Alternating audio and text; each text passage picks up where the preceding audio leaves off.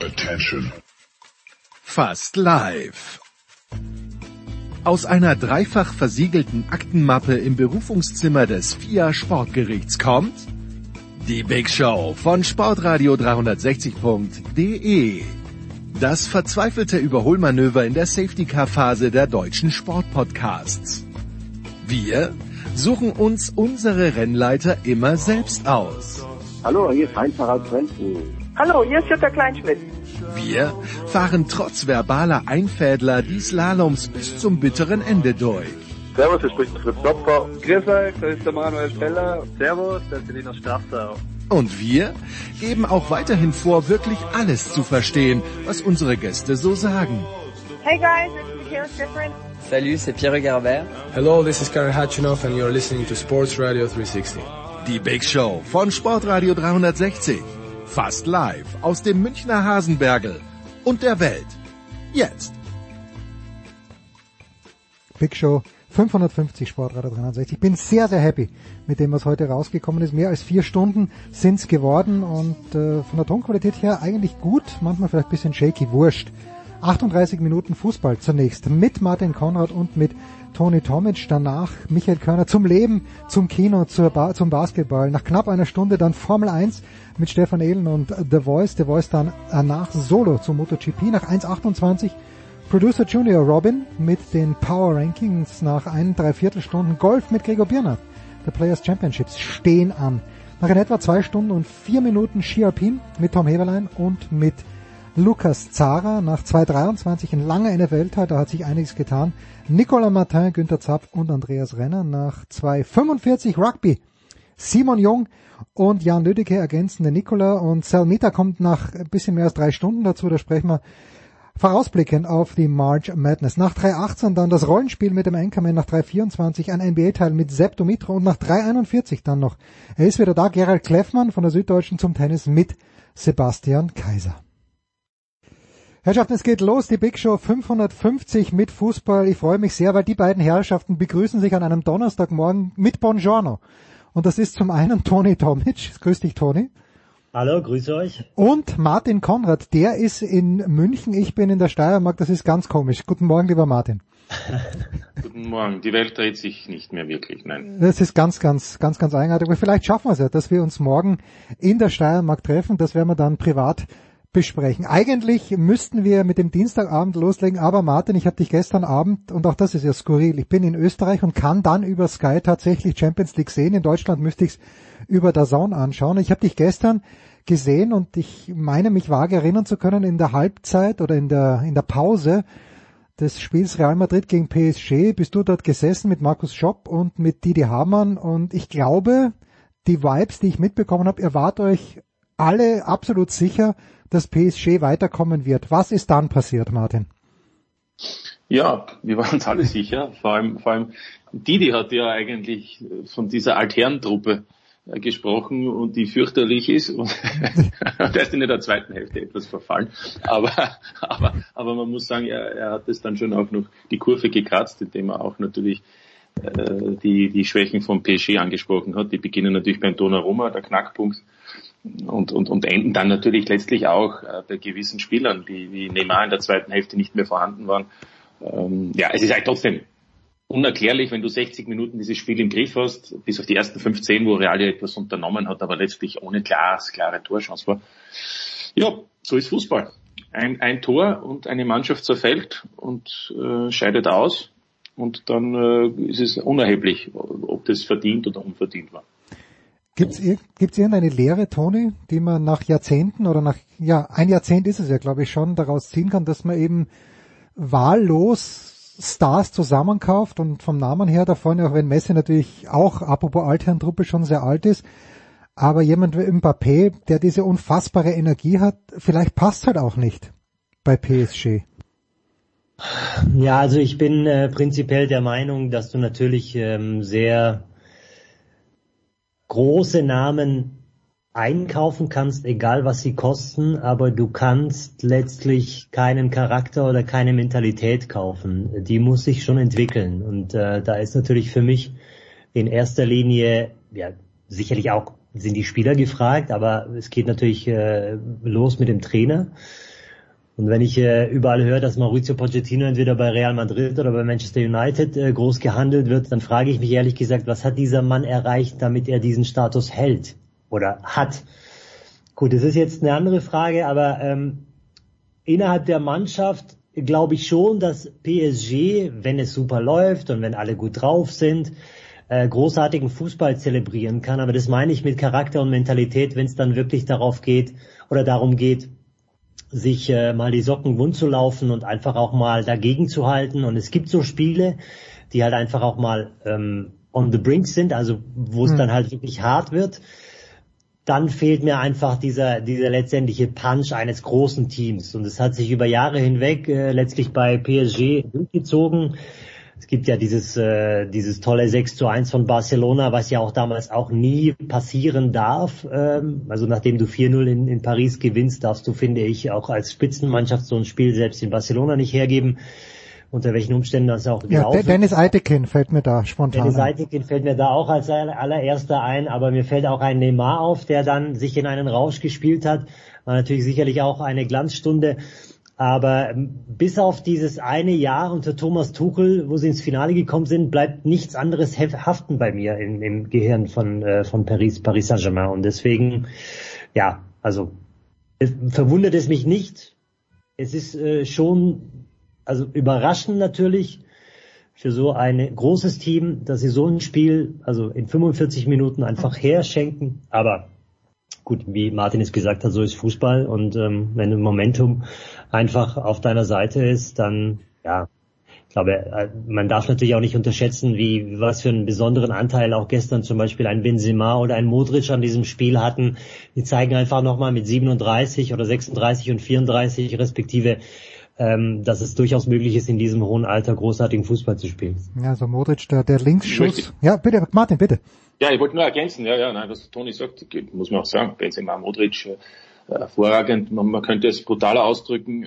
Didi Hamann hat es auch angesprochen, nach der Herausnahme von Groß, ja, mit, mit, mit Kammerwinger, äh, ist dann eigentlich sind erst die Tore gefallen. Also es war äh, dann auch wieder noch, noch, noch das Tempo auch darin und, und, und, aber was ich noch generell sagen wollte ist, ich meine, es ist nicht so, dass die anderen Teams keine Spieler verpflichten um abartige Summen. Ja nicht nur PSG. Also da gibt es in England ein paar Teams, da gibt es in Spanien ein paar Teams. Ähm, ähm, auch die Bayern mischen manchmal mit. Also ich will nur sagen, Geld spielt ja bei all diesen Vereinen eine, eine entscheidende Rolle. Äh, und zum Thema Charakter und Mentalität, ich würde vielleicht nicht sagen, dass man sich das nicht kaufen kann. Kann man vielleicht schon, aber man muss vorher die richtigen Spieler scouten, finden. Ja, wer, wer sind die Spieler, die vielleicht gallig sind, die Ziele haben, die auch durchs Feuer gehen für einen Trainer, für einen Club, die Leidenschaft haben, auch noch vier Champions League Titeln oder 17 Meisterschaften noch eine 18. zu gewinnen.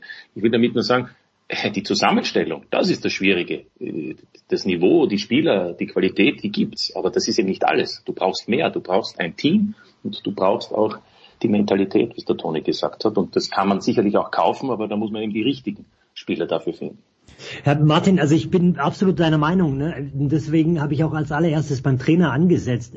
Für mich ist immer Paradebeispiel Liverpool. Ja, du hast zum Beispiel ein Team. Wir wussten ja damals vor zwei, drei, vier, fünf Jahren nicht, was wird mit einem Mané, was wird mit einem Salah äh, sein, was wird mit einem Firmino. Ich weiß ganz genau, wie sich die Leute gefragt haben, äh, warum ein Firmino aus Hoffenheim geholt wurde. Aber wenn du einen Typen wie Jürgen Klopp da hast, der eine Mannschaft unter derartigen ähm, Zusammenstellungen formt, und ihnen dann dieses auch eintrichtert, ne? also was sie auf dem Feld zu tun haben, egal in welcher Minute bis wann, dass sie an alles glauben können. Ich meine, so Spiele wie gegen Dortmund damals zu drehen, so Spiele wie gegen Barcelona zu drehen, das fehlt mir letztendlich bei, äh, bei Paris Saint-Germain. Und das ist jetzt vielleicht natürlich dann dieses Paradebeispiel, was ich nenne. Aber ich finde schon, dass ein Trainer unheimlich wichtig ist in der, in der, ähm, in der ähm, ähm, Weiterreichung dieses, ähm, dieses Merkmals. Mhm. Und ist, wenn man jetzt ein bisschen zurückblickt, Martin, ist dann das vielleicht auch eine der herausragenden Eigenschaften, kein Trainer, aber von Cristiano Ronaldo gewesen. Bin, bin eher auf der Messi-Seite oder ganz definitiv auf der Messi-Seite. Aber wenn man das jetzt mal so ein paar Jahre später betrachtet, das, was Ronaldo bei Real geschafft hat, dass er nach wie vor diesen Hunger immer gezeigt hat, dass er selber die Tore geschossen hat und dass er, ja, dass er die Mannschaft dann ob die ihm jetzt freiwillig gefolgt sind oder einfach mussten, weiß ich nicht. Aber irgendwie hatte ich schon den Eindruck, die Mannschaft ist ihm gefolgt. Ist das jetzt ein paar Jahre später vielleicht eine herausragende Qualität, die mir zumindest als Laie damals gar nicht so aufgefallen ist? Mit Sicherheit, mit Sicherheit. Ähm, man muss ja aber auch sagen, Messi hat ja auch am Ende der Nullerjahre unter Pep Guardiola ja, stimmt natürlich. Ja, ähnliche, ja, eine ähnliche Situation in Barcelona. Sie haben zweimal die Champions League gewonnen, er war unumschränkt. Also ja, man kann es brutal sagen. Ich glaube, es hat sich schon etwas geändert, als noch äh, Diego Maradona gespielt hat. Äh, es ist mittlerweile eben so intensiv ähm, und, und, und so eigentlich letztlich auch zerrend in allen Bereichen, mental, hm. physisch, dass es, dass es wahrscheinlich immer schwieriger wird, dass du über einen langen Zeitraum eine so hohe Qualität abliefern kannst. Und insofern sind diese beiden von dir genannten ja herausragend. Ja, 15 Jahre, das ist, ich weiß nicht, ob wir das jemals noch erleben werden, dass es Spieler gibt, die über einen so langen Zeitraum so bestimmend sind. Ich kann es mir, wenn ich im Moment den Fußball so beobachte, praktisch nicht vorstellen, weil da einfach, äh, abgesehen von Verletzungen, aber eben diese Belastung eine enorme ist mittlerweile, die, glaube ich, vor 15 Jahren am Beginn derer Karriere, deren Karrieren noch nicht so extrem war. Hm. Jetzt hat gestern jemand, ich weiß gar nicht, was Jan Agi Fjordorf, aber irgendjemand hat so einen Tweet rausgelassen, wo es eben drum ging, Real, Toni möchte Mbappé haben, die möchten Haaland haben, aber sie haben ja Benzema, der eigentlich auch besser als Lewandowski ist. Lewandowski schießt zwei Elfertore, die er beide selbst rausgeholt, gut vor ihm. Das dritte hat er reingenudelt, zu den Salzburgern kommen wir gleich. Aber ein Wort zu Karim Benzema. Warum hat der, ich weiß schon, ist, ist es seine Geschichte abseits des Platzes, dass er so ein schlechtes Image hat oder sollte er nicht noch viel, viel mehr gewürdigt werden? Weil im Grunde genommen mein Eindruck ist, der hat im letzten Jahr oder in den letzten zwei Jahren Real fast offensiv alleine am Leben erhalten. Ja, du sagst es ja selbst, ne? man ist irgendwie geneigt zu sagen, dass Benzema's Qualitäten erst zum Vorschein kamen, als Ronaldo dann ging von ja. Äh, Real Madrid. Man hat immer unter dem äh, Namen Ronaldo immer vergessen, ähm, wer bei Real Madrid in diesen großartigen Zeiten, also sprich dreimal Champions League in Folge, alles gespielt hat. Ich meine, wir dürfen nicht vergessen, wir haben ja gerade eben über Messi und Ronaldo gesprochen, die natürlich herausragende Fußballer sind, aber ich bin, ich bezweifle es ehrlich gesagt, dass sie äh, diese Titel jetzt zum Beispiel, äh, keine Ahnung, mit dem SC Paderborn gewonnen hätten, wenn sie jetzt äh, nicht so eine großartige Generation um sich gehabt hätten. Also Messi hat mit, mit den größten Spielern der Welt generell gespielt. Man hat sich ja damals gestritten, ob nicht ein Iniesta oder ein Xavi es vielleicht verdient hätte, ähm, Weltfußballer zu werden. Ne? Und, und bei Real Madrid muss man natürlich sagen, dass diese Generation um, um Rose, Casemiro, Groß, Modric, Benzema, äh, Ronaldo über Jahre hinweg letztendlich bestimmend war im, im Fußball. Und ähm, Insofern, um auf deine Frage zurückzukommen, ist ein Karim Benzema, der hat es im Blut. Also der wusste, wie es geht, Fußball, also äh, Tore zu schießen, schon als er bei äh, Lyon war. Ich habe ihn damals als äh, ganz jungen Kerl äh, gesehen äh, gegen den VfB Stuttgart und da ist er mir schon aufgefallen, wie, wie der sich bewegt hat. Einfach dieses smooth äh, Silke ähm, Movement sozusagen, wie man in England äh, sagen würde und, und einfach auch äh, eiskalt vor dem Tor und seine Zahlen sprechen letztendlich für sich. Und wenn du mit 34 in, in so einer Form bist und wie du selbst sagst, real am Leben hältst, er gibt ja auch sehr viel weiter ähm, an, an, Erfahrung, gerade für die jungen Leute, die jetzt nachkommen, Vinicius oder wie sie auch alle heißen, Asensio. Insofern muss ich schon sagen, also klar hat er dieses Negativ-Image durch diesen Vorfall gehabt, aber er hat ihn ja wieder zurückgeholt, also Deschamps hat ihn ja wieder zurückgeholt in die Nationalmannschaft und prompt gewinnen sie auch die Nations League ne, mit ihm. Mhm. Und dieses dritte Tor, das er macht, ich meine, man sagt gern, Martin, sowas kann man nicht lernen, aber ich glaube, das kannst du wirklich nicht lernen. Diesen Instinkt, da sofort dann abzuziehen aus dem Lauf, äh, nachdem dieser furchtbare Querpass kommt von Marquinhos, äh, das, du, du warst auch Stürmer, Martin, dir ist sowas auch im Blut gelegen. Ja, genau, genau, genau. Natürlich hat das alles zusammengepasst, dass er dann äh, der Ball vor seinem Fuß ist und dass er den schon mit dem Außenriss versenken kann. Aber ich kann ja nur ergänzen, der ist jetzt die 13. Saison bei Real Madrid. Mhm. Und irgendwie hat man den Eindruck, er ist immer im Vergleich zu den Spielern, die wir jetzt schon genannt haben, die die letzten 15, 20 Jahre ziemlich dominiert haben, etwas unter dem Radar. Und das hängt sicherlich auch mit seiner Art ab. Er ist in Frankreich ja nicht, wir wissen aufgrund vieler und diverser Vorfälle, nicht der beliebteste. Auch bei Madrid wurde er nicht immer so akzeptiert. In der Zeit, wo die alles gewonnen haben, wurde dann trotzdem eben über Ronaldo zum Beispiel gesprochen und weniger über ihn. Aber wenn ich dann den Sedan lese, äh, der ihn als den komplettesten Stürmer bezeichnet. Wenn ich Toni Groß höre, der sagt, er versteht nicht, warum er nicht die, die Wahl gewonnen hat, ähm, weil er der Meinung ist, dass so ein Stürmer wie Benzema, den gibt nicht, der ist eben komplett, ja, mhm. balltechnisch, ähm, Abschluss, wie es der Toni gesagt hat, aber mannschaftsdienlich, ja, und wenn, wenn einer 79 Tore in der Champions League erzielt, in, in, in 136 oder 137 Spielen, äh, dann ist ja ohnehin schon alles gesagt. Ähm, ja, also, ja. ja. Top-Stürmer, 34 Jahre ist natürlich auch irgendwann in den nächsten ein, zwei Jahren wird es dann auch schwieriger werden, aber ich finde, glaube ich, hat eine beachtliche Karriere hinter sich bis jetzt. Jetzt hast du natürlich Martin gestern, ich bin mir ganz sicher, äh, und vielleicht auch der Markus Schopp, äh, schon ein kleines bisschen aufmerksamer David Alaba beobachtet als alle anderen. Ich fand, er hat sehr, sehr interessanten Geleitschutz geleistet beim ersten Tor. Der, der Markus hat dann auch dem, dem Torwart von, also äh, Thibaut Courtois, ein bisschen die Schuld gegeben am ersten Tor von Mbappé. Die Leistung insgesamt von Alaba hm, war wie, Martin, gestern aus deiner Sicht?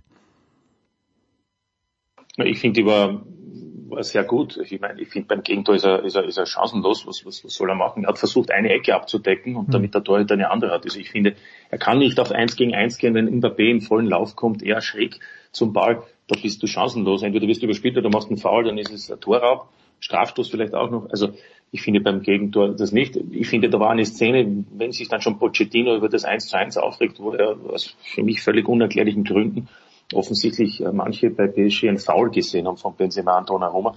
Was war das dann in der ersten Hälfte? Ähm, diese Aktion, wo Alaba beim gegnerischen Strafraum war und äh, von Marquinhos, äh, Marquinhos noch getroffen wurde.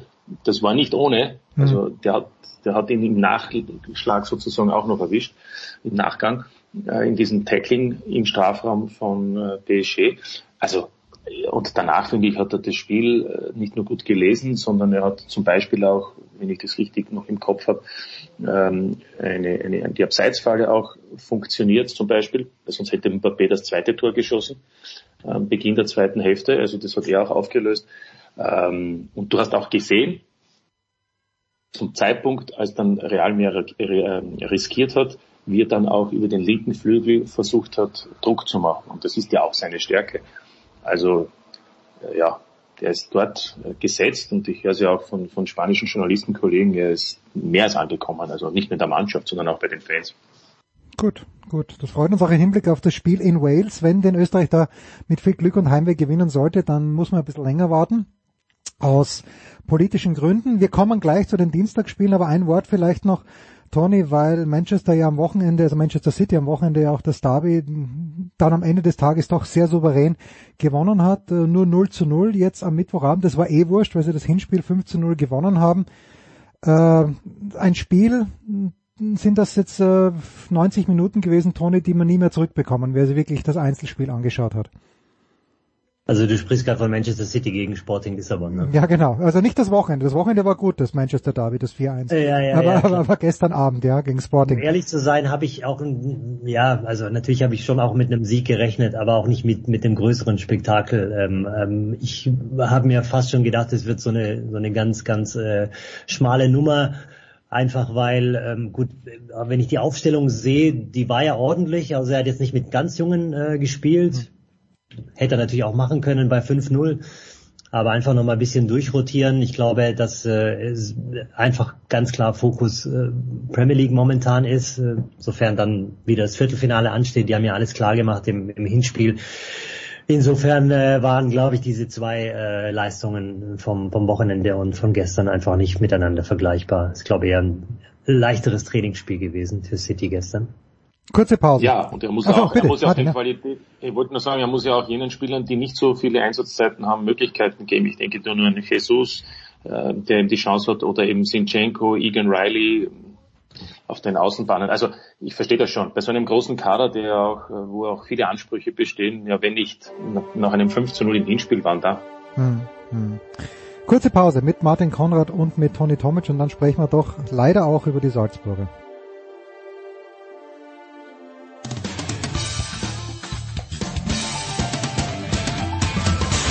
Ja, hallo, da ist Andi Herzog und ihr hört Sportradio 360.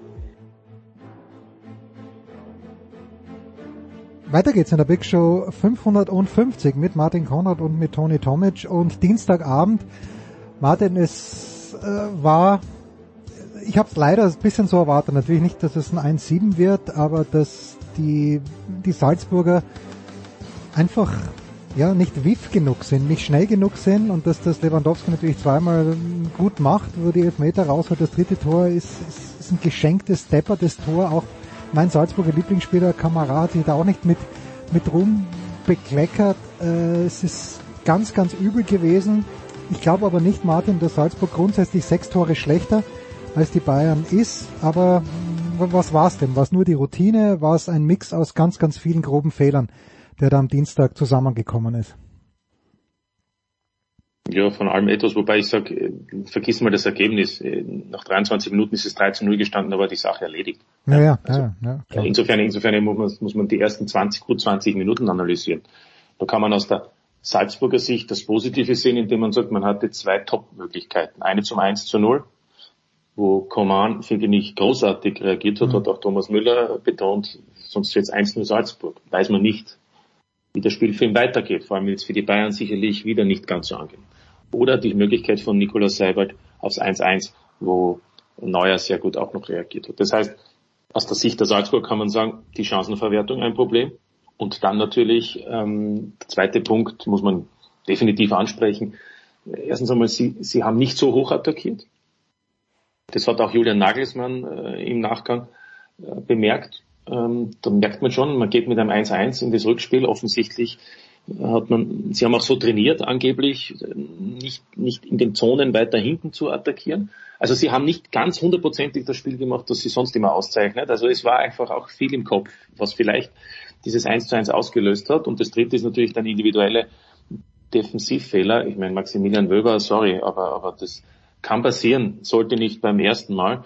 Aber warum er neun Minuten später praktisch ident hm. attackiert, so nach dem Motto, ich muss immer den ersten Ball haben. Ja, meine Güte, dann versuche ich immer mal abzudecken, der steht verkehrt zum Tor, dass es, dass es nicht gefährlich wird. Ich muss ja nicht immer all in gehen. In dem Fall zweimal völlig daneben. Ja. Und äh, ich habe mir das Ganze auf Amazon Prime angeschaut. Jonas hat kommentiert und Benit Hövedes war war so begeistert von den Bayern, dass ich gedacht habe, er hätte nie für Schalke gespielt, Toni. Ich, äh, ja, Bayern extrem effizient.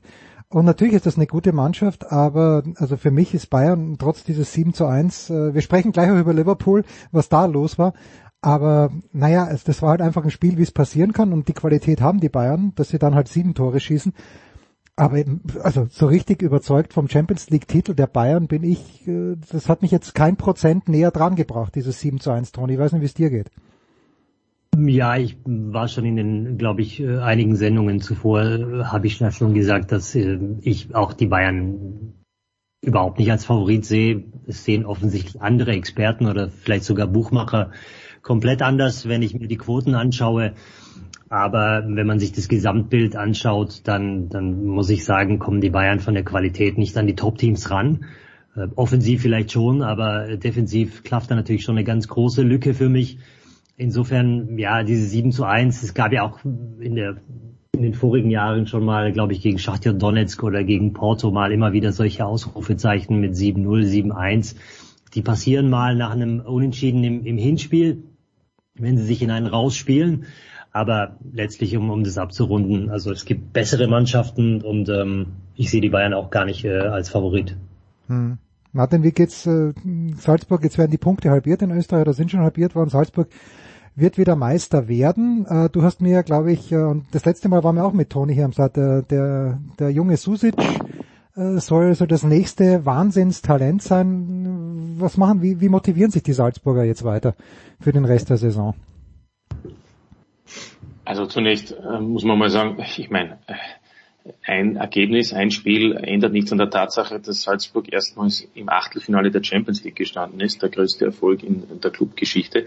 Und ich glaube, da muss man schon alles richtig einordnen. Ja? Für ein österreichisches Team wäre eine Teilnahme, ist eine Teilnahme der Champions League mittlerweile für Salzburg, ja, intern, glaube ich, geben sie es aus als Pflicht. Jetzt im kommenden Jahr wird es auch so sein. Also der Meister ist ja fix in der Champions mhm. League aufgrund der UEFA 5 Jahreswertung. Und Salzburg hat die besten Chancen dazu. Ähm, und zum Zweiten aber ist es immer, sich für eine K.O.-Phase zu qualifizieren, äh, top. Also von dem her muss man auch einmal da, glaube ich, ganz entspannt sein. Und dann spielt man eben gegen ein Team, das zu den Mitfavoriten gehört. in der Champions League. Äh, und um da nur die Bayern kurz zu erwähnen, ja, ja, das kann schon auch trügerisch sein. So wie Salzburg vielleicht äh, ein bisschen an die Sensation geglaubt hat, so ist es natürlich so, dass dieses 7 zu 1 trügerisch ist und nicht, nicht die, die wahren Kräfteverhältnisse äh, wirklich zeigt. Wobei, ich glaube, das ist, äh, hängt natürlich ab, wie nächste Woche am Freitag die Auslosung ist. Die Bayern können ja auch wieder mal ein Glück haben. Wenn du nicht gegen Man City spielst, gegen Liverpool, sage ich einmal, ähm, dann hast du schon gute Chancen weiterzukommen. Denn Real Madrid auch, muss man ehrlich sagen, ist jetzt auch nicht der ganz große Favorit. Und, und, und die, die Teams, die sich, die vier, die sich da in der kommenden Woche qualifizieren, da ist auch keines dabei, das uns aus den Socken reißt. Also die Bayern haben sicher Möglichkeiten, aber es gibt wahrscheinlich noch zwei, drei Teams, die drüber stehen.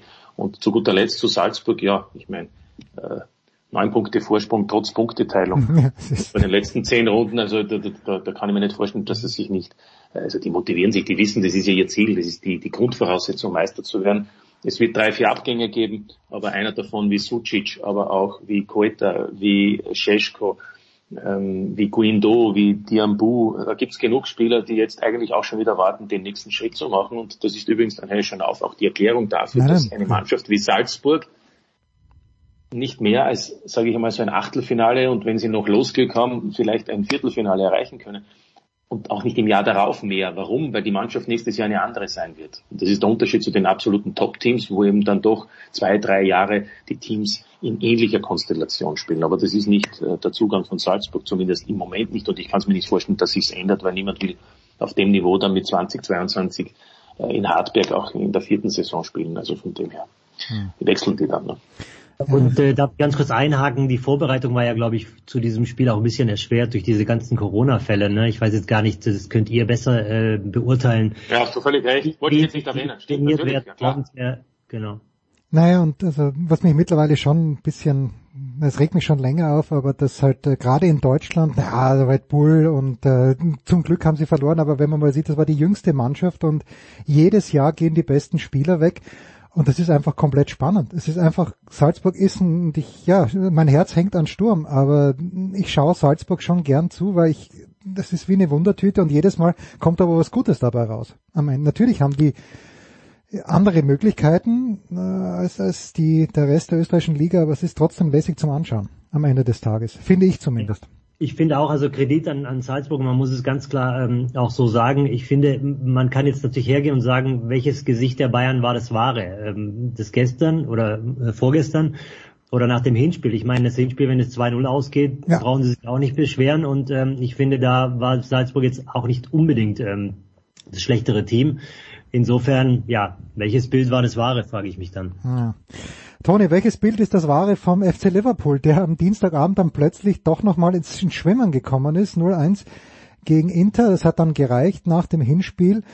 Ähm, ich ich glaube, Jürgen Klopp, da war, war mehr Erleichterung, als da Freude war. Ja, sicherlich. Also ähm, man kann auf der einen Seite sagen, klar, die hatten äh, drei Aluminiumtreffer, das Spiel kann auch gewonnen werden, aber man hat sicherlich auch in dem Spiel gemerkt äh, und, und man muss es auf alle als allererstes hervorheben, dass Inter Mailand eine sehr, sehr gute Truppe ist. Also mhm. ähm, die waren im Hinspiel schon nicht, das habe ich auch damals in der Sendung gesagt, ähm, über weite Strecken der zweiten Hälfte äh, besser, bis dann halt irgendwann mal Jürgen Klopp die richtigen ähm, Einwechslungen vorgenommen hat.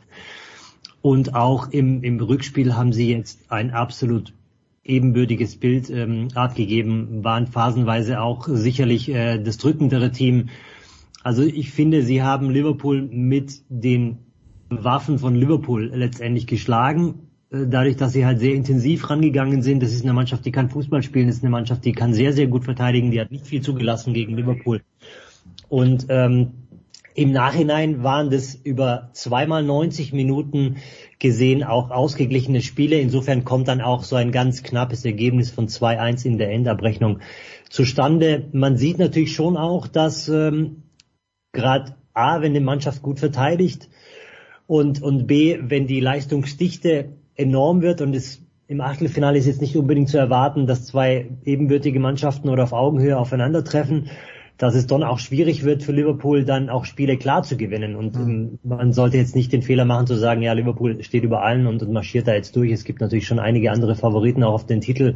Ich würde da auch Chelsea dazu zählen, weil das ist eine Mannschaft, die immer wieder jedem wehtun kann. Aber ich habe das Spiel gegen West Ham United gesehen, das war knapp, da hätte West Ham auch was mitnehmen können am Wochenende. Und insofern ist, glaube ich, Liverpool momentan auch nach dem ersten Titelgewinn vielleicht jetzt nicht unbedingt in der hundertprozentigen Form, wie wir sie noch gesehen haben oder erlebt haben in dieser laufenden Saison. Was nicht heißen muss, dass sich das noch ändern kann. Hm. Ja, ist natürlich spannend, wie lange diese Generation der von dir angesprochenen Manet, Salah und Firmino, der, bei, bei Firmino ist, sind eh schon erste Ablöseerscheinungen so ein kleines bisschen mit äh, Jota, der da ab und zu spielt, aber das ist, ist schon spannend. So, Jetzt müssen wir, wenn wir Martin schon dabei haben und auch wenn wir einen Stuttgarter dabei haben, Martin, vielleicht, äh, ich weiß nicht, wie oft wir uns noch sprechen vor diesem Spiel in Wales, aber ich habe ich hab immer noch den verwegenen Gedanken. Ich frage mich immer, wer soll für uns die Tore schießen? So, und jetzt hat Kalajdzic am Wochenende das 3-2 gegen Gladbach gemacht, damit vielleicht Adi Hütter aus äh, Gladbach verabschiedet, äh, vielleicht, vielleicht auch nicht. Aber äh, Anautovic, ja, kann auch Tore schießen, aber mein verwegener Gedanke ist immer noch, auch wenn er gesagt hat, er möchte nicht mehr spielen, ich hätte gerne jemand wie den Burgstaller dabei, der vielleicht eine Viertelstunde vor Schluss reinkommt und weiß, wo das Tor steht und dann vielleicht auch das Tor trifft. Wer soll die Tore machen für Franco Foda in Wales? Oder Junior Adamu? Was ist es mit dieser Idee? Ja, der war ja schon dabei. Naja. Äh, einmal schon einfach. Ja, also diese Rückholaktionen, ich weiß nicht, musst du den Teamchef vielleicht einmal einladen und ihn fragen. Ja, du kennst aber, den ja so gut, aber dann bringen ja, aber es gibt noch einen, es gibt noch einen, Andy Weimann, der spielt in der Championship und hat dort, glaube ich, jetzt fast 20 Tore erzielt. Ähm, also, also der Extra-Bitler. Und, und könnte man sagen, zweite englische Liga hat auch was, also im Vergleich zur zweiten deutschen. Ähm, insofern ist es schwierig, aber es dürfen ja auch andere Spieler ein Tor schießen. Ja. Es gibt etwa zuletzt einen Posch, der trifft. Es gibt ähm, einen Baumgartner, der trifft. Ähm, ja, also ich, ich würde mal so sehen. Wer Franco Foda kennt, weiß, er hat da seinen Stamm und er hofft natürlich, dass einer wie der Kalajdzic, der da dabei ist, trifft. Gregoritsch hat zuletzt auch ein paar Tore erzielt. Also, und ein Autovic. Also es sind schon ein paar Stürmer da, aber natürlich, ja, wir haben keinen wie die polnische Nationalmannschaft Lewandowski und, oder wie die deutsche vielleicht den ein oder anderen Offensivspieler, der sehr torgefährlich ist. Also, ähm, hoffen wir, dass überhaupt gespielt wird. In Zeiten wie diesen ist ja das alles nicht mehr so sicher. Ja, ja. Und ein Wort? Ja, bitte. Ich will vielleicht sogar einen anderen Ansatz wählen. Man kann ja auch hinten die Null halten und vielleicht reicht ja auch ein Tor vorne. Ja, nur wie? Wie, wie ja, wie? überhaupt. Also Elfmeterschießen, meine Güte. Ja. ja. was hältst du von das wäre das wäre genau richtig, ja. Genau. Und dann überlege ich jetzt mal gerade, wer, äh, ich habe noch immer dieses Elfmeterschießen zwischen Chelsea und Liverpool im Kopf, wo dann äh, die Torleute, wo der, wo Kepa dann drüber nagelt, die Kugel im 22. Elfer. Was glaube ich. Das war natürlich da schon war ich übrigens in, äh, in London bei dem Spiel. Nein, nein. wirklich ein, ein großartiges Spiel, auch auf, trotz des 0 zu 0 als Ergebnis, ne, aber ein tolles 0 zu 0. Ja, und äh, wie Kepa sich dann frech in die rechte Ecke stellt bei Van Dijk und Van Dijk aber trotzdem mit diese, diese Ecke schießt, das war schon echt ganz groß. Ganz großartig. Kepa, Kepa hat ja Glück gehabt, dass er nicht mit Gelb-Rot vom Platz ist, weil der hat ja bei jedem Elfer irgendwie Mindgames gespielt. Also wenn er da irgendwann mal Geld bekommt. Also der Schiedsrichter hat so eine Geduld gehabt. Bei jedem einzelnen Elfer hat er gesagt, so jetzt schleich dich bitte zurück auf die Linie. Also genau. das ist, ist äh, ganz absurd gewesen. Toni, äh, von, von, dir vielleicht noch äh, das Wort zum Sonntag. Äh, dieses 3 zu 2, absolute Befreiung für den VfB nach 0 zu 2 Rückstand. Erste Halbzeit, noch ist ja nichts gewonnen, aber ist das das, worauf die Stuttgarter jetzt wirklich so lange gewartet haben, weil sie ja immer geglaubt haben, unsere Mannschaft ist zu gut, um abzusteigen?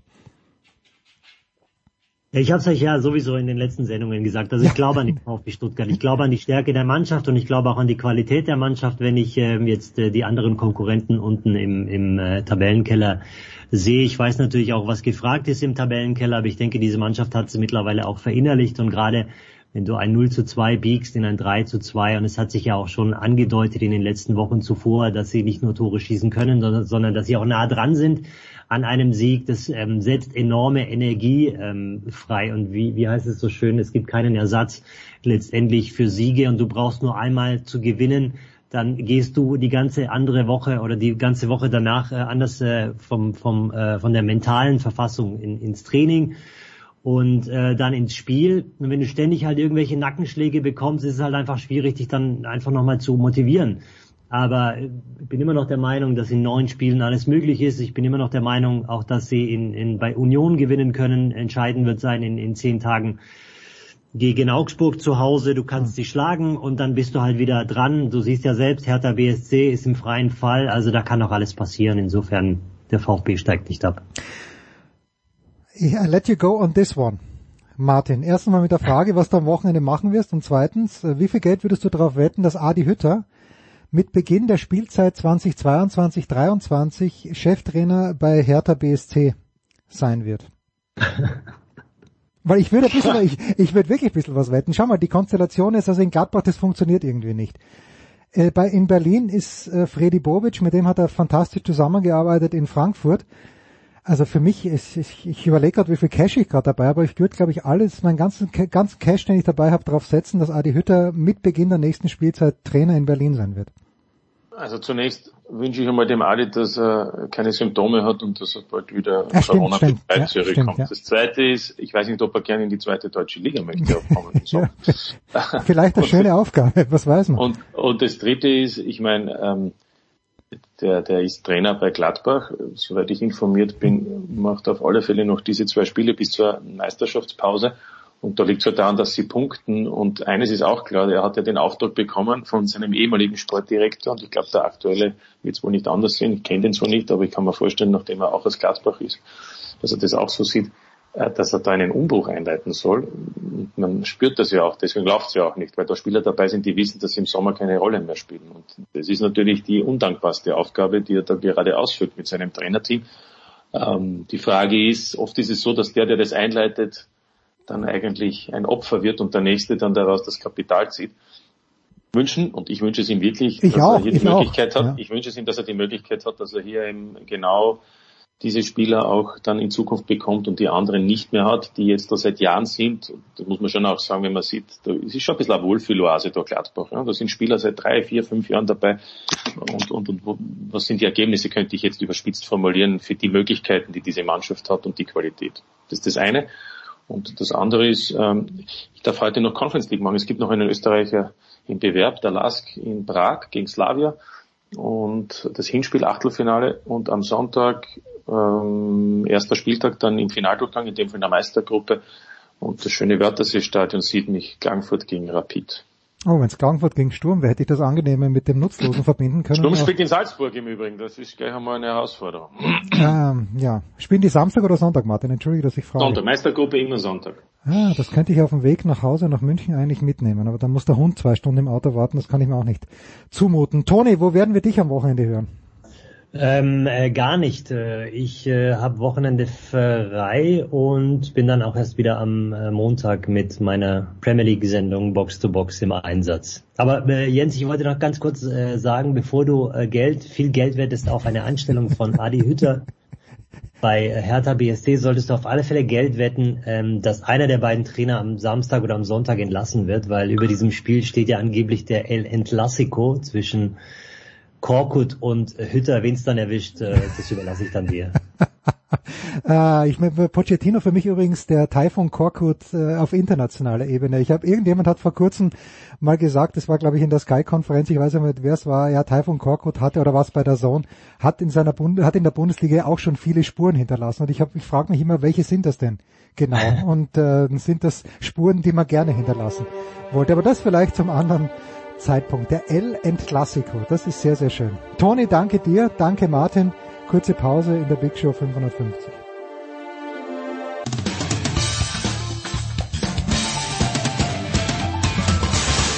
Ja, hallo, hier ist äh, Lennart Kemmer und äh, ihr hört gerade äh, Sportradio 360.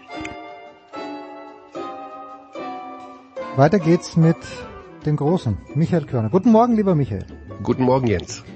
Gibt es, Michael, und ich weiß schon, dass man dir als Cineasten diese Frage stellen muss, weil Gaub kann sie, ich stelle Gaub diese Frage gar nicht, weil er sie nicht beantworten kann. Vielleicht habe ich sie ihm auch gestellt, aber jedenfalls konnte er sie nicht beantworten. Aber pass auf, ich werde dir die Frage jetzt stellen, dann selbst ein bisschen labern, damit du auch 30 Sekunden Zeit hast, drüber nachzudenken. Gibt es Ja. einen deutschen, ich stelle dir die Frage als Cineast, einen deutschen Jahrhundertfilm, also einen Film, an dem sich äh, alles Die Blechtrommel. du bist so ein Fuchs. Ich habe echt drüber nachgedacht und gestern saß ich auf dem Fahrrad, bin ein bisschen herumgegurkt in der in der Stadt hier und habe mir auch gedacht, die Blechtrommel wahrscheinlich, oder? Warum eigentlich? Naja, weil bei der Blechtrommel da kommen halt die ganzen Geschichten zusammen. Das ist ähm, ja, du hast halt die ganze Historie, also wie das mit alles, wie das mit Oscar passiert, was der Krieg und was weiß ich. Also da sind halt ganz viele Sachen, die die innerfamiliären Sachen, ähm, die Erinnerungen an die ganze Kindheit, was weiß ich. Also da ist, da wird halt so viel erzählt. Da wird hm. so so viel deutsche Geschichte erzählt, eben ähm, was im in der Seele, sag ich mal, passiert, was außerhalb passiert. Ähm, das Ganze ist ja auch noch, äh, ja, der, der Roman an sich ist ja eigentlich auch schon äh, Weltliteratur. Also insofern ist ja nicht nur einfach ein Film, sondern da, da hängt ja noch eine ganze Trilogie dran von, von Günter Grass. Also das ist ja, ja, das ist halt überwältigend viel Erzählkultur, so würde ich es mal nennen. Ja, ja. und ich, ich habe den aber schon seit sehr langer Zeit nicht mehr gesehen. Ich finde, die jüngere Generation sollte sich die Blechtrommel, wie auch immer, keine Ahnung, irgendein Streaming-Anbieter wird schon haben, ähm, sollte sich den Film auf jeden Fall anschauen. Das einzige ist die Szene mit den Aalen, da kann ich mich dran erinnern. Und das ist keine schöne Szene, aber ansonsten. Ja, ähm, ja es gibt wahnsinnig viele. Also ich habe den auch schon ewig nicht mehr gesehen, aber ähm, ich weiß, wir haben den damals auch in der Schule besprochen und sowas alles und da ging's auch, also ich glaube mein Deutschlehrer oder sowas war das, der hat, der war da ein unfassbarer Fan von. Aber das ist so das Erste, was einem einfällt. Ne? Also ich finde, Blechtrommel ist ja der deutsche Film, so würde ich es mal nennen. Hm. Und ansonsten kann man vielleicht noch so ein paar Fassbänder-Filme nehmen, aber... Ja, aber habe ich, glaube ich, zu wenig gesehen. Ich, ich habe mir auch überlegt, vielleicht das Boot. Hat das Boot irgendwie die, diese, diese Wirkung auch gehabt? Oder ist das ja. zu wenig? Also ich meine, das Boot ist, ähm, glaube ich, ich denke mal, dass das Boot in der Hinsicht einzigartig ist, weil es der erste Film war, der so im St ein deutscher Film war, der im Stile von Hollywood mhm. gedreht wurde, wo sich alle gedacht haben, ah, das, wir können auch solche Filme drehen. Aber an sich ist der ja inhaltlich eher mäh. Ne? Also muss man nur die ist halt gut gespielt beziehungsweise ist gut gedreht und äh, wir sehen da nicht irgendwelche amerikanischen Schauspieler, sondern, sondern Grönemeyer. Deutsche, wir sehen Grönemeyer. Wir sehen Grönemeyer, wie er mit dem Ding da untertaucht. Ähm, insofern ja, das ist, glaube ich, das war so ein bisschen die, der Aufbruch, dass die Deutschen auch handwerklich so große, ja, so Box-Office-Filme irgendwie drehen können. Ja, also in Österreich, wenn es jemand wissen will, und ich hoffe, du hast ihn gesehen, äh, in Österreich, das, das, so bin ich eigentlich draufgekommen, weil Josef Hader vor kurzem seinen 60. Geburtstag gefeiert hat und im ORF ist dann Indien nochmal gespielt worden, in ORF 3 und Indien ist der österreichische Jahrhundertfilm, obwohl es ganz ah. bescheiden ist, genau im Grunde genommen das Gegenteil von Das Boot, also nix Hollywood, sondern Einöde mhm. Niederösterreich. Und dieser Film ist so schlau, er ist ähm, so bewegend, er ist witzig, es ist alles, es ist ein perfekter Film. Äh, das war damals vielleicht nicht abzusehen, aber das ist Indien. Und äh, ich überlege gerade, wenn man jetzt in den USA einen Hollywood-Film, äh, ich frage mich, ob The Titanic möglicherweise Gone with the Wind abgelöst hat. Ähm, das Titanic der, der Überfilm ist, oder? Ja, das Titanic einfach der am schönsten erzählte Film, der auch alles irgendwie mit einschließt, weil ich finde, also natürlich ist es ein kitschiger Film, aber ich finde die Story, die erzählt wird, wie er das aufgebaut hat, James Cameron, und natürlich ja. wie er es danach umgesetzt hat. Also ich, ich weiß, das klingt jetzt, ja, das klingt vielleicht ein bisschen dämlich, aber ich halte für The Titanic für ja, für einen ja. der besten Filme aller Zeiten. Ganz ja, in jedem Fall. Also das ist ein, das ist herausragend gedreht, herausragend erzählt. Ähm, ja, Gone with the Wind habe ich auch immer, also habe ich auch geliebt damals. Bin ich auch aus dem Kino raus, weiß ich noch und dachte, okay, mehr kann man nicht machen, mehr geht nicht. Also oder Field of Dreams, das ist auch ein, auch ein bisschen unterschätzter Film.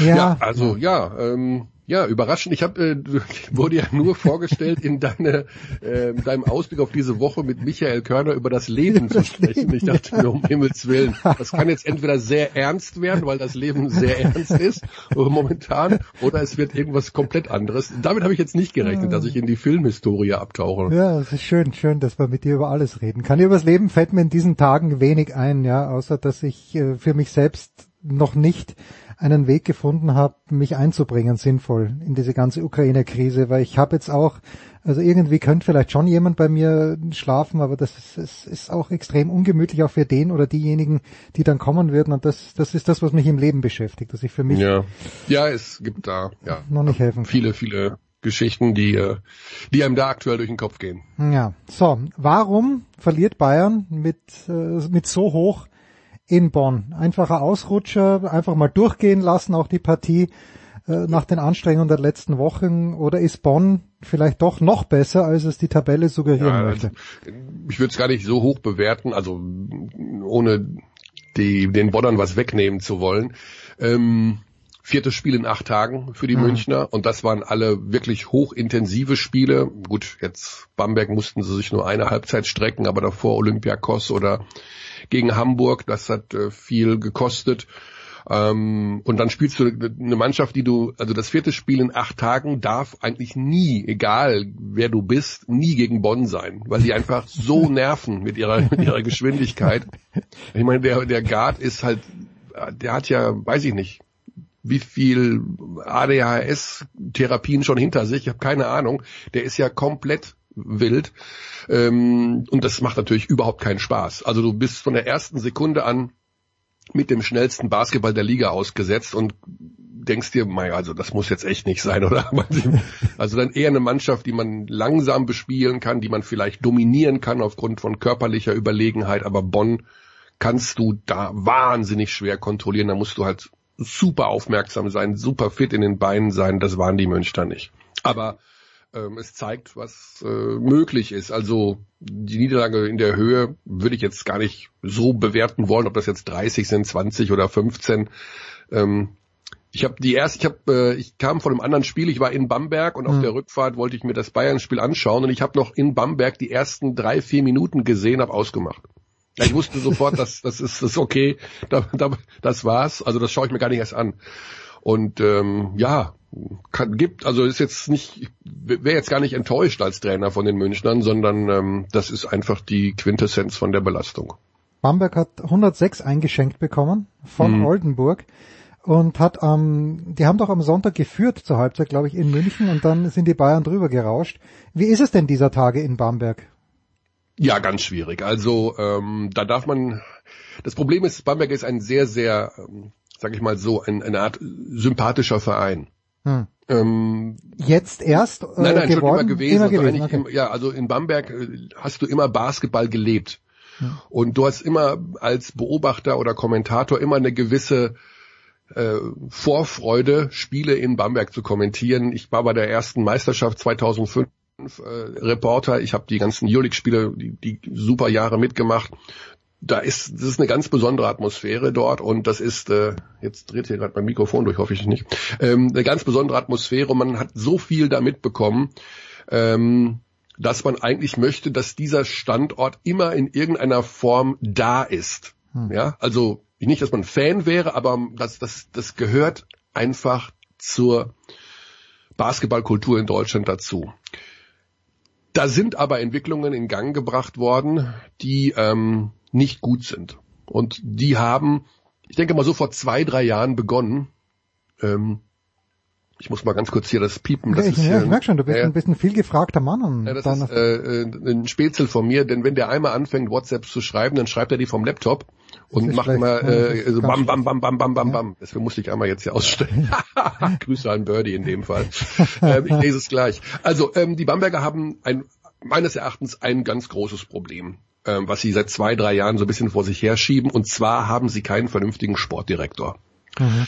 Da kann hinter den Kulissen passieren, was will. Da kann äh, der Philipp Galewski, der neue Geschäftsführer, überragender Typ. Ähm, die Trainer waren auch alle nicht schlecht, die da waren, aber sie haben in der sportlichen Entwicklung niemanden, der ihnen das mal auf dem Reißbrett skizziert hat, so und so und so läuft das hier. Das sind unsere deutschen Anker, das sind eventuell Spieler, die auch über einen längeren Zeitraum als ausländische äh, Importspieler hier in Bamberg bleiben werden, weil die Bock haben, auch äh, international sich ein, was aufzubauen. Da gab es keine Handschrift. Es gab einfach auch keinen Sportdirektor, um ehrlich zu sein. Und dann kommt halt äh, mit Reuerkas äh, am Anfang der Saison ein Trainer, sehr, sehr ehrgeizig, aber eben auch in der Doppelfunktion, Sportdirektor und äh, Head Coach. Hm.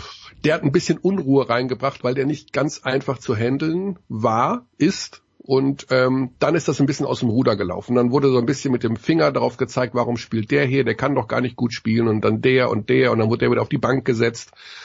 Und jetzt merkst du, dass das alles bruchstückhaft ist.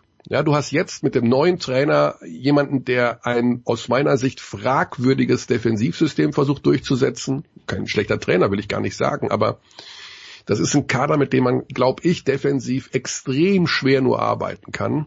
Mhm. Und ich glaube auch, nur wenn ich mir die Körpersprache von ein, zwei Spielern anschaue, ohne das jetzt zu wissen, dass es da Spieler gibt, die wenig Lust haben. Okay. Und das ist der Tod, das ist der Untergang. Und dann bleibt nicht mehr viel. Du musst gerade gegen Mannschaften wie Oldenburg, die haben diesen Max Heidegger, das ist ein offensiver Irrsinn, was der da macht. Also kommt, also ich habe ihn nach dem Spiel gefragt, ob er Buttercreme in seinen Knöcheln hat. Der, der, der, der dreht Wendungen und Kurven, wo ich denke, das ist eigentlich kann der das? Also die Knöchel müssen entweder aus Gummi bestehen oder ja, es können niemals normale Knochen sein. Na jedenfalls, den musst du natürlich verteidigen und dann da brauchst du unheimlich viel Energie, da musst du mit dem ganzen Team gegen verteidigen und das machen die halt einfach nicht. Also die spielen so, als hätten sie keine große Lust. Ja, und das schlecht, ist, das ist schlecht. Ja, aber das, das, merkt das Publikum doch auch, oder? Also das ja, Bamberg ist schon immer ein extrem fachkundiges Publikum. Das sind alles Leute, die da oft schon seit 20 Jahren hinmarschieren. Und äh, die haben, die geben das dann auch kund. Also die, da gibt's äh, dann auch Pfiffe. Wir haben auch abwertende Gesten mit der Kamera auffangen können am, am Spiel. Also Menschen, die die Halle verlassen, mit Daumen nach unten äh, signalisiert. Das ist alles nicht schön gerade in Bamberg. Und ähm, ja, mir, dann gibt's natürlich noch die Geschichte, dass sich der Hauptsponsor ähm, Brose als Gesellschafter, nicht als Hauptsponsor, zurückziehen will. Das heißt also, du kannst ähm, jetzt diesen Verein kaufen. Ja, also die Gesellschafteranteile stehen sozusagen zum Verkauf. Und das ist auch noch so eine Geschichte, wo ich immer denke, na ja, ähm, so teuer ist das ja gar nicht, so, so Gesellschaft. Ich wollte gerade sagen, Michael, ja, leg, leg mal zusammen oder kaufen wir doch lieber Chelsea. Das ist die zweite Option, glaube ich. Ja, also das legt ja der Gesellschafter fest und ich sag mal, wenn das im Bereich von 250.000 Euro ist, das ist für uns beide jetzt sehr viel Geld, aber da gibt's auch viele, die denken sich, ja, was sind das? Ja klar, kauf. Also für die, für die ist es halt kein Geld. Und dann denke ich mir oft, ja, dann mach doch, dann zeig doch jetzt mal eine Perspektive auf. Ich meine, das ist so ein guter Standort, nach wie vor. Er ist das haben wir bei der Euroleague gemerkt, 2015, 2016.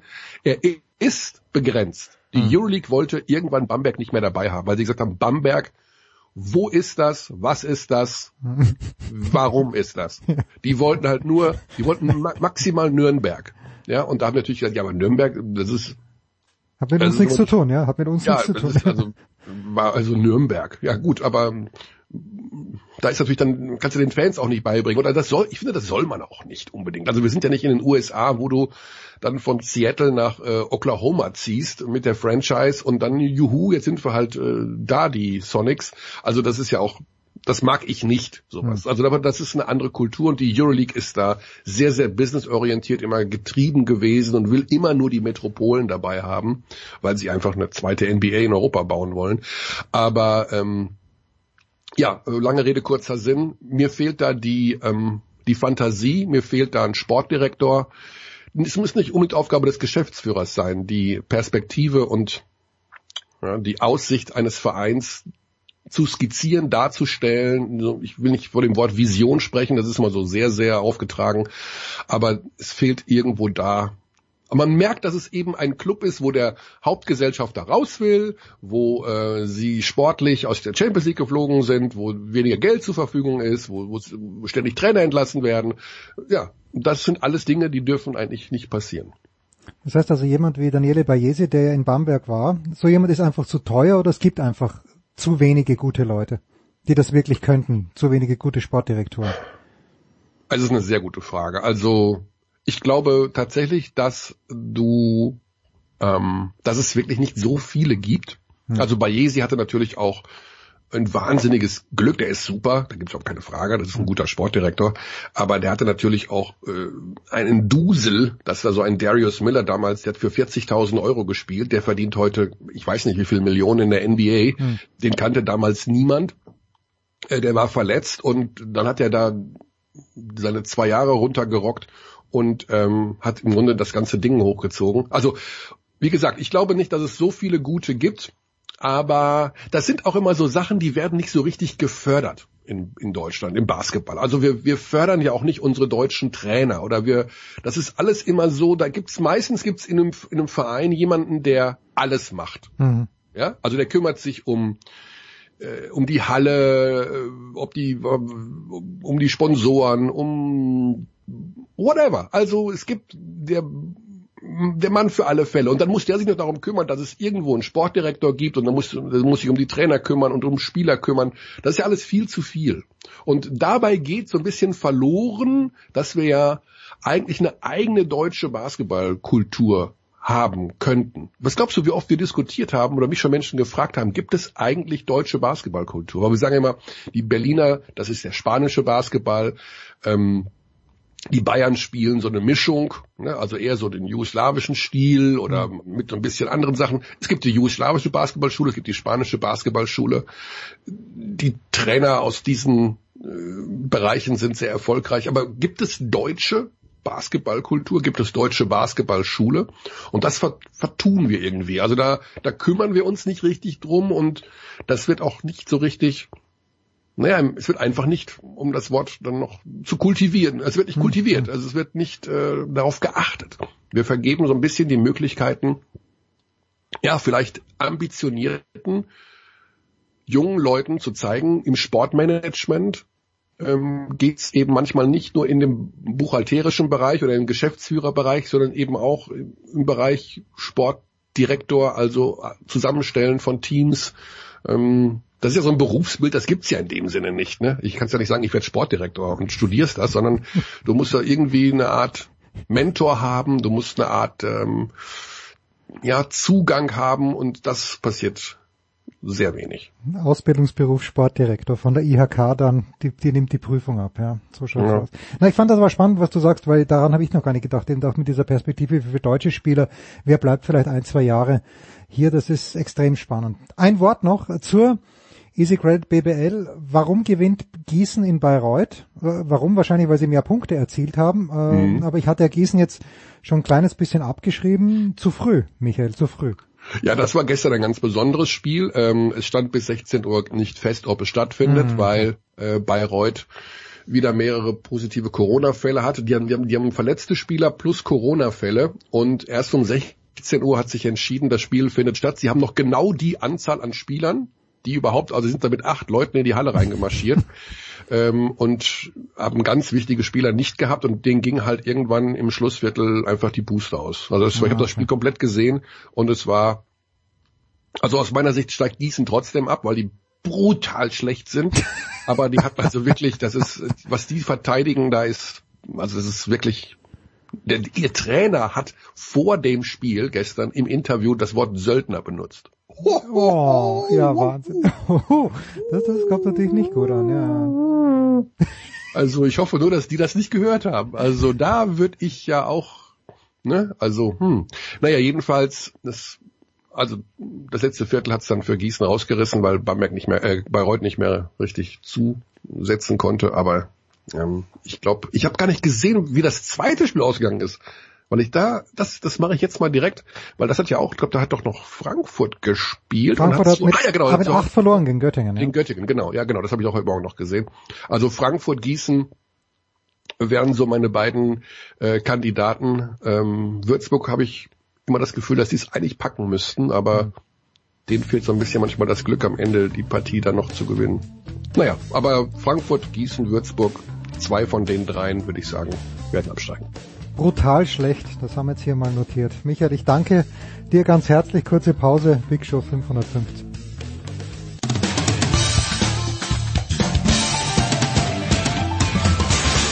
Ja, hallo, mein Name ist Raphael Holzdeppel. Ich bin deutscher Stabhochspringer und, und live zu hören bin ich hier auf Sportradio 360.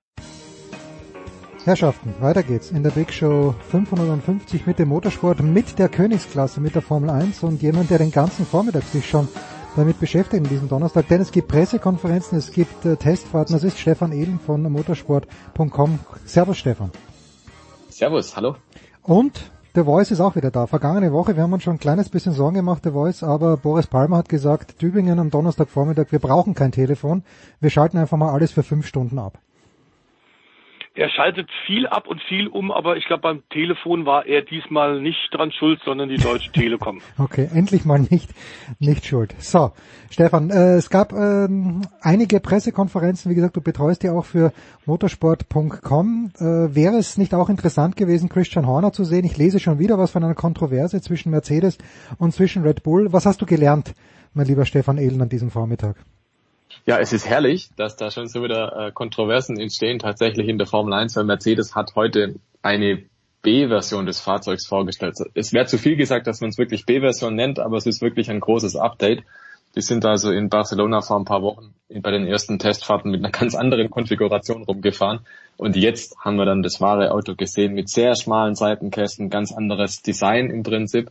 Also schon kann man davon reden, dass es ein anderes Auto ist, was man da gezeigt hat. Und dann haben die Kollegen von Automotor und Sport gesprochen mit äh, Teamchef Christian Horner von Red Bull und der hat gesagt, naja, er kann sich nicht vorstellen, dass das so legal ist, wie Mercedes das so gebaut hat. Da geht es unter anderem um die Rückspiegelhalterung, die zum Beispiel direkt aufgesetzt ist auf eine seitliche Crash-Struktur. Und die steht vollkommen frei, die ist gar nicht in den Seitenkasten mehr integriert. Also so eine Bauweise hat man halt noch nicht gesehen. So, und dann kam Red Bull und hat dann relativ schnell gesagt, nee, diese Äußerungen, die haben wir so gar nie getätigt. Der, getätigt. Der Christian Horner hätte nie sowas gesagt.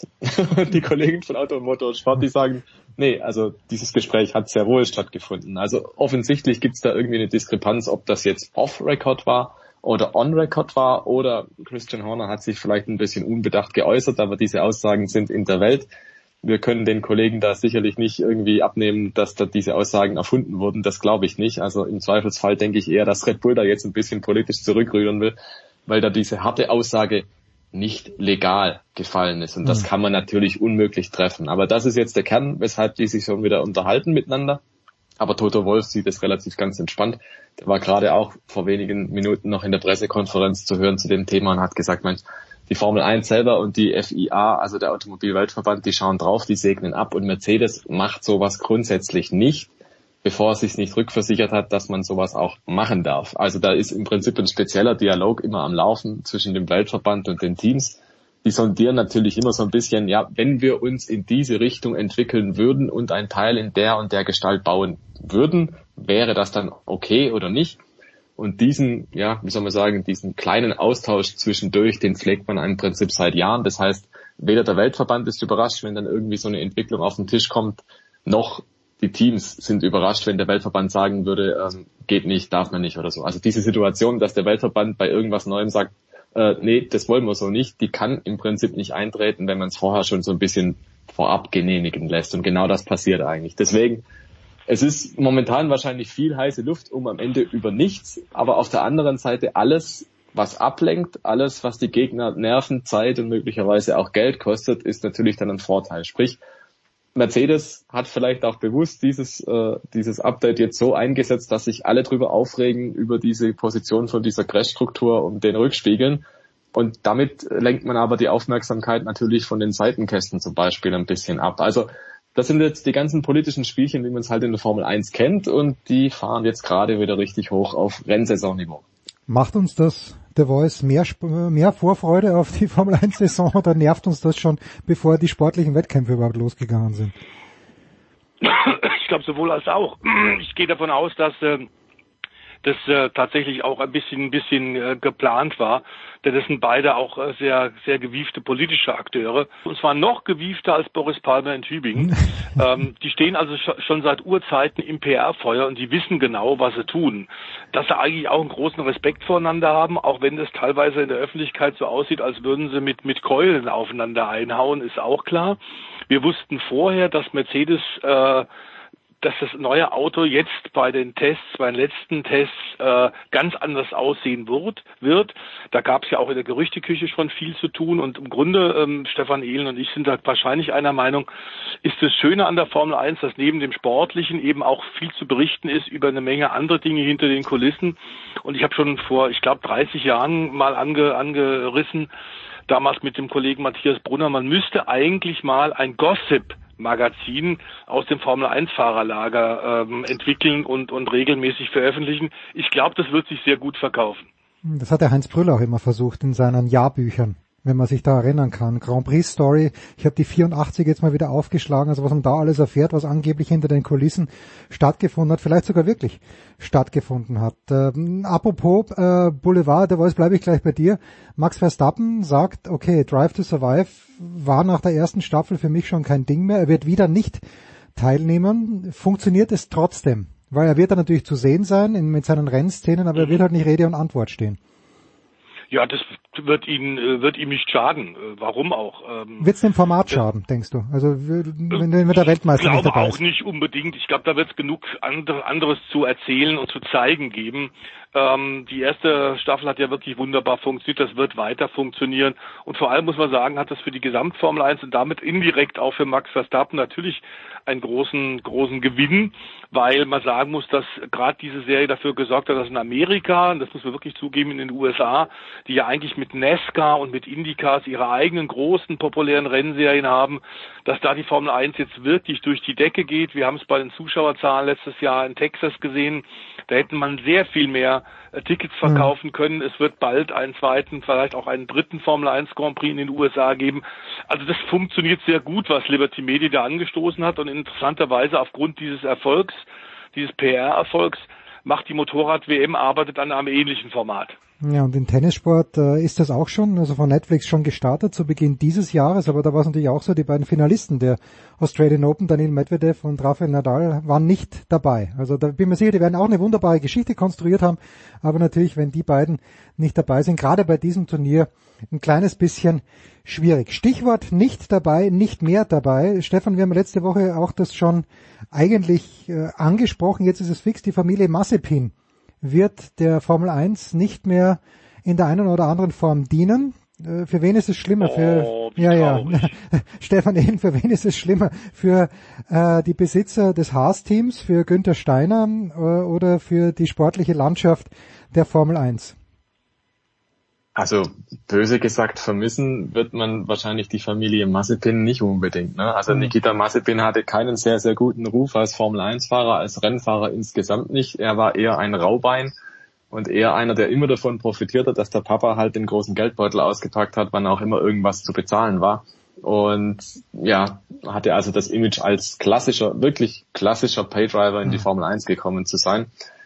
Und er hat auch mit seiner Einstellung auf und abseits der Rennstrecke immer mal wieder für Irritationen gesorgt, auch den Teamkollegen Nick Schumacher mehr als einmal dann schier umfahren wollen auf der Rennstrecke. Also zweifelhaft, glaube ich, ist schon so ein bisschen der Ruf und zweifelhaft ist auch das, was überhaupt dieses Sponsoring bei Haas da ausgemacht hat. Also ich kann mir sehr gut vorstellen, dass da eigentlich die meisten froh sind, dass das jetzt ein Ende hat, wobei und da muss man auch schon wieder sagen, das ist die nächste Kontroverse, weil Ural Kali, also der Sponsor, wo der Papa von ähm, Nikita Mazepin der Chef ist. Die haben schon angekündigt, rechtliche Schritte jetzt gegen Haas einleiten zu wollen, weil die Vertragsauflösung so nicht geht und weil Summen gezahlt worden sind. Wir hatten ja letzte Woche vermutet, es seien schon einige äh, Zahlungen erfolgt. Das mhm. ist wohl so. Und die Gelder will man natürlich jetzt zurückhaben, wenn der Sohnemann gar nicht fährt.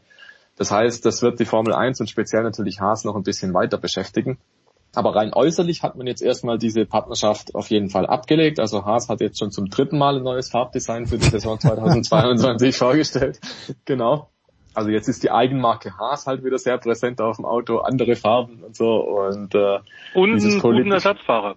Genau, und diese politischen Spielchen werden noch ziemlich weitergehen, aber interessant ist, Stefan hat es gerade gesagt, mit Kevin Magnussen haben wir einen alten Bekannten tatsächlich jetzt als Teamkollege von Mick Schumacher da, Pietro Fittipaldi, der Testfahrer, der darf jetzt zwar testen, der wird auch am heutigen Donnerstag noch fahren, aber Kevin Magnussen wird dann Teamkollege in der Formel 1 Saison 2022 von Mick Schumacher und darüber hinaus. Also der ist sehr wahrscheinlich dann wieder für mehrere Jahre im Sattel, obwohl er eigentlich mal gesagt hat, Formel 1 nur wieder, wenn er ein gutes konkurrenzfähiges mhm. Angebot kriegt. Danach sieht es jetzt bei Haas nicht unbedingt aus, aber aus deutscher Sicht, glaube ich, ist interessant, Mick Schumacher kriegt jetzt mal einen Teamkollege, der ein echtes Kaliber ist. Kevin Magnussen ist keiner, der nichts kann, sondern ganz im Gegenteil, der hat wirklich was drauf.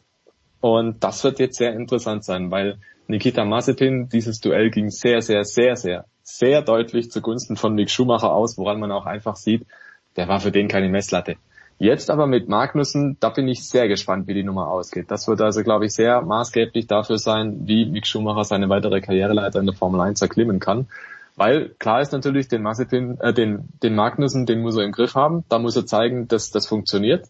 Nur dann geht's wirklich richtig hoch hinaus in der Formel 1. Wenn er da aber tatsächlich sich schwer tut, wenn er da vielleicht sogar untergeht, was ich nicht weiß, müssen wir alle abwarten, mhm dann könnte es natürlich ein bisschen steiniger werden insgesamt. Also da steckt sehr viel Spannung drin aus deutscher Sicht, weil Mick Schumacher jetzt wirklich eine Aufgabe vor sich hat.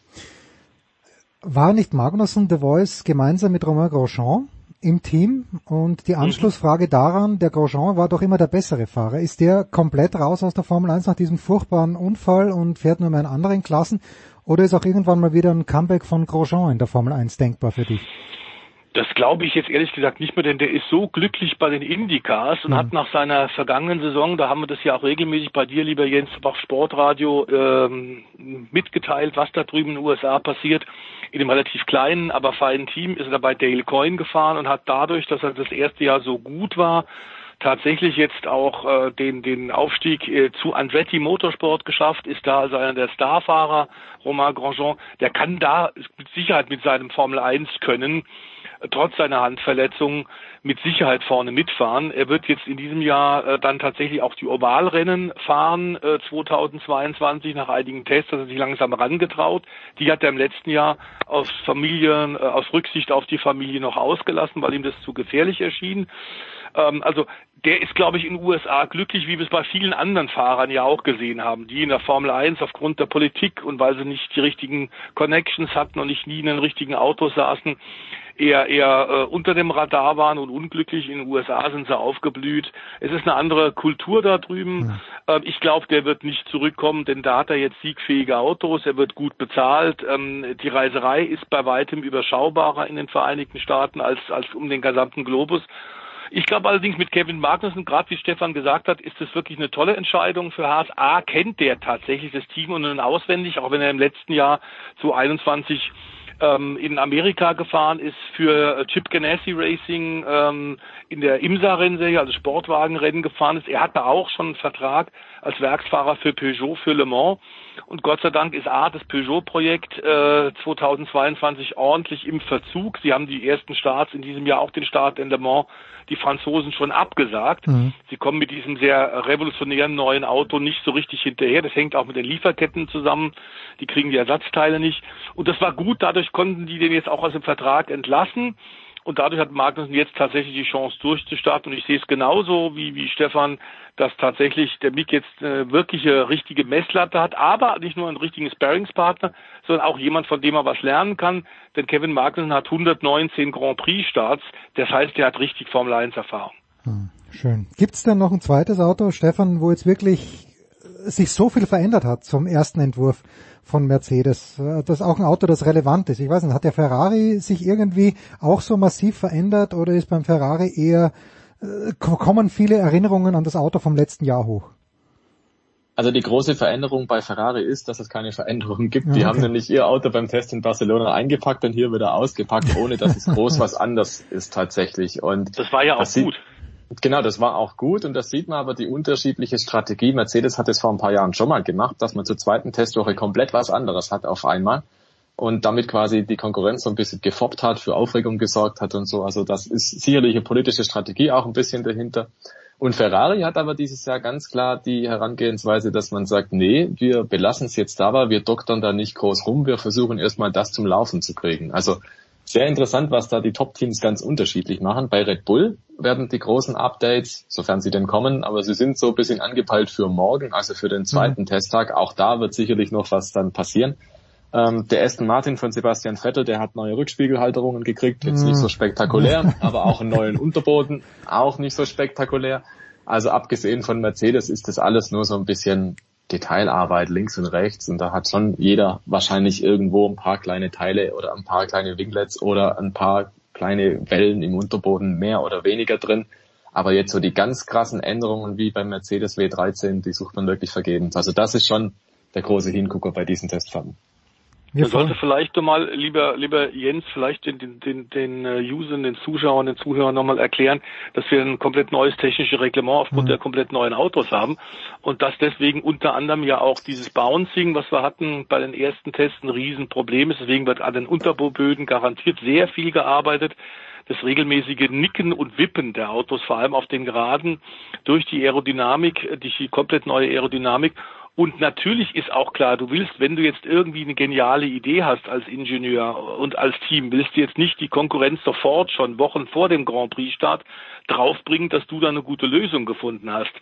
Das heißt, die entscheidenden Teile werden, äh, je näher der Grand Prix äh, Auftakt in die Saison 2022 kommt, werden dann erst ausgepackt. Das ist äh, unter dem Tricksen, Tarnen, Täuschen gehört das ganz genauso dazu. Äh, wie gesagt, bei Mercedes hat man das schon gewusst, dass das diesmal so sein wird. Ich glaube auch, dass eine, ein paar andere Teams noch Ideen haben und vielleicht Teile jetzt erst heute oder morgen oder übermorgen bringen, auch um die, die FIA-Prüfer ein bisschen vor vollendete Tatsachen zu stellen. Das heißt, die technischen Kommissare der Formel 1 und des Weltverbandes ähm, man will also A, der Konkurrenz nicht zu früh Anschauungsunterricht geben, B, aber auch dem Weltverband äh, so ein bisschen unter Druck setzen und sagen, also möglicherweise geniale Lösung, äh, aber im Graubereich des Reglements, das haben wir in der Formel 1 ja gern, da gibt's immer irgendwelche Schlich Schlupflöcher und wir haben einfach Bright Brains, wir haben sehr clevere Leute, ähm, deswegen ist es umso wichtiger, dass wir jetzt ähm, den, den Live-Ticker äh, rund um Stefan Ehlen äh, weiter verfolgen, denn da wird eine Menge passieren in den nächsten Tagen.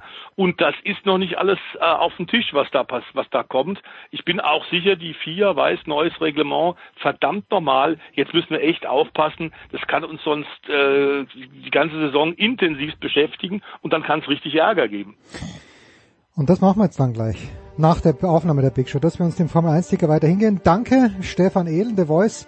Bleibt noch hier, denn gleich sprechen wir über den Auftakt einer anderen Rennserie, nämlich der MotoGP.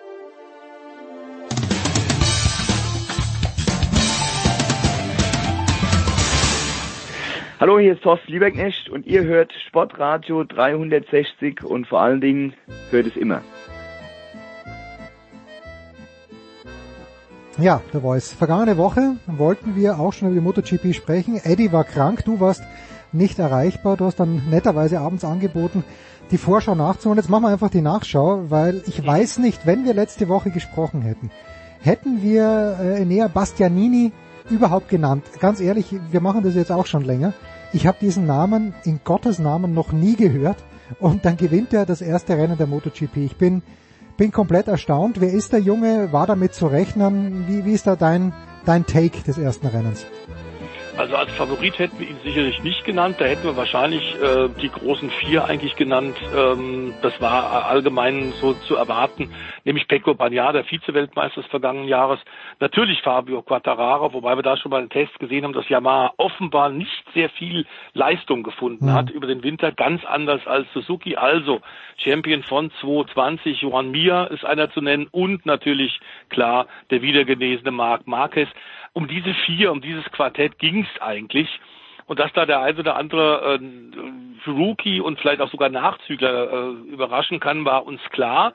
Ähm, denn Bastianini war tatsächlich mit dem Gresini Racing äh, der Gresini Racing Ducati ist eine Vorjahresmaschine und da hat Pecco Bagnaia in der zweiten Saisonhälfte im letzten Jahr ja gezeigt, mit vier Siegen in den letzten fünf Rennen, wie gut das Motorrad ist. Also da muss man jetzt auch nicht weiterentwickeln, ganz anders als die Werks Ducati, die haben richtig, richtig Probleme. Äh, zwei Ausfälle gleich zu Beginn, weil das Motorrad offenbar zu viel technische Feature hat, mhm. ähm, die einfach noch nicht aussortiert sind. Das ist ein Riesenproblem. Die haben geniale Ideen, die haben einen fantastischen Technikdirektor mit Gigi de la Linea, aber klar ist auch, die haben noch Hausaufgaben zu machen und die Testzeit war für die offenbar ein bisschen zu kurz, was sehr erfreulich war. Und da wussten wir vorher überhaupt nicht, hat KTM wirklich einen großen Schritt seit dem letzten Jahr gemacht. Die haben ja Strukturen verändert. Die haben eine Menge, Menge in Mattinghofen gelernt aus der Vergangenheit, aus den großen Schwankungen des letzten Jahres, wo sie mal gut waren und mal mittelprächtig. Ähm, das ist ganz offenbar erfolgt, denn am Ende drei Zehntel Rückstand hinter Überraschungssieger Enea Bastianini. Das ist natürlich für Brad Binder und KTM auf einer Rennstrecke, wie die in, in äh, Doha, bei denen sie nie gut ausgesehen. Das war eigentlich die schlechteste Rennstrecke in der Vergangenheit für KTM. Platz zwei und nur wenige Zehntel Rückstand. Das kann ein gutes Jahr für die Österreicher werden. Ja, jetzt hast du aber gesagt, äh, um beim Weltmeister zu bleiben, Catararo, der im vergangenen Jahr ja mhm. auch eigentlich schon zu Beginn der Saison mein Eindruck zumindest nach meiner Erinnerung, also in, in, der frühen Phase eigentlich schon mehr als nur den Grundstein gelegt hat, sondern sich einen Vorsprung rausgefahren hat. Ist es bei dem jetzt die Strecke oder hast du, haben wir da wirklich schon gesehen in den letzten Wochen bei den Testfahrten, dass das, dass das nicht ganz reicht?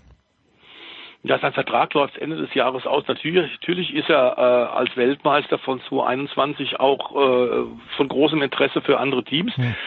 Yamaha hat wohl schon tatsächlich natürlich angefangen, Gespräche mit ihm zu führen. Die hätten gern seine Unterschrift auf einen längerfristigen Vertrag, aber nach der Leistung, die Yamaha jetzt beim ersten Grand Prix gezeigt hat, und das ging allen Yamaha-Fahrern so, also nicht nur dem Champion, nicht nur dem Franzosen, sondern Yamaha ist deutlich hinten, während ganz klar also KTM und Suzuki gegenüber dem Vorjahr große Fortschritte gemacht hat. Es wird darauf ankommen, wie Marc Marquez, der noch nicht 100 bei 100 Prozent ist nach seinen langen, seiner langen Verletzungszeit, wie der tatsächlich besser wird, aber der wird sicherlich auch noch besser werden.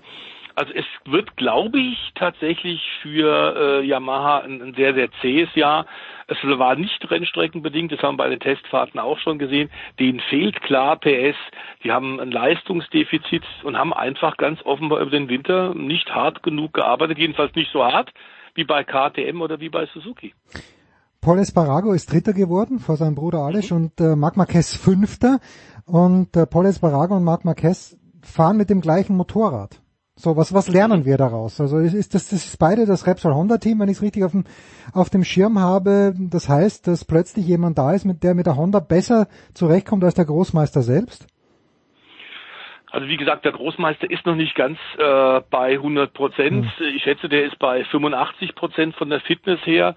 Dann war das ein bisschen schwierig bei dem Nachts Grand Prix, ähm, den wir gesehen haben am vergangenen Wochenende, äh, dass tatsächlich die Reifenwahl tricky war. Mhm. Und äh, da haben sich beide Honda-Fahrer ein bisschen vertan. Aber klar ist, dass Marc Marquez nicht alles reingeworfen hat, denn der wird natürlich tunlichst eine erneute Verletzung zu Saisonbeginn vermeiden. Das ist ja völlig klar, dass sowas im Hinterkopf sein muss. Ähm, er hat dann einfach ein bisschen Tempo rausgenommen, war von Anfang an ja vorne mit dabei beim Kampf um die Spitze. Und ähm, bei Paul Esparrago muss man sagen, der hat ein bisschen Fehler gemacht, denn der hat ganz offenbar am Anfang zu sehr gepusht. Honda hat versucht, ihn etwas einzubremsen. Er war in Führung und hat auch alle anderen Verfolger überrascht, dass er so aggressiv losgefahren ist. Am Ende ist ihm der Vorderreifen eingegangen und er ist über die Vorderachse ordentlich gerutscht, konnte kaum noch richtig einlenken und konnte deswegen am Ende Enea Bastianini äh, nichts mehr entgegenhalten und auch nicht Brad Binder. Er hat sich das Rennen ein bisschen falsch eingeschaltet, das muss er noch lernen. Aber Stefan Bradl ist ja der Test- und Entwicklungsfahrer seit Jahren bei HRC, beim Honda Werksteam. Und da war die Aufgabe im letzten Jahr ganz klar, nachdem sie gesehen haben, was für eine Abhängigkeit sie von einem Starfahrer haben, von Marc Marquez, dass natürlich das Motorrad ein bisschen breiter einsetzbar und fahrbarer werden muss, auch für andere Fahrer. Und das scheint ihnen tatsächlich gelungen zu sein. Da haben sie extra dran gearbeitet. Denn äh, auch im Qualifying haben wir gesehen, Paul Asparago war richtig gut. Und für ihn ist es auch insofern ein besonders wichtiges Jahr, Jens, weil der, der sein Vertrag läuft auch Ende des Jahres aus. Also will der tatsächlich auch weiter äh, für das Honda-Werksteam fahren, muss der in diesem Jahr liefern. In der vergangenen Saison konnte man auch sagen, okay, das ganze Team war natürlich durcheinander aufgrund des, des Kommen und Gehens, der Verletzungen von Marc Markisch, um den natürlich als Nummer eins Fahrer sich alles dreht. Äh, später in der Saison eingestiegen, vorzeitig wieder ausgestiegen wegen einer erneuten Verletzung. Da hat man sich nicht so richtig auf ihn konzentrieren können und ganz oft lag ihm das Motorrad nicht. Er musste sich da erstmal einfinden. Aber dieses Jahr ist Make or Break. Entweder ist Paul vorne mit dabei und kann vielleicht sogar Rennen gewinnen oder der ist weg. Da gibt's andere Möglichkeiten, zum Beispiel Quattararo ähm, oder auch bei John Mear gab es schon Gespräche in den Kulissen. Da wird er aber momentan erstmal von Abstand nehmen, denn Suzuki ist jetzt gut, auch wenn die Rennpace, glaube ich, für ihn ein bisschen enttäuschend war. Aber beide Suzuki waren vorne mit dabei. Du hast vor allem auf der langen Geraden gesehen, dieser äh, ICE-Express, der mhm. Ducati, die wir noch im letzten Jahr gesehen haben, die haben alle stehen lassen Dieser, dieser Express war in diesem Jahr nicht mehr zu sehen, denn da können jetzt andere Motorräder mithalten und das verspricht natürlich eine fantastische Saison. Was wir vielleicht doch einschließen sollten, wir hatten ja gerade bei dir in der, in der Formel 1 in der letzten Woche über diesen neuen fantastischen Vertrag zwischen Red Bull und Max Verstappen ja. gesprochen und über die kolportierten Summen von zwischen 40 und 50 Millionen im Jahr. Da ist er etwa auf Lewis Hamilton-Ebene inzwischen. Das ist die Messlatte. Ähm, Quattararo kriegt momentan 5 Millionen. Okay, wenn du gesagt hast 500.000, also, äh, äh wäre es wenig gewesen, aber 5 Millionen ist ja in Ordnung, oder? Alles in Ordnung. 5 Millionen ist in Ordnung, aber wenn du bedenkst, dass der Marc Marquez zwischen 14 und 15 mhm. Millionen kriegt und in den letzten zwei Jahren verletzungsbedingt die meiste Zeit hat zuschauen müssen, stimmt da das Verhältnis auch nicht mehr. Ähm, aber klar ist auch, die Motorradhersteller äh, haben aufgrund tatsächlich der Weltwirtschaftsprobleme äh, der Lieferketten ordentlich Umsatz verloren und man versucht jetzt über junge Talente, die eben kostengünstig sind, auch nach dem Rücktritt unter anderem von ebenfalls super bezahltem Valentino Rossi, einfach junge Leute nach oben zu bringen, wie eben Enia Bastianini, der tatsächlich für ein, für ein Apple und ein Ei mit Sicherheit fährt und äh, wirklich als David gegen Goliath, gegen die ganzen großen Herstellerteams das fantastisch gemacht hat. Und ich glaube, das war keine Eintagsfliege. Der war im Qualifying stark genug für die erste Startreihe. Ähm, der war beim äh, Testen die ganze Zeit richtig stark und es ist natürlich wirklich toll, dass nach dem Tod von Fausto Gresini mhm. vor eineinhalb Jahren, das haben wir bei dir ja auch vermeldet, ein ehemaliger Motorradweltmeister, der lange jetzt Teamchef ist und sich um die Förderung junger Talente kümmert.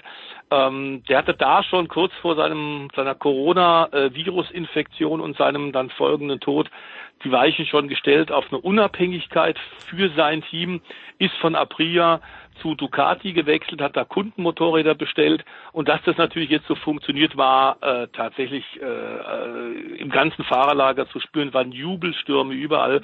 Eine wunderbare Feel-Good-Story, dass dieses Gresini-Team jetzt den ersten Grand Prix-Sieg in der MotoGP holt nach dem Tod von Fausto seit Oktober 2006 als damals Antoni Elias den Valentino Rossi um 2000 hat schlagen können.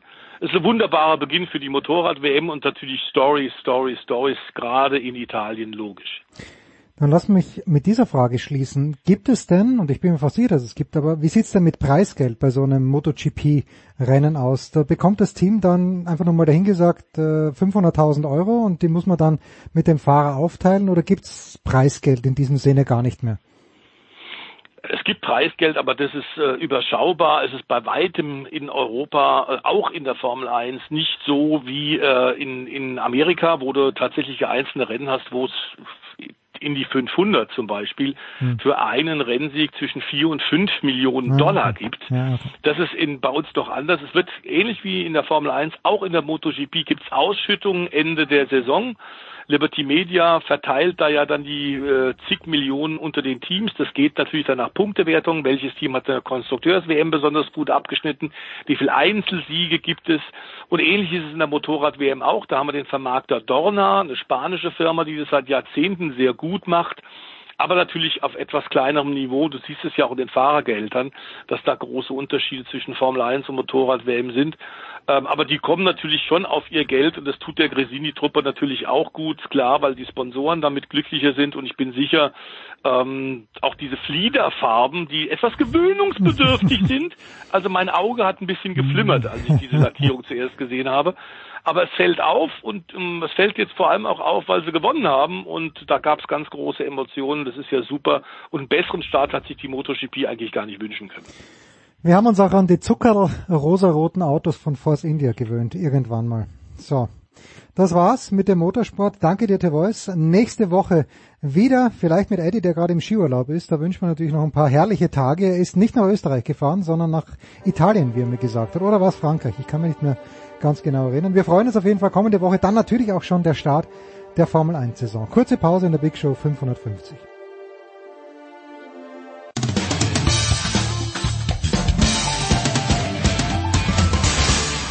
Dobar dan, ovdje je Ivo Karlović, slušate Sportski radio 360. Und jetzt ist es Zeit für die German Power Rankings, die wöchentliche völlig subjektive Rangliste aller deutschen Sportler, Teams, Trainer, Spielerfrauen. exklusiv produziert, verantwortet und dem gesamten Internet zur kritischen Würdigung hingeworfen. Von sportradio360.de.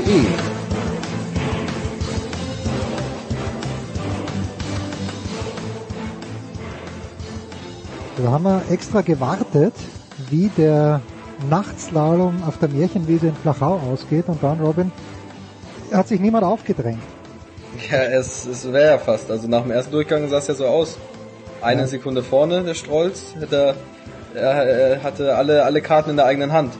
Ja, und genauso ist er dann runtergefahren und hat einfach zu viele Fehler gemacht. Dann ist er Vierter geworden. Vorm Blackie und vorm Feller und das reicht halt dann nicht am Ende des Tages. Leider nicht, aber beim Skifahren haben wir ja auch wen im Angebot. Diesmal ja, ein, Newcomer. Newcomer, okay. Na, dann fahren wir mit Skifahren. Also es ist wieder eine ganz schwierige Woche.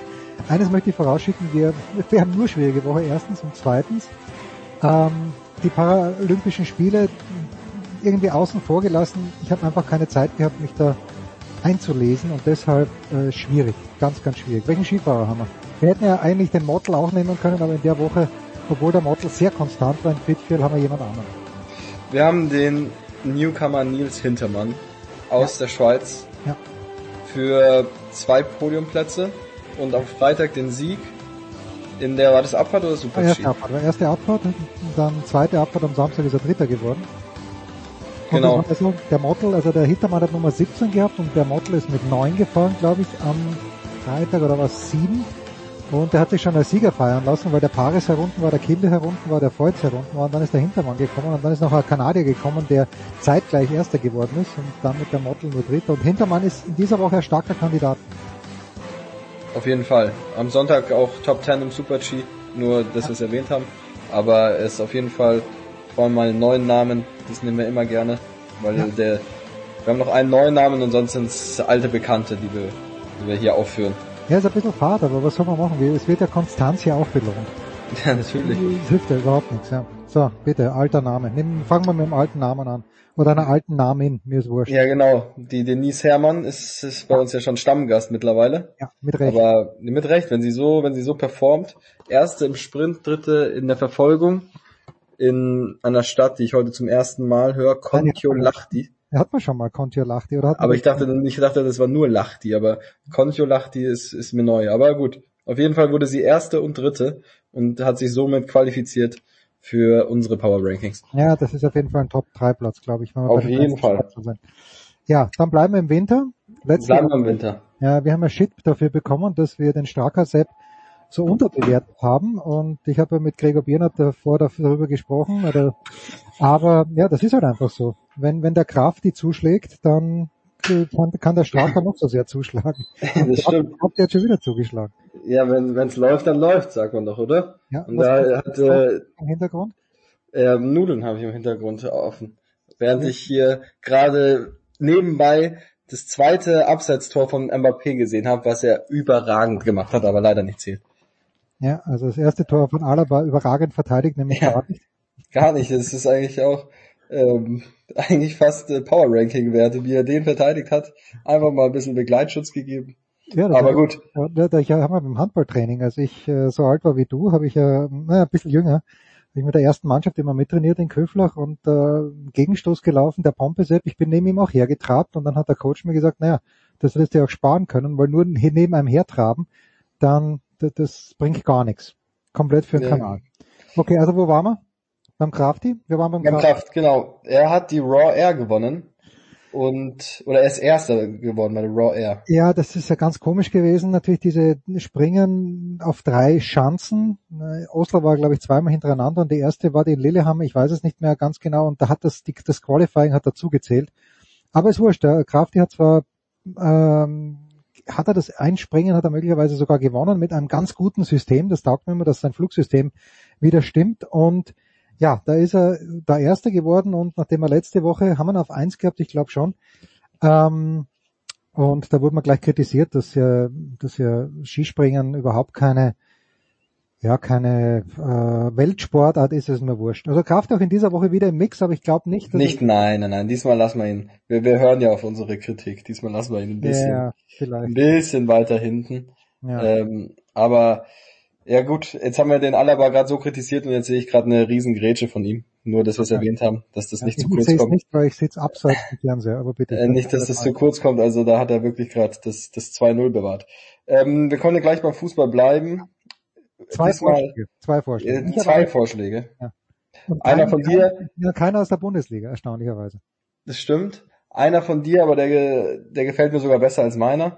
Nur weil ich es gesehen habe. Ähm, am Samstag war das, glaube ich, Chelsea in Burnley mit 4-0 und da hat der, der Kai, Kai Havertz zweimal getroffen. Und weil wir natürlich irgendwie diese, die deutschen Fußballer im Ausland irgendwie, die sind halt präsenter, weil es einfach auffällt. Und deswegen habe ich den mit aufgeschrieben. Zwei Tore, ja, beim, ich glaube, Burnley ist ja Tabellenletzter oder ganz, ganz weit hinten. Äh, auch trotz dem super Transfer Weghorst. Ja, Aber der wird sich freuen. der wird sich freuen, wenn er nächstes Jahr zweite Liga spielen darf.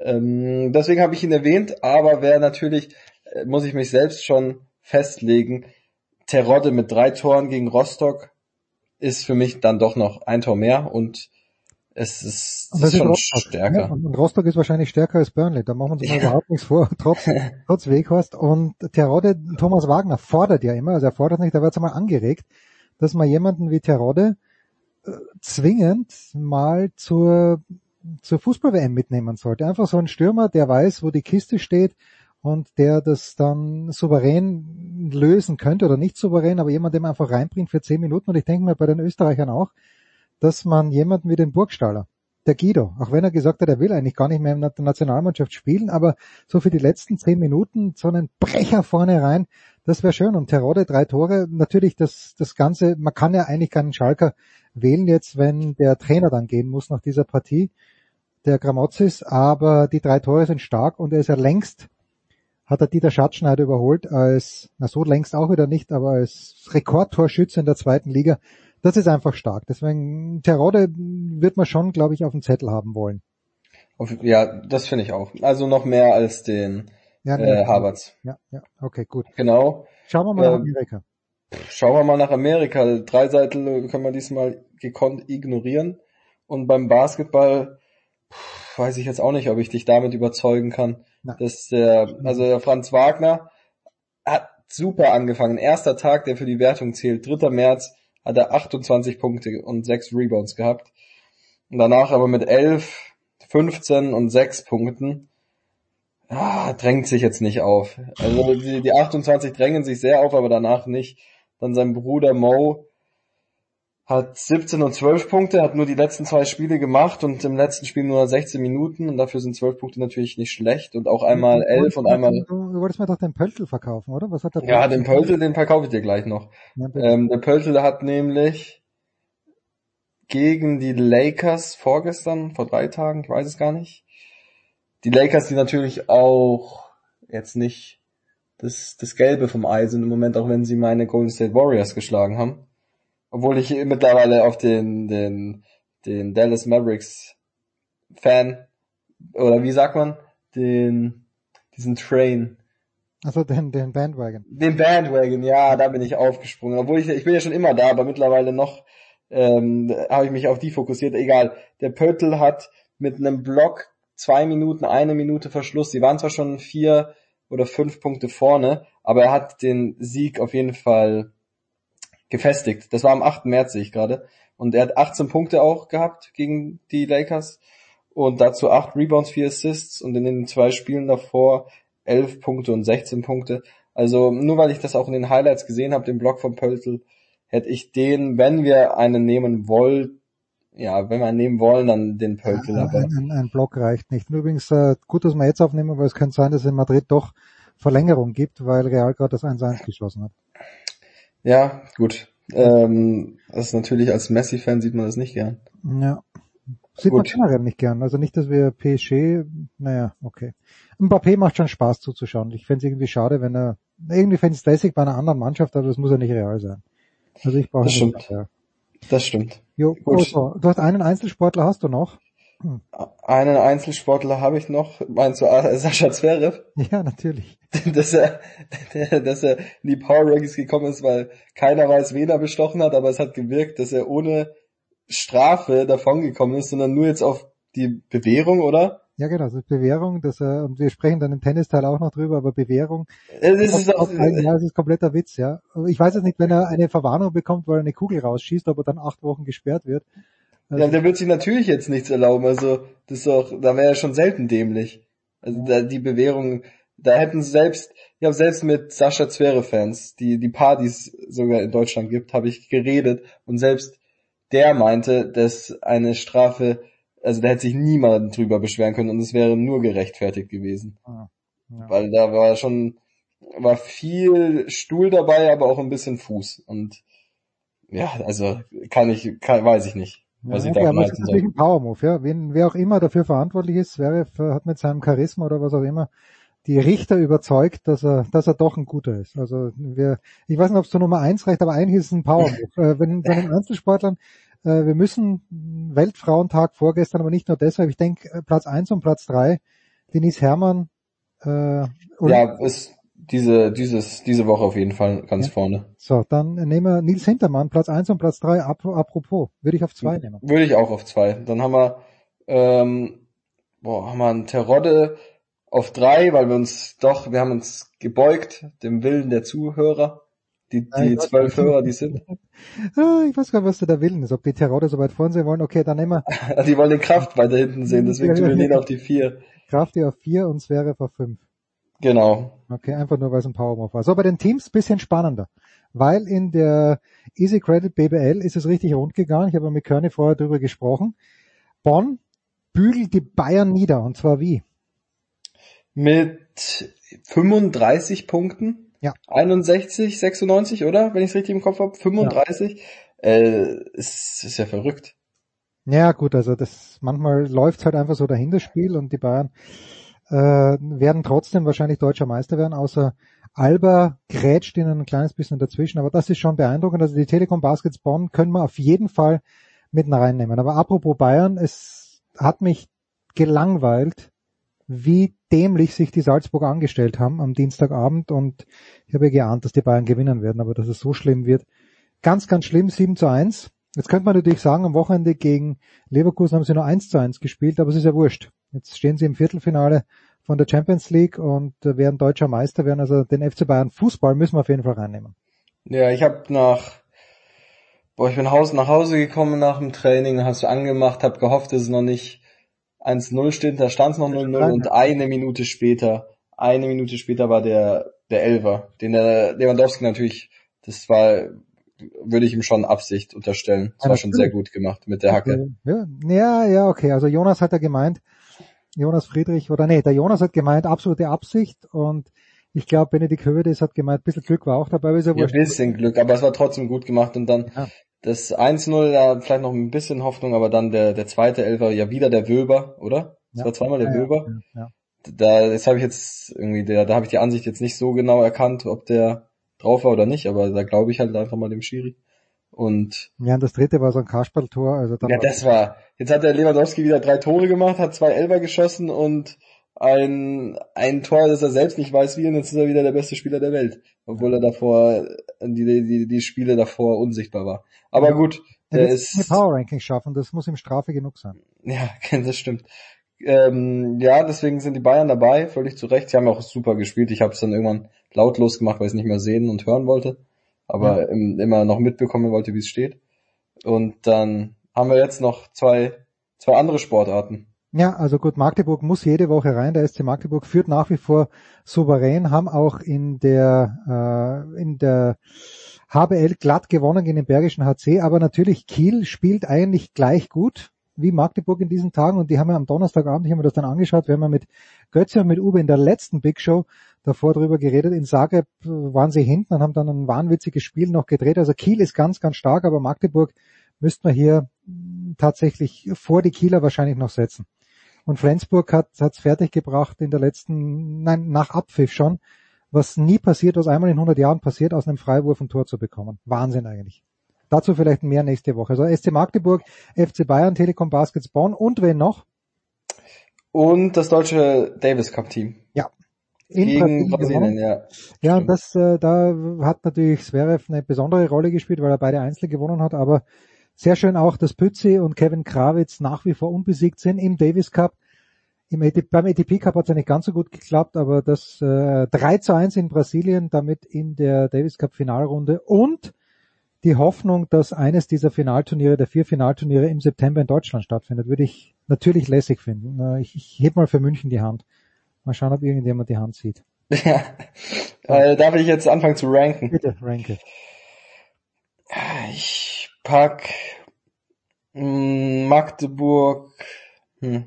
Wen willst du? Ähm, ich will Deutschland das Davis Cup Team will ich nicht so weit nach vorne, weil Ja. Zverev muss gegen Montero gewinnen und muss auch gegen Sabot wild, oder? Hat der Sabot das zweite? Ja, ja. Muss, er, muss er beide gewinnen und das deutsche Doppel muss gegen den Soares, der 57 mittlerweile ist, Ja. und den Miligeni Alves, den ich zum ersten Mal doppelt spiele, ne? Oder? Er hat doch, war doch Miligeni Alves. Ja, ja, genau. War, Also ich der zum ersten Mal in seinem Leben doppelt spielt. Also wenn sie das nicht gewinnen, auch wenn es stark ist, deswegen will ich die nicht so weit vorne, weil es ein Pflichtsieg war. Also vierter, Und- vierter Platz, bitteschön. Wenn das, wenn das mein Freund Michael Kohlmann hört, der zieht dir die Ohren lang beim nächsten Mal. Ja, deswegen ist auch die Frage, ob es auf drei oder vier und dann Magdeburg jeweils den anderen Platz, weil es- Magdeburg ist halt, ist halt langweilig, die sind die ganze Zeit dabei.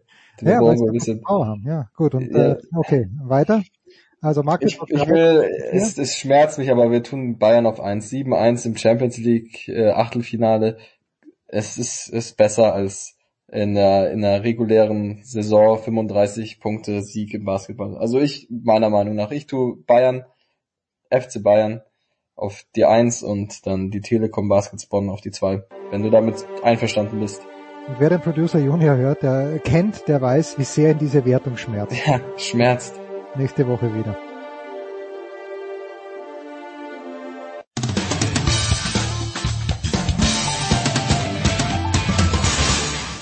Hier ist Roger Kluge vom Radsportteam Lotto Total und ihr hört das Sportradio 360. Herrschaften, in der Big Show 550 geht's weiter und äh, er ist wieder da, möchte ich sagen. Er hat wohlverdient, glaube ich, zwei, drei Tage sich mal freigenommen, aber jetzt wird's richtig hard and heavy. Und er, das ist Gregor Biernat von Sky und es geht weiter mit Golf. Grüß dich, Gregor. Grüß dich, Jens. Hallo. Gregor, wir müssen ein kleines bisschen zuerst äh, zunächst die jüngere Vergangenheit aufarbeiten. Ich habe bisschen Shit bekommen, vielleicht sogar zu Recht, dass ich den Sieg von Sepp Stracker in, äh, wo war's, ich weiß es gar nicht mehr, äh, du wirst es mir gleich sagen, nicht hoch genug eingeschätzt hätte, dass ich äh, gemeint hätte, naja, es ist toll, aber es hätte noch bisschen toller sein können. Wie toll ist ein Sieg eines Österreichers, auch wenn er nur 50% Österreicher ist, äh, deiner Ansicht nach auf der PGA Tour? Ach, das war ein äh, großes Turnier. Die haben in Florida gespielt. Äh, war Honda Classic, wenn mich nicht alles Ja, täuscht. ja, ja, ja, ja. wie du gesagt hast, ist noch meine freie Woche. Und dann schalte ich tatsächlich auch äh, komplett ab, was Golf angeht. Äh, aber das ist ein, äh, das ist ein ganz reguläres PGA Tour Turnier gewesen. Er ist der erste ähm, österreichisch-stämmige Spieler, der auf der PGA Tour gewinnen konnte. Und wie du gesagt hast, er ist halb Amerikaner, halb Österreicher und ist seit ja seit vielen Jahren äh, schon in Amerika, ging zum College dort. Aber er ist äh, er ist auch Österreicher und ähm, das ist natürlich irgendwie auch für, für einen österreichischen Sport ähm, äh, Golfsport ist das einfach eine, eine irre Geschichte und äh, das sind einfach immer Jungs, die sind dann für den Nachwuchs äh, Vorbilder und äh, das ist das, was man sich immer irgendwie wünscht, dass man Leute hat im eigenen Land, die irgendwie zu denen man aufschauen kann und sowas kann man mir vorstellen. Gibt immer auch so einen kleinen Boost nochmal, was Golf in Österreich angeht und für ihn selber, der konnte das ähm, im Interview danach auch irgendwie noch gar nicht fassen. Er ist jetzt auch keine 21 mehr, ist schon ein paar Jahre älter und hat halt echt äh, über über die Corn Ferry Tour, das ist aber sehr wie die zweite Liga, über die man sich auf die PGA Tour spielt, ähm, immer mal wieder geschafft. Dann hat er die Tourkarte wieder verloren. Es war immer so ein Hin und Her und das ist jetzt so der endgültige Durchbruch und der wird auch bestimmt äh, ihm eine Riesenlast von Schultern nehmen, Knoten lösen und äh, das kann immer der Einstieg zu noch größerem sein. Apropos Einstieg und weil du das College schon erwähnst, äh, ist das mittlerweile der klassische Weg? Gerade für US-amerikanische Spieler auch, dass sie zuerst aufs College gehen. Tiger Woods, ich erinnere mich, 96 im Herbst, war ja auch ein College-Athlet. Aber das war damals noch, aus meiner Sicht zumindest, was Außergewöhnliches. Ist es mittlerweile so, dass das US-amerikanische College wirklich das beste Sprungbrett, zumindest für die Amerikaner ist? Äh, ja, würde ich sagen, nicht nur für die Amerikaner, sondern grundsätzlich. Es ist, äh, hängt ganz einfach damit zusammen, dass die am, am College, ähm, wenn sie denn in den in den Top-Teams spielen, ob das jetzt Golf ist oder äh, Basketball, Football, Eishockey, äh, you name it, dann äh, dann trainieren die quasi professionell. Also ich habe mir irgendwie mal so einen, so einen College-Tag angeguckt, äh, beziehungsweise angehört von einem, den ich kenne, der der das mal gemacht hat für ein paar Semester und da stehst du halt morgens um sechs auf und vorm Frühstück geht's erstmal ins Gym mhm. und ähm, dann äh, dann gibt's irgendwie ein kleinen kleines Breakfast, dann wird studiert und ab mittags oder ab frühen Nachmittag ähm, geht's quasi von der Schulbank dann auf den Golfplatz äh, und äh, die, die trainieren einfach schon fast professionell. Die werden auch von von absoluten Profis trainiert und äh, sind, äh, ich meine, die, die spielen da der Reihe nach irgendwie Mitte 60er Runden auch auf wirklich ordentlichen, anspruchsvollen Golfplätzen, Golfplätzen, die diese End diese National Collegiate Athletic Association, äh, wo die, ähm, wo die verschiedenen Sportarten an den verschiedenen Colleges auf nationalem Niveau ausgetragen werden, die sind, die, die sind einfach, die Guten vom College sind schon, äh, sind schon kurz, kurz vor Profi, was das Training angeht. Und wenn ich mir jetzt so die letzten anschaue, so ein Victor Hofland und Morikawa, ähm, die zu, zum Beispiel jetzt in den letzten Jahren wirklich direkt eingeschlagen sind, auch noch mit Siegen, die sind alle vom College gekommen. Also ähm, ums, äh, ums kurz zusammenzufassen, zu bejahen, was du schon gesagt hast, das ist das mit Sicherheit beste Sprungbrett, das vom College zu kommen in den USA. Und wenn ich kurz ergänzen darf, ich kenne ein Mädchen, dessen Schwester, also das Mädchen selbst ist jetzt auch am College, aber die Schwester war auch schon dort.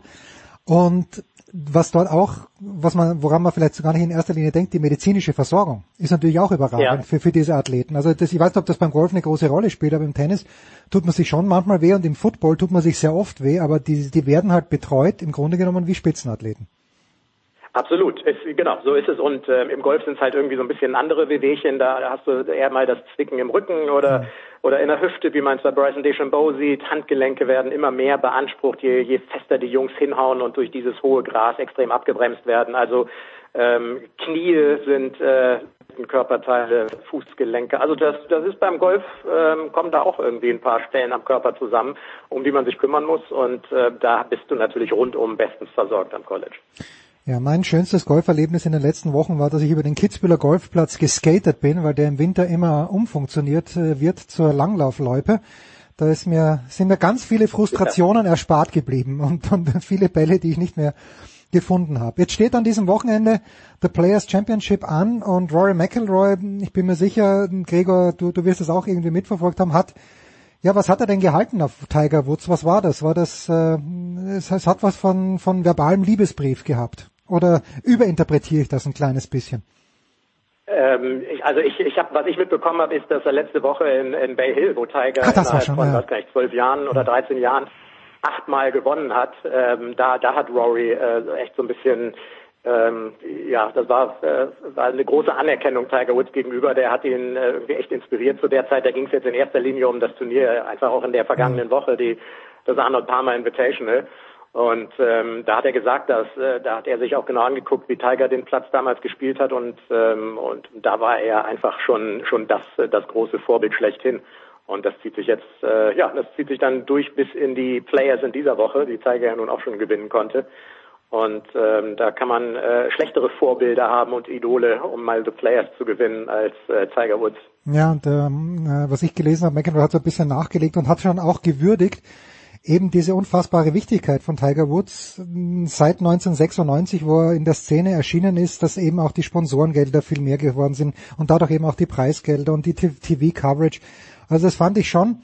Also McElroy muss natürlich in seinem Leben keinen einzigen Tag mehr arbeiten, aber dass das jemand anerkennt, das ist ja, und dass man wirklich auch neidlos einem Kollegen das zugesteht, das finde ich, finde ich eine starke Geste von Rory.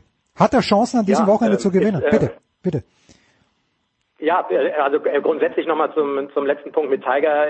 Das macht man vielleicht auch dann noch so ein bisschen lockerer, wenn, wenn der, über den man spricht, jetzt nicht mehr, äh, hm. zumindest in dem Moment, die ganz große Konkurrenz ist. Ähm, das, was Tiger einfach geleistet hat, die letzten Jahrzehnte für den Golfsport, äh, Preisgelder, da, da kriegen wir gleich wunderbar die Brücke hin zur Players. Da geht es in dieser Woche um 20 Millionen Dollar. Das ist das höchst dotierte Golfturnier ever. Wahnsinn. Äh, ich war, hab, war selber vor ein paar Tagen ganz überrascht. Ich habe irgendwie diesen Sprung gar nicht mitbekommen auf 20 Millionen. Ich glaube, da kriegt der Sieger schon drei Millionen.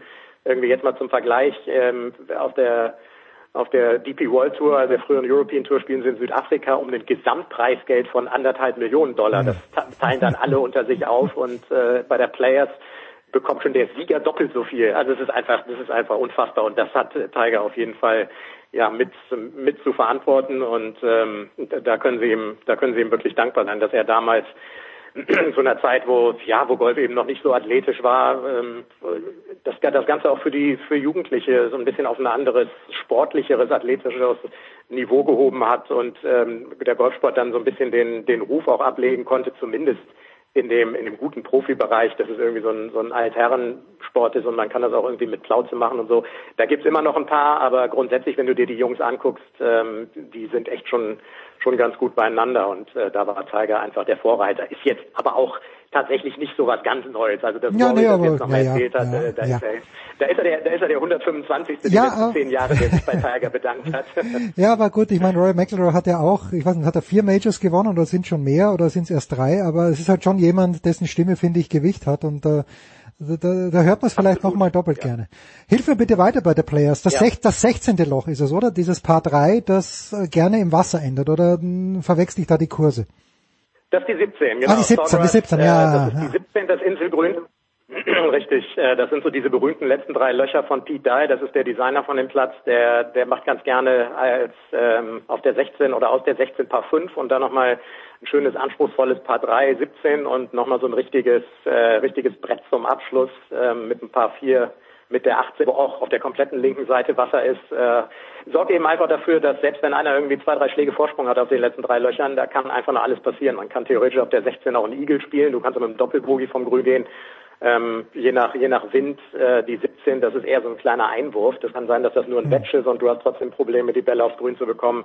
Ähm, der ganze Golfplatz ist äh, ist einfach unheimlich spannend. Ich war da vor ein paar Jahren auch vor Ort und es macht Spaß zuzuschauen. Es ist ein Stadium Course. Es war damals der erste, der gebaut wurde in den 80ern. Das heißt, du du hast so bestimmte Spots, die Fairways oder die Spielbahnen sind alle ein bisschen in den tieferen Bereich dort, in dem früheren Sumpfland. Und äh, dann haben sie, haben sie so Wälle gebaut, rechts und links, von wo aus man dann teilweise nicht nur eine, sondern zwei oder drei Spielbahnen, je nachdem, wo man steht, äh, einsehen kann. Und das ist ein, äh, ja, das ist für, für Zuschauer und, und Spieler einfach ein, ein irrer und unvergleichlicher Golfplatz. Du bist ja selbst ein exzellenter Golfspieler. Hast du, äh, oder was war denn der, der, der bekannteste Platz, blöd gesagt, hast du mal auf irgendeinem Platz gespielt, wo die The Open eben in Großbritannien schon mal waren oder äh, einen Kurs der PGA Tour, Pebble Beach meinetwegen ähm, und, und äh, dieser äh, TPC at, äh, at Sawgrass, hast du dort vielleicht schon mal oder ging das nicht, weil es die Turnierwoche war? Ja, ich bin, wenn, dann immer in der Turnierwoche da gewesen. Ja, ich habe okay. mal ähm, bei der BMW Championship, das ist eins von den Playoff-Turnieren um FedEx Cup, als wir da vor Ort waren, Conway Farms, das ist so ein bisschen nördlich von Chicago, da habe ich mal Pro Am mitgespielt äh, und habe dann auch tatsächlich mal so einen, so einen Golfplatz gespielt. An dem Mittwoch vorher ist der ja schon in dem Zustand, in dem die Jungs den dann ab Donnerstag spielen. Ähm, und das sind echt schon ein bisschen andere Welten. Also auch da ähm, das Rough um die um die Grüns herum und sowas. Äh, also auf normalen Plätzen ähm, spielt man als Amateur sowas nicht, weil äh, das, das, das wollen die Platzbetreiber auch gar nicht, weil ansonsten kommst du nie wieder. Mhm. Also die, ähm, die Dinger sind wirklich schon, schon richtig anspruchsvoll. Du bist es natürlich auch nicht gewöhnt aus aus deinem normalen Golfclub äh, so schnelle Grüns zu spielen. Ähm, da sind so Fall-off-Areas, wenn du, wenn du da das Grün nicht genau richtig anspielst, dann rollt dir der Ball in irgendeine Senke und von da brauchst du dann als als äh, selbst als überdurchschnittlicher Amateur nochmal vier Schläge hoch so ungefähr. Also ähm, ich äh, ich habe nur so, so ein paar von solchen Plätzen mal gespielt unter Turnierbedingungen und ähm, also ich habe äh, ich habe immer so Handicap äh, 0 bis 1 gehabt die letzten Jahre, aber ganz ehrlich, äh, wenn ich wenn ich auf so einem Platz ähm, 15 überspiele, dann ist das ähm, dann ist das schon ganz okay. Also die deutschen Hoffnungen an diesem Wochenende können nicht auf Biernat ruhen. Schade. Äh, meine, meine Stimme hättest Gott du. sei Dank nicht. Gibt's denn, äh, fassen wir es ein bisschen weiter, nehmen wir die Österreicher noch mit, gibt's denn deutschsprachige Starter an diesem Wochenende? Ja, wenn mich nicht alles täuscht, ich habe mir die die Liste auch erst vor einer Stunde ausgedruckt, also die Startliste, aber das dürfte nur Sepp Stracker sein. Ich weiß, dass Bernd Wiesberger in okay. Südafrika spielt. Ja. Und ähm, wer ist noch, ich weiß gar nicht, wer, wer von den Österreichern Nee, nee, das- das ist es, noch glaub ich, schon. Top 50 ist, also das war's dann schon. Sepp Stracker hat sich halt jetzt auch über seinen über seinen Sieg ähm, in der äh, ja, von, von ein paar Wochen, vor zwei Wochen äh, qualifiziert und bin der Meinung, das war's mit deutschsprachigen. Also äh, aus Deutschland ist, äh, ist ist keiner mit von der Partie. Tja, schade. Jetzt, jetzt weiß ich, dass es ja immer schwierig ist, vor so großen Golfturnieren nach einem Sieger zu fragen, aber ich frage dich vielleicht so, welcher der Top-Golfer kommt denn mit dem größten Selbstvertrauen nach Sawgrass? Ich habe übrigens, ich, ich muss noch, ich muss noch einen nachreichen. Ja. Natürlich, äh, Stefan Jäger ist ja mittlerweile Ah, ganz ja. reguläres Mitglied auf Okay, der PGA Tour. Und wenn man unter die Top 125 gekommen ist in der Vorsaison, das ist eine dieser Qualifikationskategorien. Also äh, sorry dafür, nicht Okay. böse gemeint. Also da, da haben wir dann doch noch einen. Immerhin. Aber wer, wer von den Ja, Top-Leuten kommt denn am größten? Ja. Ja, genau. Ähm, also Scotty Scheffler hat ja die letzten ähm, von den letzten drei Turnieren äh, zwei gewinnen können, jetzt auch in der vergangenen Woche. Das ist schon echt beeindruckend. Der spielt mit Brooks Koepka und Sander Schauffele zusammen. Und dann McElroy, Morikawa und Justin Thomas, das ist der Titelverteidiger, ähm, sind, sind in einer Gruppe unterwegs. Davor spielen dann Jordan Speed, Daniel Berger und Dustin Johnson, ehemaliger Weltranglistenerster. Also es sind echt drei Sahnegruppen irgendwie hintereinander. Aber da sind so viel ähm, PGA Tour Gewinner, die, ähm, die damit von der Partie sind. Das ist immer eins der, der bestbesetzten Turniere. Also wo, wohin man schaut, äh, fast jeder von den Teilnehmern hat irgendwie schon schon was gewonnen. Ähm, Garcia spielt mit Scott und Oosthuizen. Also Patrick Reed und Major und Masters Champion und äh, es ist wirklich ein ganzer Haufen. Victor Hovland, der ja in den letzten Monaten super unterwegs war. John Rahm als Weltranglistenerster, der hatte vergangene Woche in Bay Hills war so ein bisschen Probleme, aber den Platz hat er auch zum ersten Mal so wirklich unter Turnierbedingungen gespielt. Äh, von daher, boah, wenn das so ein enges, so ein, so ein enges Feld ist, dann, dann sind da einfach mal wieder die üblichen 15, 20, die wirklich äh, je nach Tagesform gut und gern gewinnen können. Wann geht's los bei Sky? Wann wirst du und mit wem am Start sein? Es geht schon am Mittag oder frühen Nachmittag los äh, im Stream. Da ähm, kann man sich die also die, die besten äh, Top-Gruppen ähm, kann man sich im Stream anschauen und äh, elf Stunden Livestream von der 17. Also jeder einzelne, der die 17 spielt, da kann man sich jeden einzelnen Schlag anschauen. Das ist eigentlich echt ganz spannend, weil das, äh, weil man dann mal sieht, was äh, was dieses Loch irgendwie so hergibt, ob Loch ist, je nach Farmposition.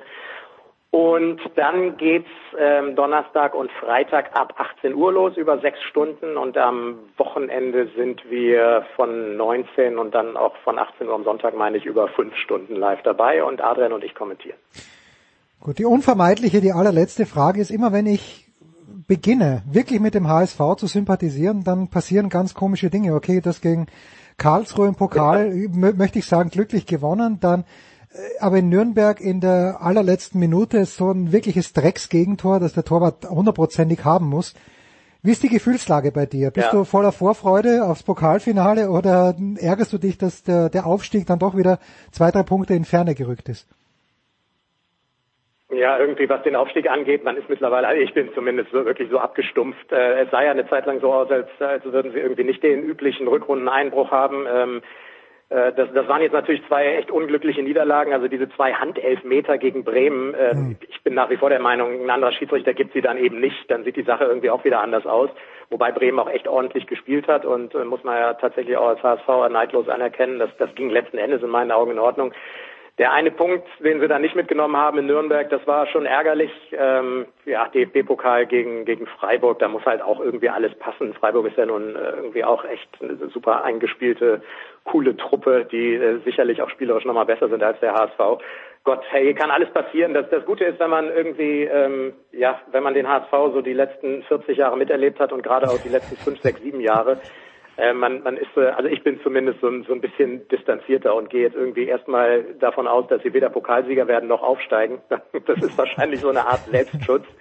Aber es ist schon bitter, dass sie, äh, dass natürlich jetzt irgendwie, keine Ahnung, St. Pauli, Darmstadt und Bremen da Oh oben, ja. die gewinnen plötzlich die entscheidenden Turniere und der HSV verliert sie und dann äh, hast du es auch nicht verdient aufzusteigen. Und dann bin ich auch einmal mehr froh, dass sie nicht in der ersten Liga verdroschen werden, wenn sie, ähm, wenn sie Spiele gegen, gegen durchschnittliche oder teilweise auch einfach nur Punkte holen gegen durchschnittliche Zweitligisten, hast du in der ersten Liga nichts verloren, ganz einfach.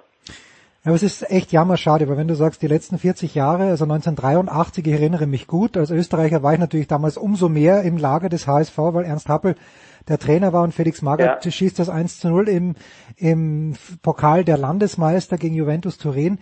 Und irgendwann, dass dieser Bruch dann gekommen ist. Damals war es ja eigentlich völlig normal. Ich weiß, meine Großmutter hat mir den Kicker abonniert. Ich habe den jede Woche geholt und da war einfach Bayern oder HSV. Völlig unvorstellbar und dass dann irgendwann dieser Bruch gekommen ist, wo dann nichts mehr gegangen ist. Das, das tut mir auch weh aus der Ferne. Ich sag dir, wie es ist. Nicht, dass es dir was Ja, helfen würde, aber ich sag's dir ähm, ja, trotzdem. auch- äh, sie, sie sind dann einfach irgendwie doch bestraft worden. Ich, ich verstehe auch ähm, so dieses Also das, das, das Fluchen so ein bisschen ähm, auf, auf Herrn Kühner habe ich nie so ganz verstanden, ähm, weil die Mannschaft, die sie hatten von den Namen her, die, die waren ja alle nicht, nicht schlechter, als es irgendwie dann aber langsam doch äh, auf die hinteren Plätze ging in der ersten Liga.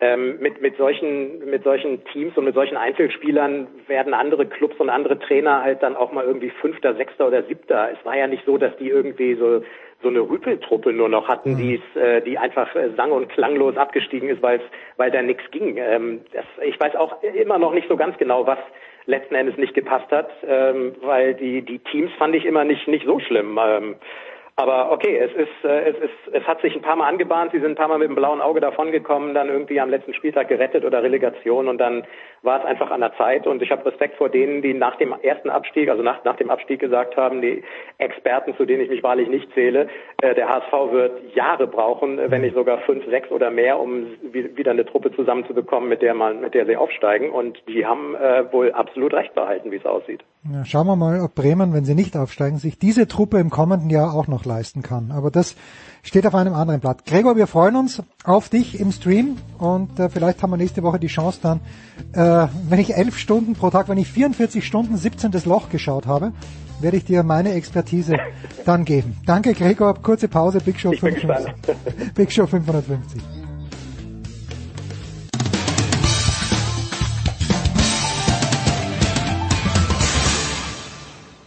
Hallo, hier ist Jutta Kleinschmidt und ihr hört Sportradio 360.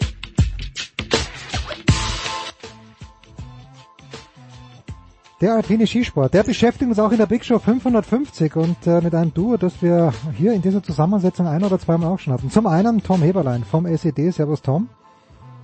Servus. Zum anderen Lukas Zara, zurückgekehrt. Der Standard AT aus Peking, Servus Lukas. Hallihallo.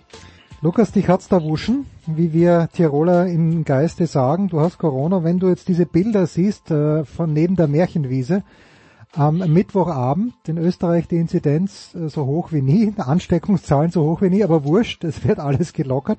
Äh, I'm, I'm all for it, ja, aber äh, schon ein kleines bisschen komisch, dass da plötzlich 10.000 Leute am, am Start als Zuschauer waren, oder nicht?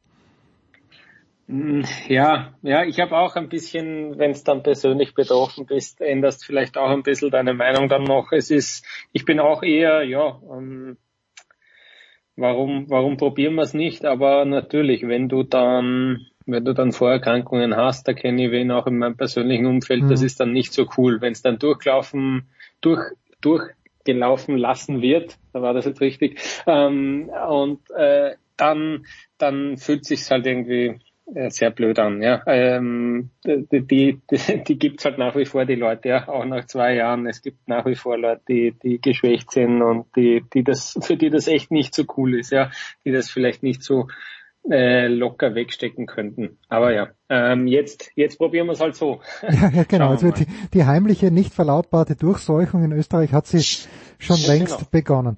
Ja, der Mittwochabend, äh, ich weiß nicht, ob wir wirklich eine Viertelstunde nur zu diesem einen Rennen bestreiten können, aber warum auch nicht? Der Linus Strasser, fangen wir mit dir an vielleicht, Tom, hat noch eine Chance, äh, den Slalom-Weltcup zu gewinnen. Jetzt ist er, fand ich, er hat versucht, aggressiv zu fahren, war zumindest mein Eindruck, aber irgendwie war entweder die Piste oder die Beschaffenheit der Piste oder auch das, ja, diese Übergänge, irgendwie hat es beim Linus nicht ganz gut zusammengepasst, Tom. Warum nicht, glaubst du? Ja, er hat, das hat man ja schon in Garmisch gesehen, dass er ähm, Schwierigkeiten hat, ähm, einen Lauf komplett stabil runterzubringen. Also er lässt sich immer noch von so, ähm, ja, so, sag mal, von so kleinen Booten Wellen auf der Straße sind oder von so kleinen Dingen lässt er sich immer noch ein bisschen aus dem Rhythmus bringen. Äh, grundsätzlich wissen wir ja alle, dass wenn er einen Lauf sauber runterbringt, dass er dann auf alle Fälle aufs Podest fahren kann. Ähm, aber ähm, abgesehen von der Tatsache, dass er jetzt zumindestens immer relativ stabil unter die Top Ten fährt, ähm, gut, diesmal ein bisschen weiter hinten als zuvor, ähm, muss man schon sagen, dass er halt, dass ihm zum absoluten ja, Topfahrer vielleicht halt das noch fehlt, dass er so diese kleinen ähm, Dinge, die ihm da halt passieren, was weiß ich, dass er mal eine Rille äh, erwischt oder dass er mal irgendwo ein bisschen hängen bleibt, äh, also sprich Sachen, die ihn aus dem Rhythmus bringen, dass er die noch nicht so stabil verarbeiten kann. Ansonsten muss man sagen, ja, äh, auch gestern im ersten Lauf wieder ein bisschen besser fahren können. Das ist ja ein bisschen so sein Problem jetzt zuletzt gewesen, dass er im ersten Lauf immer noch, dass er da schon so weit hinten ist, dass er im zweiten dann ja auch ein bisschen hasardieren muss. Also hm. ja, also ich, ich finde, er fährt eine gute Saison. Ich bin der Meinung, es ist mehr drin von seinem Talent her, von seinem fahrerischen Können her. Ähm, er muss einfach ja noch stabiler werden, noch mehr ähm, in kritischen Situationen oder in Situationen, wo er halt ein bisschen aus dem Konzept gebracht hat, die Ruhe bewahren und, und sein Ding einfach durchziehen. Jemand, der das gemacht hat in Garmisch, wie kein zweiter, war Henrik Christoffersen und gestern Abend Lukas Start Nummer eins und die letzte Kuppe ist erstaunlicherweise ja nicht nur ihm, sondern auch dem Vossolewak zum Verhängnis geworden, zweiterem nicht ganz so sehr. Ich habe dann echt damit gerechnet, weil im zweiten Durchgang Christoffersen eine überragende Startnummer gehabt hat und ich fand auch, dass sein Lauf gut war. Ich war dann echt überrascht, dass der im Ziel war. Ich glaube mit 1,42 Vorsprung auf den Vidovic habe ich hier im kleinen Familienkreis gesagt, ich glaube, das wird Top 5. Ist es dann bei Weitem nicht geworden. Hast du dich auch ein bisschen täuschen lassen von der eigentlich optisch schon feinen Fahrt von Christoffersen im zweiten Durchgang? Ja, genau. Und dann äh, spielt auch noch dazu, dass er, dass er gleich beim ersten, der danach kommt, den Kopf schüttelt, weil er unglaublich unzufrieden ist. Und dann habe ich mir echt auch gedacht, ja, passt, das passt doch alles perfekt dazu für eine perfekte Aufholjagd jetzt. Ja. Ähm, diese, diese letzte Welle war doch cool, oder? Im ersten Durchgang. Äh, schade, dass, also schade irgendwie, dass nur der erste Durchgang war, wo vielleicht auch noch nicht so viele zuschauen, aber das ist doch, das ist doch genial, dass man dann eine Stelle hat, wo, wo wirklich auch ein paar ordentlich straucheln, ähm, dass, dass er dann noch reinkommt in den zweiten Durchgang, dass sich eben doch noch ausgeht, äh, ja, dann, dann es hätte irgendwie alles äh, gepasst, ja, und am Ende dann, glaube ich, sogar nur 16. Gell? Ja, 16. Platz ist er dann geworden. Ähm, ja, äh, aber gerade sowas ist und es passt zu dieser verrückten Slalom-Saison, dass dann noch einer kommt und eine Sekunde schneller ist als alle anderen, obwohl es in dieser Disziplin so verdammt eng zugeht. Ähm, es ist es ist verrückt. Es ist echt jedes Mal bei jedem Rennen denke ich mir, ja jetzt kann ja nichts mehr Wilderes passieren und dann passiert es aber wieder. Und äh, der, den Sieger, den wir haben, Atle Lee McGrath, das ist ja überhaupt, ähm, auch, auch das ist sensationell. Jetzt schon der vierte Norweger, der in dieser Saison einen Slalom gewinnt. Unglaublich eigentlich. Und unglaublich, Tom, was mir bei ihm echt getaugt hat, war die Emotion dann im Ziel. Der Junge ist 21 und ich kann mich nicht erinnern, wann ich das letzte Mal einen Sieger gesehen habe, der sich so gefreut hat. Schon, schon, und schon, schon als nicht klar war, dass er gewinnt, weil er hatte davon ausgehen müssen, dass der Strolz seinen Vorsprung runterbringt. Aber diese Emotion im Ziel, die war einfach großartig.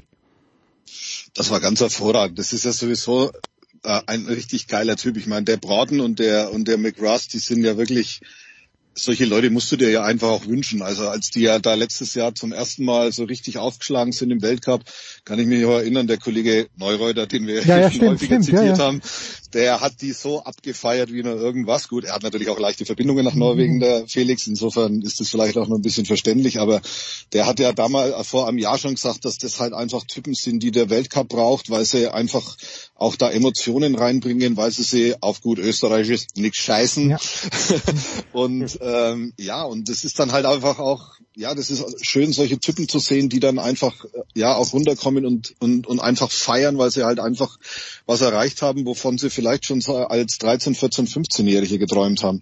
Und ähm, ja, gut, der McGrath, der hatte natürlich letztes Jahr ähm, im, im Zuge dessen, dass er da so einen Aufstieg in, den, in die Weltspitze eigentlich schon begonnen hatte, da mit seiner Verletzung ewig zu tun gehabt. Und ich glaube, dass das für den halt einfach auch so ein bisschen, ja, so eine Befreiung, so eine Erlösung war, dass er da jetzt halt endlich mal wieder ähm, so ja, so gut äh, den Berg runterkommt, gell? Wobei ich natürlich auch dazu sagen muss, also wenn du eine, wenn du im zweiten Lauf eine Sekunde oder was waren 97 Hundertstel Vorsprung hast ja, und verdattelst es noch, das ist natürlich schon, also das hätte ich jetzt ehrlich gesagt nicht gedacht, dass ihm, dass dem Strolz noch sowas passiert. Aber gut. Ich freue mich auf alle Fälle, dass, dass du so Leute hast wie den McGrath, der ja auch noch eine Geschichte da hat mit seinem Vater und mit seiner, mit seiner Langlaufmutter und, und das ist halt einfach, das sind Typen, die, ist jetzt eine Plattitüde, aber die brauchst du einfach in diesem Sport.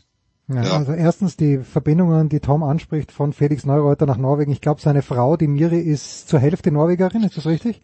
Ja, so ist es. Ja, und äh, der Vater von äh, McGrath war ja Felix McGrath, ähm, oder? Ja, der, ja, Felix McGrath, der ist glaube ich zwischen 84 und boah, nagel mir nicht fest, aber ich glaube 90, 92 ist der im, im Weltcup gefahren. Ist aber, glaube ich, nur einmal aufs Podest gefahren oder zweimal. Bin mir nicht mehr ganz sicher, aber der ist, also auf alle Fälle, war Mitglied der US-Nationalmannschaft, so äh, Mitte, Ende 80er Jahre, Anfang 90er Jahre gefahren und ja, ein oder zweimal aufs Podest gekommen. Und die Mutter war ja Langläuferin im Weltcup, wenn mich nicht alles täuscht. Okay. Na gut, also das ist da die Zeit von Frank Wörndl gewesen und Frank hat das ja auch öfter mal im Kommentar betont. Ich habe gestern einen österreichischen Kommentar angeschaut und ein Mann, Lukas ist in der ersten, nach dem ersten Durchgang verabschiedet worden. Ich fand das, also vom Rennverlauf her, jetzt kann man natürlich sagen, ab Start Nummer 33 ist es eigentlich wurscht, aber es ist eigentlich nicht wurscht, äh, dass man da so eine fünfminütige Pause einlegt, weil Manfred Mölk verabschiedet wird. Der hat sich sicherlich verdient, der Manni. Die hatten ja alle diese T-Shirts an. Ich glaube, die Norweger haben dann auch am Sekt genippt, war zumindest mein Eindruck, obwohl sie den zweiten Durchgang noch fahren haben müssen. Aber ich habe das irgendwie komplett verdrängt gehabt und der ORF-Kommentator hat das dann ja aufgezählt. Also in jungen Jahren war der Manni ja immer da und äh, also auch bei Großereignissen, da hat er sogar ab und zu was gewonnen. In den letzten Jahren ist er immer noch so mitgefahren. Jetzt weiß ich nicht, Lukas, nächstes Jahr wird uns, äh, werden wir uns dann denken, oh, um Gottes Willen, der Mölk ist nicht mehr da, das Leben hat keinen Sinn mehr im alpinen Skiweltcup oder, oder können wir es ein bisschen ruhiger angehen lassen? naja, es ist jetzt, ist jetzt kein absoluter Superstar auf der Straße werden Manuel Mölk äh, die wenigsten nennen, wenn ich sage, hey, nenn mir mal ein paar Skifahrer. Ja, aber selbst, er, selbst wenn du sagst aus Südtirol, wird er wahrscheinlich nicht, äh, wird er nicht unter den Top 3 sein. Aber ist schon, ist äh, ähm, natürlich äh, ja sympathischer Kerl, glaube ich, äh, einer, der schon ewig lang dabei war und er hat einen Slalom-Weltcup gewonnen, ja, einmal. Also ah, okay. das ist schon, ähm, ja, der hat einmal einmal die Kristallkugel geholt. Also ähm, ja, Weltmeister ist er, glaube ich, nicht geworden, Silber ist es äh, einmal geworden. Ähm, aber ja, es, du hast natürlich, ich weiß, worauf du hinaus willst. Äh, ein anderer ist zurückgetreten, der Schettel Jansrud am vergangenen Wochenende, der war der war noch viel größer und mhm. war dann eigentlich überrascht, wie ich dann nochmal nachgeschaut habe, auch was hat der eigentlich alles gewonnen in seiner Karriere, ähm, dass es doch so verdammt viel war auch. Ähm, das ist bei Manny Mölk jetzt nicht so der Fall, aber ähm, ja, äh, irgendwie ein bisschen eine Kultfigur würde ich schon sagen, äh, dass der Manfred Mölk war jetzt. Ja, so ein ganz kleines bisschen. Am Wochenende, Tom, wir haben letzte Woche über, über Quidfeld gesprochen. Es war natürlich äh, nicht, dass wir jetzt allzu sehr in die Tiefe gehen, aber gerade die Abfahrt am Freitag, wo der Meier sich schon feiern lässt. Und dann kommt äh, zuerst der Hintermann daher und dann auch noch der Kanadier, dann wird der Meier nur Dritter. es waren dann doch alles in allem schöne Rennen. Und ich finde, also mittlerweile, ich, ich schaue dem Kilde so gern beim Skifahren zu. Der Kilde ist äh, bei den Speed-Disziplinen, also einfach auch vielleicht, weil der Körperbau, weil das proportional besser passt als bei Meier, finde ich. Aber dem Kilde beim Skifahren zuzuschauen, irgendwie ist das mein Eindruck, so muss es sein. Ja, finde ich auch. Ähm, was ja bemerkenswert ist, äh, zu Beginn der Saison, als er da ja ähm, teilweise runtergefräst ist, wo du gedacht hast, das ist brachiale, schiere Gewalt, was es ja teilweise auch ist.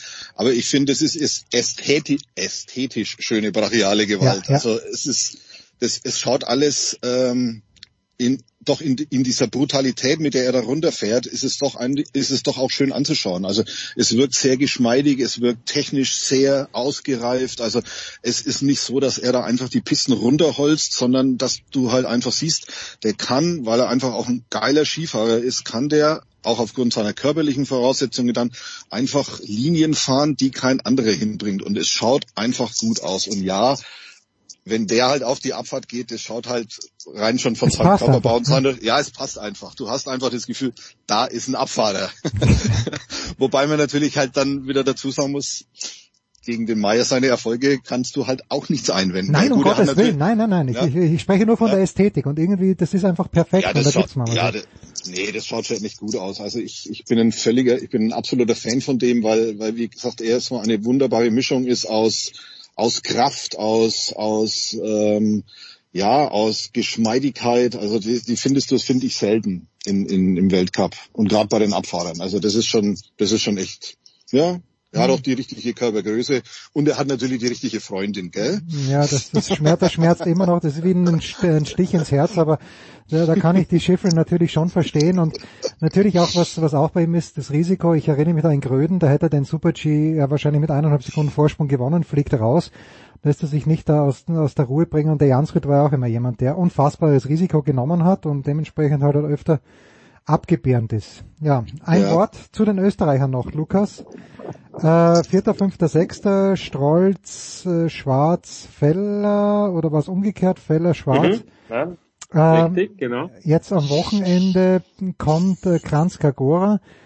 Ja, ich weiß nicht. Ähm, irgendwie, wenn du sagst, äh, dass die Norweger oder was der Tom da gesagt hat, äh, der Tom hat's gesagt, die Norweger muss man sich schnitzen. Äh, reicht uns als Charismatiker der Feller oder würden wir uns wünschen, dass der Johannes Strolz außer seines äh, Olympiasiegervaters von 1988 als Typ ein bisschen mehr hergibt? Oder, oder gibt der Strolz eh genug her, nachdem er sich seine Skier nach wie vor selbst präpariert? Ich finde, er gibt, äh, er gibt genug her, Okay. ähm, weil er, weil er ein, ein, ein wirklich ein, na gut, wer, aber er ist wirklich sympathisch und er hat auch ein bisschen was äh, wirklich im Kopf. Also das kommt, finde ich, äh, in, in Gesprächen schon rüber und äh, der, der, da ist was dahinter und das taugt mir, das taugt mir sehr und ich hoffe, dass man das auch, ähm, dass man den noch mehr kennenlernen sozusagen, weil er einfach dann in den nächsten, im nächsten Jahr und vielleicht noch in den nächsten Jahren äh, gut fahrt und der dann immer öfter auch zu sehen ist. Ich glaube schon, dass der dass der auf jeden Fall seinen Platz hat im Weltcup, auch was äh, was das was die Persönlichkeit betrifft und so weiter. Also das ist äh, davon bin ich schon äh, überzeugt. Ähm, sonst vierter, fünfter, sechster ist jetzt irgendwie ein bisschen bitter. Ähm, wenn das ein Olympiarennen wäre, wäre es die größte Katastrophe gewesen. Gell? Ähm, ein paar Hundertstel vor allem auch nur hinter dem hinter dem Podium.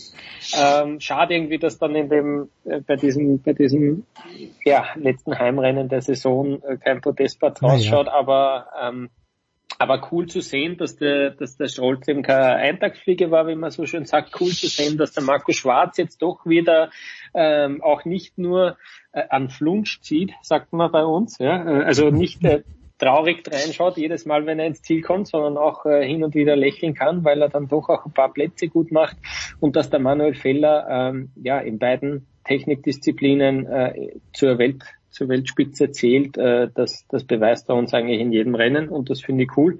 Jetzt stehen noch zwei Riesenslaloms am Programm in ganz Gagora.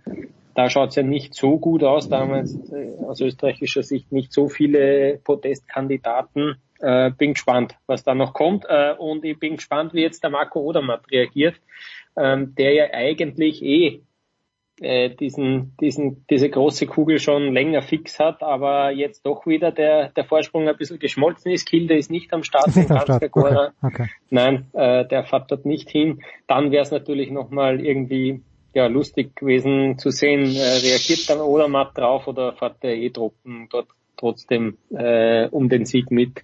Ähm, also das wird dann, ich, ich rechne jetzt damit, wenn da alles halbwegs normal zugeht, dass der Odermatt dann auch schon in Kanskagora sogar äh, auch rechnerisch dann äh, diese Kugel haben, sicher haben wird. Ich finde ein bisschen schade, dass der Kilde nicht fährt dort, weil wir haben ja in, Mhm. in Peking auch gesehen, ich meine, wie der den Slalom gefahren ist, den Kombislalom. Das war schlicht, Wahnsinn. Und, schlicht und ergreifend Wahnsinn, ja. Also das war, war einfach großartig, wie er das gemacht hat. Gut, Besser wie, besser wie seine Freundin. ja, und länger vor allen Dingen auch, ja. ja, die Frauen sind an diesem Wochenende in Aare unterwegs und ich weiß jetzt schon, also mir können es ja gar nicht genug Rennen sein, ehrlich. Da bin ich jetzt so ein, ein, äh, ein, ein Skitrottel, dass ich mir denke, ah, nächste Woche dann schon äh, Weltcup-Finale, ganz mühsam. Wie, haben die Sonntage dann überhaupt noch einen Sinn und die Samstagvormittage muss ich mir was anderes suchen dafür. Jetzt äh, die, die letzte Frage an den Lukas. Lukas, du bist ja äh, jünger und vernünftiger als ich äh, und das ist eine sehr, sehr, sehr, sehr, sehr seltene Kombination.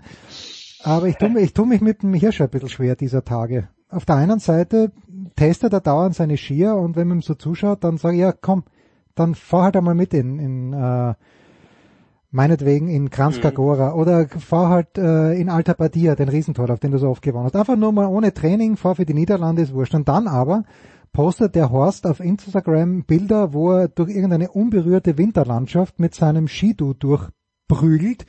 Da wäre ich schon fast aggressiv, wenn ich sowas sehe. Was machen wir mit dem Hirsch? Haben wir ihn trotzdem noch lieb, du zumindest, oder, oder, oder, oder müssen wir mit ihm brechen? Ah, du, äh, das, das Video mit dem Skidu kenne ich gar nicht, ähm, aber das, sondern das vom Slalomtraining war das letzte Video, das Ja. ich gesehen habe von ihm, habe ich mir auch gedacht, puh, ja, das schaut eh, schaut eh gut aus. Also mit freiem Auge, aber das ist immer schwer im Slalom, gell? Ähm, nichts auszusetzen. Ähm, du meinst jetzt, äh, wir müssen mit ihm brechen, weil er mit dem Skitour um Naja, weil es ist auch nicht das erste Mal. Weißt du, da, da, macht er, da macht er sich so, gibt er sich so als Naturbursch und dann schon zum zweiten mhm. Mal, gerade im Sommer prügelt er sowieso mit seinem Motorrad durch die Gegend. Aber mhm. okay, sei, sei meinetwegen mit dem Wallner, Walkner, aber im Winter dann, dann auch noch die, die unberührten Landschaften, das schmerzt schon. Ja, ich, äh, ich höre da raus, dass äh, wir da, glaube ich, sehr ähnlich sind, Jens. Äh, ich kann auch die Faszination für so Motocross und so nicht, nicht nachvollziehen. Also ich verstehe es einfach nicht, weil ich das auch noch nie gemacht habe und ist sicher cool, durch einen Wald zu fetzen. Ähm, ja, auch mit dem Radl bitte. Ja, mit dem Radl bitte. genau, ja, ja, eben, da sind wir wieder, da sind wir auch auf einer Linie, ja, genau. Äh, mit dem Radl mache ich das sehr gern, ja. Ähm, aber ja, da machen wir jetzt sicher viel zu unbeliebt, deswegen höre ich jetzt auch zu reden können. ja, vielleicht braucht man auch was von ihm. Äh, nein, das ist natürlich, ich würde es wirklich gern sehen, sportlich, aber ja, schauen wir mal, ob das ist. Tom, ich danke hm. dir ganz herzlich. Lukas, ich danke dir. Wir machen eine kurze Pause. Big Show 550.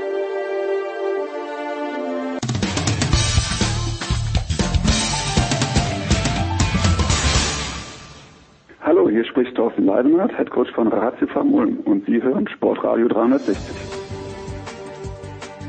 Ja, wer hätte das gedacht, dass wir mitten im März plötzlich ein NFL-Segment machen sollen? Vielleicht all die, die wussten, dass die Free Agency beginnt, zu denen ich mich nicht zähle. But anyway, es ist soweit, es äh, geht rund in der NFL, es ist ein Stein auf dem anderen geblieben, vielleicht sogar der größte Stein, aber ansonsten sehr, sehr viele äh, Veränderungen, äh, vor allen Dingen auf der QB-Position und das werden jetzt zum einen Nicolas Martin, der in London sitzt, besprechen noch in London. Grüß dich, Nicolas. Hallo zusammen. Dann Andreas Renner, der gerne in London säße. Guten Morgen, lieber Andreas. Hallo. Nicht London, Landau. Landau und äh, ganz It's weit, almost the same. Ja, ganz weit entfernt von London, aber in Gedanken sicherlich auch äh, auf irgendeinem Golfplatz. Das ist Günther Zapf. Guten Morgen, Günther. Äh, guten Morgen euch allen. Russell Wilson, ist das die größte Story, Nicole? Ich übergebe gleich an dich, dass der nicht mehr in Seattle den QB geben wird, sondern fortan in Denver. Ich weiß noch, ob beim Sohn das Herz gebrochen ist. Ich weiß gar nicht, ob er überhaupt schon mitbekommen hat in, inmitten seines äh, seines Prüfungsstresses. Aber ist das die größte Story oder ist es das äh, das Nicht-Verändern von Aaron Rodgers? Please take it away. Also es bestätigt zumindest äh, die Gerüchte, die wir letztes Jahr gehört haben, dass er dass es da irgendwie zu einem Bruch gekommen ist zwischen Russell Wilson und den Seattle Seahawks und äh, weiß nicht, man hat zwar versucht, das so ein bisschen zu kitten, aber das scheint dann doch nicht funktioniert zu haben und so, Andreas ist ja jetzt in Denver. Ähm, äh, großer Trade, der da über die Bühne gegangen ist, da sind dann auch noch ein, ein, ein paar Spieler äh, mitgetradet worden, Picks. Ähm, wir haben immer gesagt, die Broncos sind ein Quarterback davon entfernt, richtig gut mitzuspielen. Jetzt haben sie wahrscheinlich diesen Quarterback in einer Division, wo man aber sagen muss, die ist loaded. Ja, sind noch ein paar andere gute Quarterbacks in dieser Division. Also die AFC West wird äh, für niemanden leicht, äh, aber die Broncos haben jetzt zumindest mal eine Basis geschaffen dafür, dass sie da, äh, dass sie da mithalten können. Aber weil Jens dann angesprochen hat, ähm, wie war die Situation in Seattle und du hast ja jetzt dann auch gesagt, das äh, hat sich so ein bisschen gezeigt in der vor der letzten Saison, wo schon klar war, dass Russell Wilson da möglicherweise weg will. Ich glaube, letzten Endes ist der entscheidende Punkt, dass Russell Wilson persönlich sich nicht genug wertgeschätzt hat. Ähm, so würde ich äh, äh, äh, wertgeschätzt gefühlt hat. So würde ich es jetzt mal versuchen zu äh, formulieren. Es hat halt immer wieder was damit zu tun, wie die Coaches die Offense der Seahawks organisiert haben, wo sie gesagt haben, wir brauchen ein solides Running Game, wir wollen eine Basis schaffen, um dann äh, Russell Wilson erfolgreich als Passer spielen zu lassen. Und ähm, das ist ja jetzt zum Teil Philosophie vom Head Coach, zum anderen hat das aber auch möglicherweise was damit zu tun, wie die Bronco, äh, wie die Seahawks Russell Wilson gesehen haben, nämlich nicht als jemand, dem man sagen kann, du, wir stellen dich in die Shotgun, jeder weiß, dass wir werfen und du wirfst 45 Pässe pro, äh, pro Spiel. Die Seahawks haben ihn nicht so gesehen, er sich selber aber schon.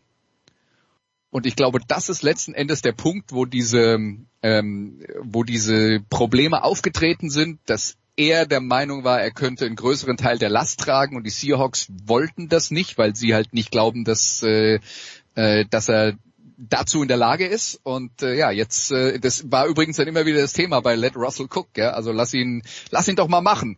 Und äh, der richtet das schon. Aber es gab halt auch Jahre, in denen sie äh, Russell gegen Ende der Saison mal haben gucken lassen und dann lief es auch nicht so gut.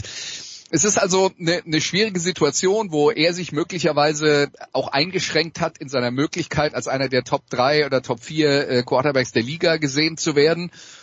Und wie die Broncos jetzt mit der Situation umgehen, wird man sehen. Aber Russell Wilson will halt das Beste aus sich und seiner Karriere rausholen. Und in Seattle hat er wahrscheinlich äh, den Eindruck gehabt, dass die ihn zurückgehalten haben. Günther, wie siehst du jetzt diese Combo Russell Wilson Broncos?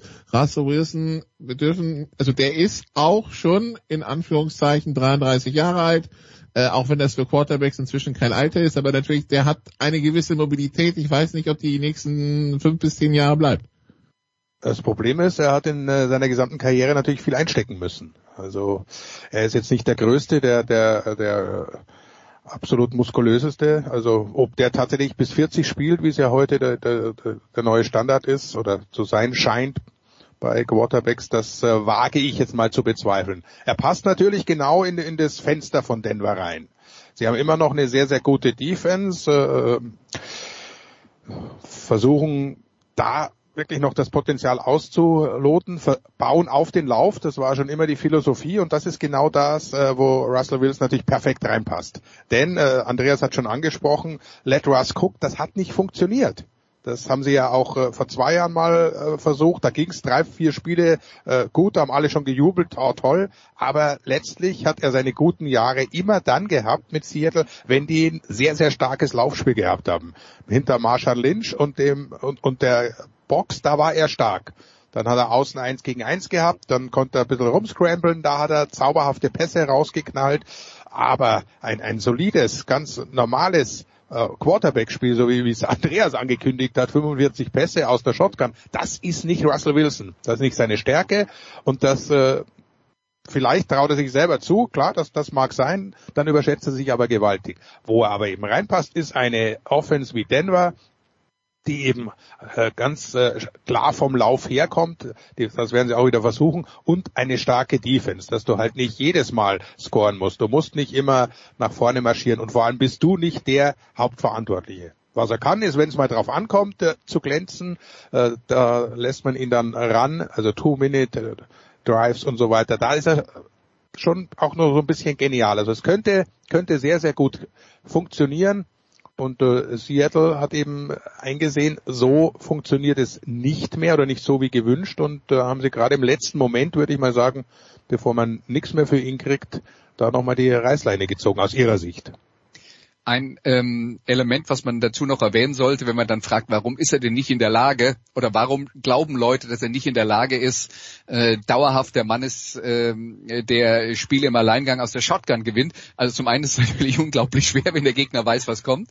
Ja, aber der andere Teil, über den man dann halt auch tatsächlich mal reden muss, ist, Russell Wilson ist für einen Quarterback sehr klein.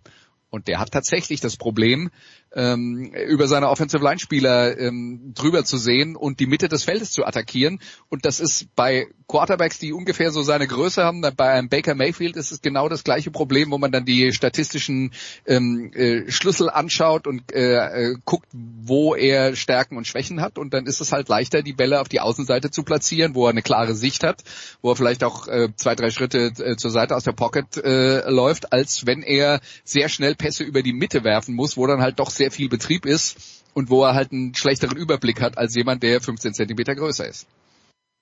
Und äh, tatsächlich, Russell Wilson gehört auch zu den Quarterbacks, wo man es ins Stadion wirklich sieht, dass er kleiner ist. Also Kyler Murray und so gehören auch dazu, aber halt in, An in An- und nur 1,80 groß und damit klar zu den kleineren Quarterbacks, die meistens so um die 1,90 oder mehr sind.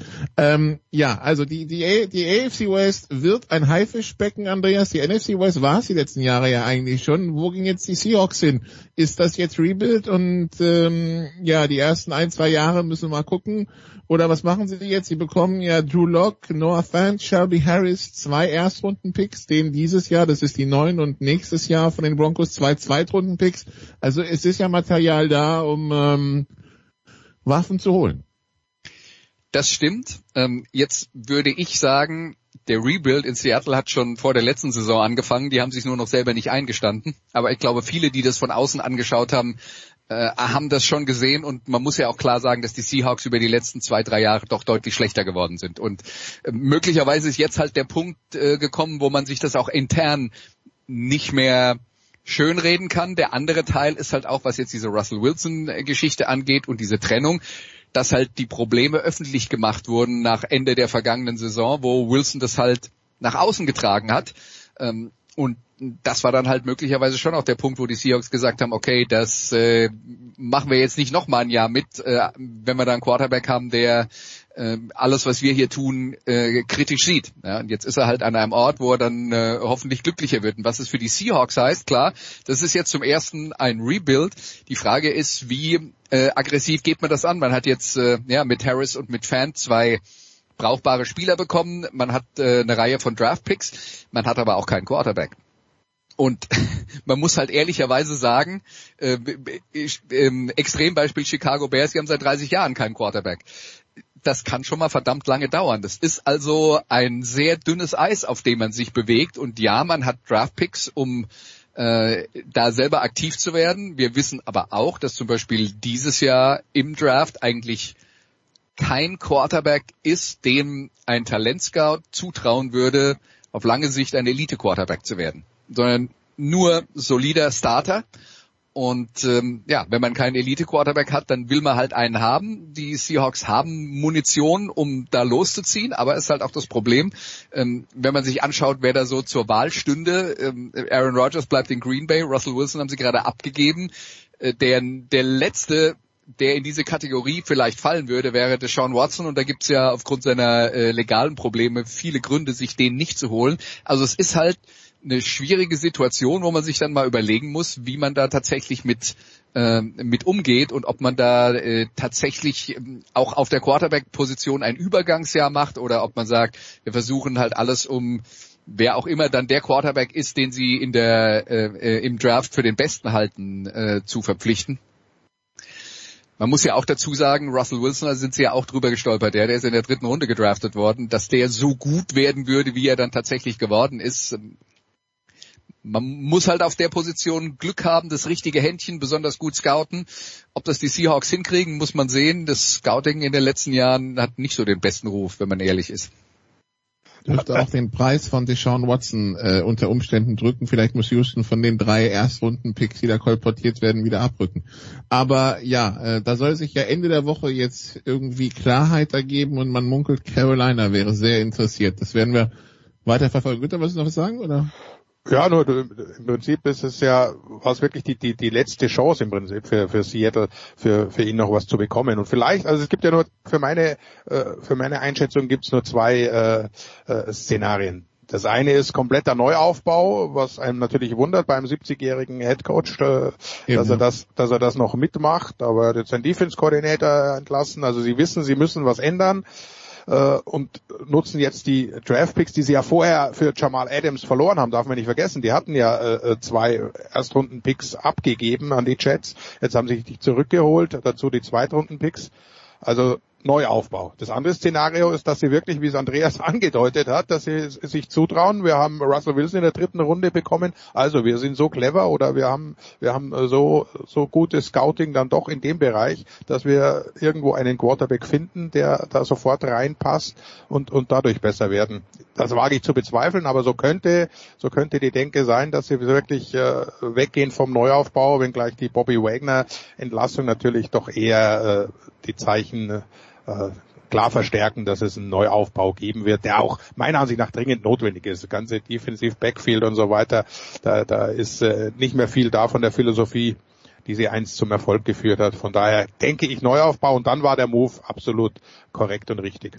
Bei Pete Carroll nur noch ganz kurz sei erwähnt, ja, der ist 70, aber das ist der jüngste 70-Jährige, den man äh, irgendwo auf diesem Planeten finden kann. Also ich glaube, der, der hat so viel Energie wie ein 25-Jähriger. Ja. We shall see. Dann erklärt uns Eheberater Günther Zapf, wo der Status der Ehe zwischen den Packers und Aaron Rodgers gerade ist. Also das sind ja verschiedene Phasen. Wo sind wir ja angekommen? Er ist jetzt zweimal MVP in Folge geworden. Er hat auch wieder gut gespielt und die äh, Green Bay Packers sind halt der Überzeugung, dass sie mit ihm noch einen äh, Super Bowl mindestens gewinnen können. Das ist ja das große Ziel, das wollen sie, da bauen sie alles drauf hin.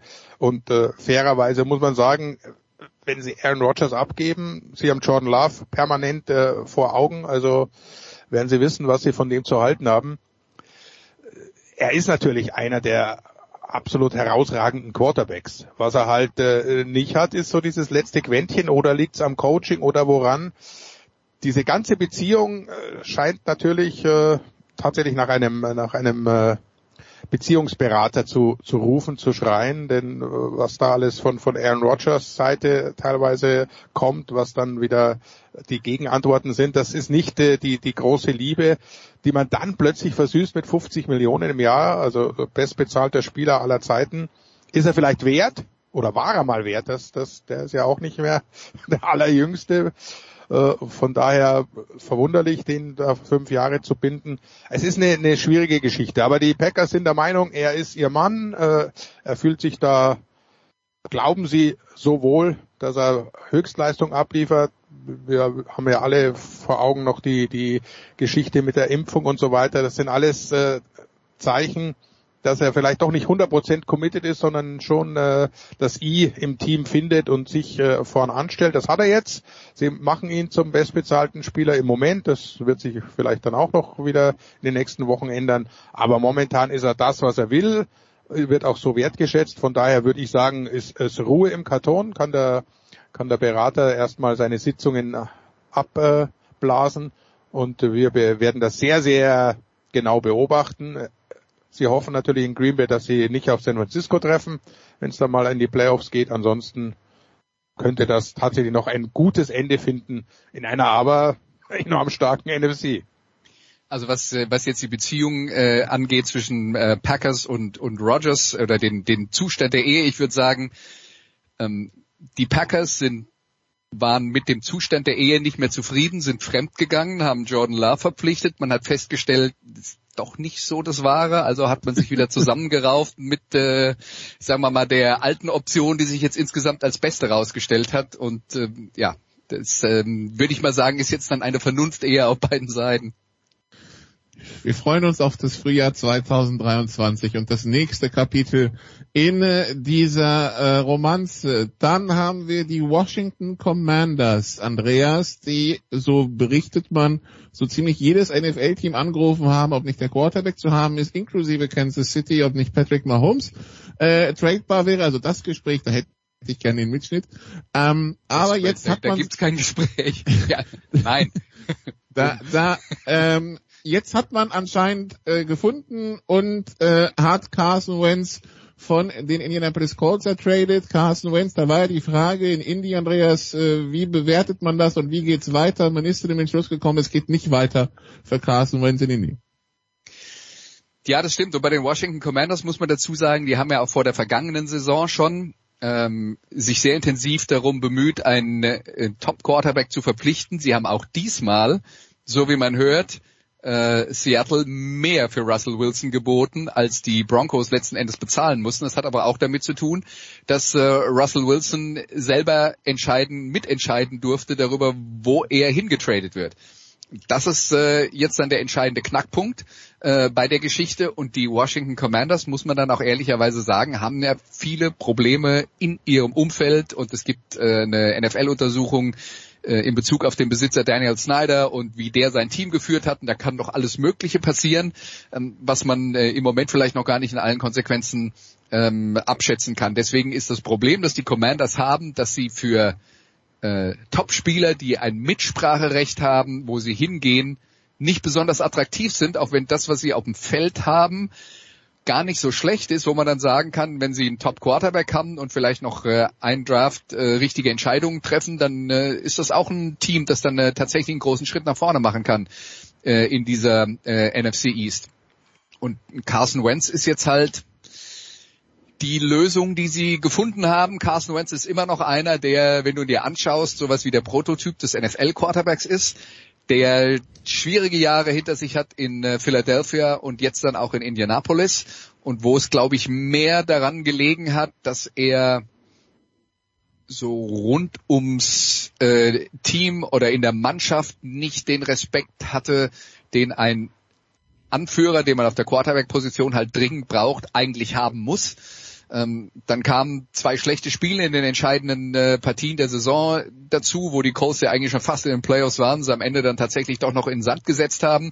Und Wentz dann halt auch wirklich schlecht war in diesen beiden Partien so schlecht war er über diese, den Verlauf der Saison nicht und man muss auch immer fairerweise bei ihm dazu sagen, die haben halt richtige Probleme auf der Receiver-Position gehabt, wo sie ohnehin nicht besonders stark waren und Verletzungen haben das dann halt total ruiniert.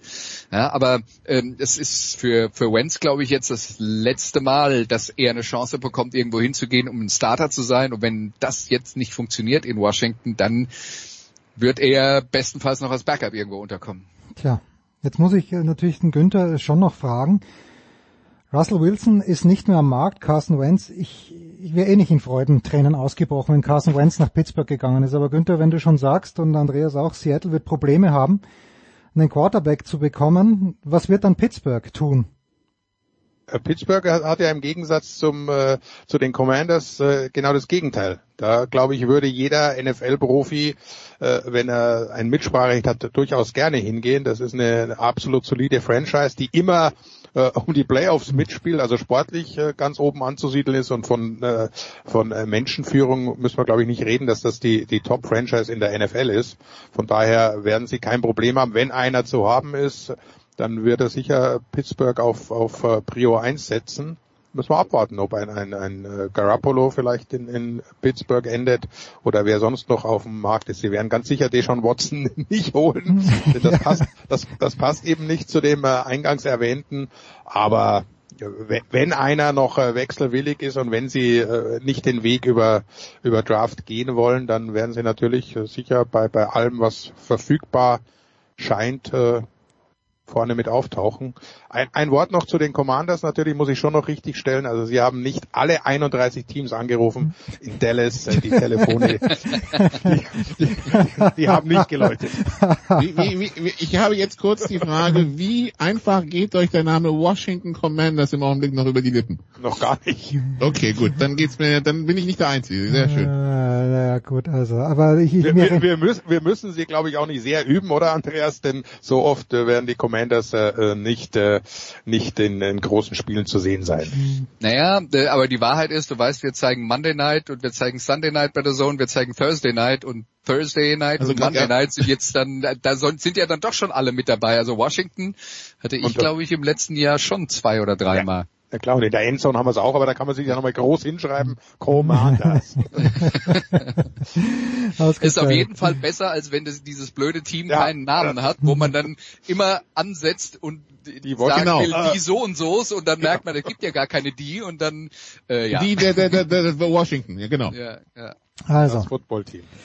Günter Zapf und Andreas Renner, danke. Die NFL ist damit äh, bis auf weiteres abgehandelt, zumindest in dieser Woche. Nikola bleibt noch dabei. Andreas, nur noch ganz, ganz kurz. Am Sonntag gibt's Neuerscheinungen im Musikradio 360. Habe ich das richtig gesehen?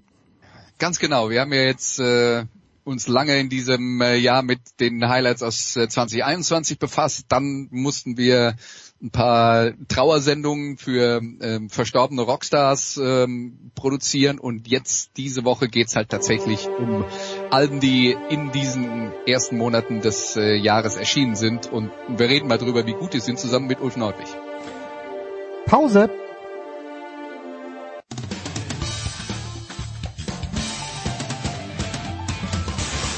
Grüß euch, hier spricht Hans Kranke und ihr hört mir auf Sportradio 360, dem Sportsender.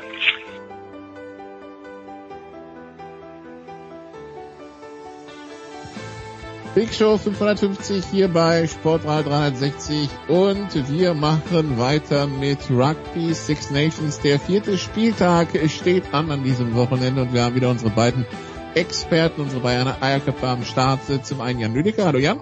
Hi, Servus. Und Simon Junge ist auch dabei. Hallo Simon. Grüßt euch. Ja, ähm, der geneigte Rugby-Fan muss sich äh, einen Termin wieder aufschreiben, den er vielleicht in den letzten Jahren nicht so kannte. Es gibt wieder ein Freitagabendspiel, Jan, zwischen Wales und Frankreich, Freitagabend 21 Uhr deutscher Zeit. Ähm, ja, die, die Franzosen, die äh, das ein oder andere Corona-Problem haben, äh, ja, Penot ist nicht dabei und äh, noch ein, ein paar andere. Grippe ist auch ein Thema. Wir haben die Aufstellung schon, was, äh, was sagen uns die?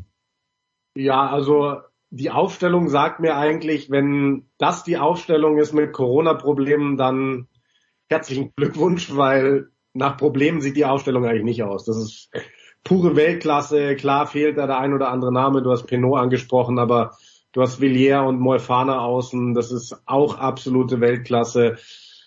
Ähm, Taufi Fenoir fehlt noch, genau. Den habe ich gesucht. Genau, Taufi Fenua fehlt, der von der Bank kommt, aber du hast da mit Thibaut Flamand auch einen Brecher auf der zweiten Reihe, du hast Cretin für die dritte Reihe. Es ist ja ohnehin über die letzten Jahre eine wahnsinnige Tiefe entstanden in diesem französischen Kader. Ähm, wenn da mal Spieler ausfallen, dann können sie das immer ersetzen. Das gilt ja sogar für die Verbinderposition. Wenn ein Tamak mal verletzt war, raus war, dann, dann hast du da andere Talente in der Hinterhand, die da spielen können. Ähm, das gilt wahrscheinlich fast nur für die Gedrängehaltposition, nicht wo du Dupont nicht eins zu eins ersetzen kannst, aber ansonsten ist es ein Kader, mit dem du wahrscheinlich in so ziemlich jedes Spiel momentan als Favorit reingehst, so auch, so auch am Freitag, ja. Ähm, Simon, zum, zum Thema Dupont. Viele sehen ja dann vor allen Dingen, wie er mit dem Ball umgeht, aber also ich bin immer wieder fasziniert im Stadion, wenn der irgendwo einschlägt als Verteidiger. Also so viel Gras wächst da nicht nach. Das ist, das ist phänomenal das ist wirklich bemerkenswert, wie auch sein Spiel sich verändert hat unter Sean Edwards, der als Defensive Coach ja vor zwei Jahren bei Wales angefangen hat, äh, bei Frankreich angefangen hat, davor bei Wales war und die Nummer 9 ist für ihn so eine Schlüsselrolle. Das kennt man ja in der Verteidigung. Es ist eigentlich ein extra Spieler, den du oft hinter der Verteidigungslinie lässt, der sich aber selbst aussuchen kann, wann er in die Verteidigungslinie reingeht. Deswegen sind es auch ganz oft die Neuner, die Interceptions machen ist, weil die sich selbst aussuchen können, an welcher Stelle sie oder ob sie überhaupt in die Verteidigungslinie reingehen. Und die sind dann einfach ein zusätzlicher Mann da, der sonst im System nicht mit einbedacht ist. Das heißt, es gibt ihm mehr Freiheit. Und wir sehen, wie gut er spielt im Angriff mit Freiheit am Ball. In der Verteidigung ist er eben genauso gut. Und die Härte, die er jetzt noch bekommen hat durch Sean Edwards, das macht ihn einfach rundum zu einem perfekten Spieler. Nikola, hörst du da was raus? Simon würde am liebsten auch selber gerne neuen spielen. Oder ja, von Sean Edwards trainiert werden. Oder so.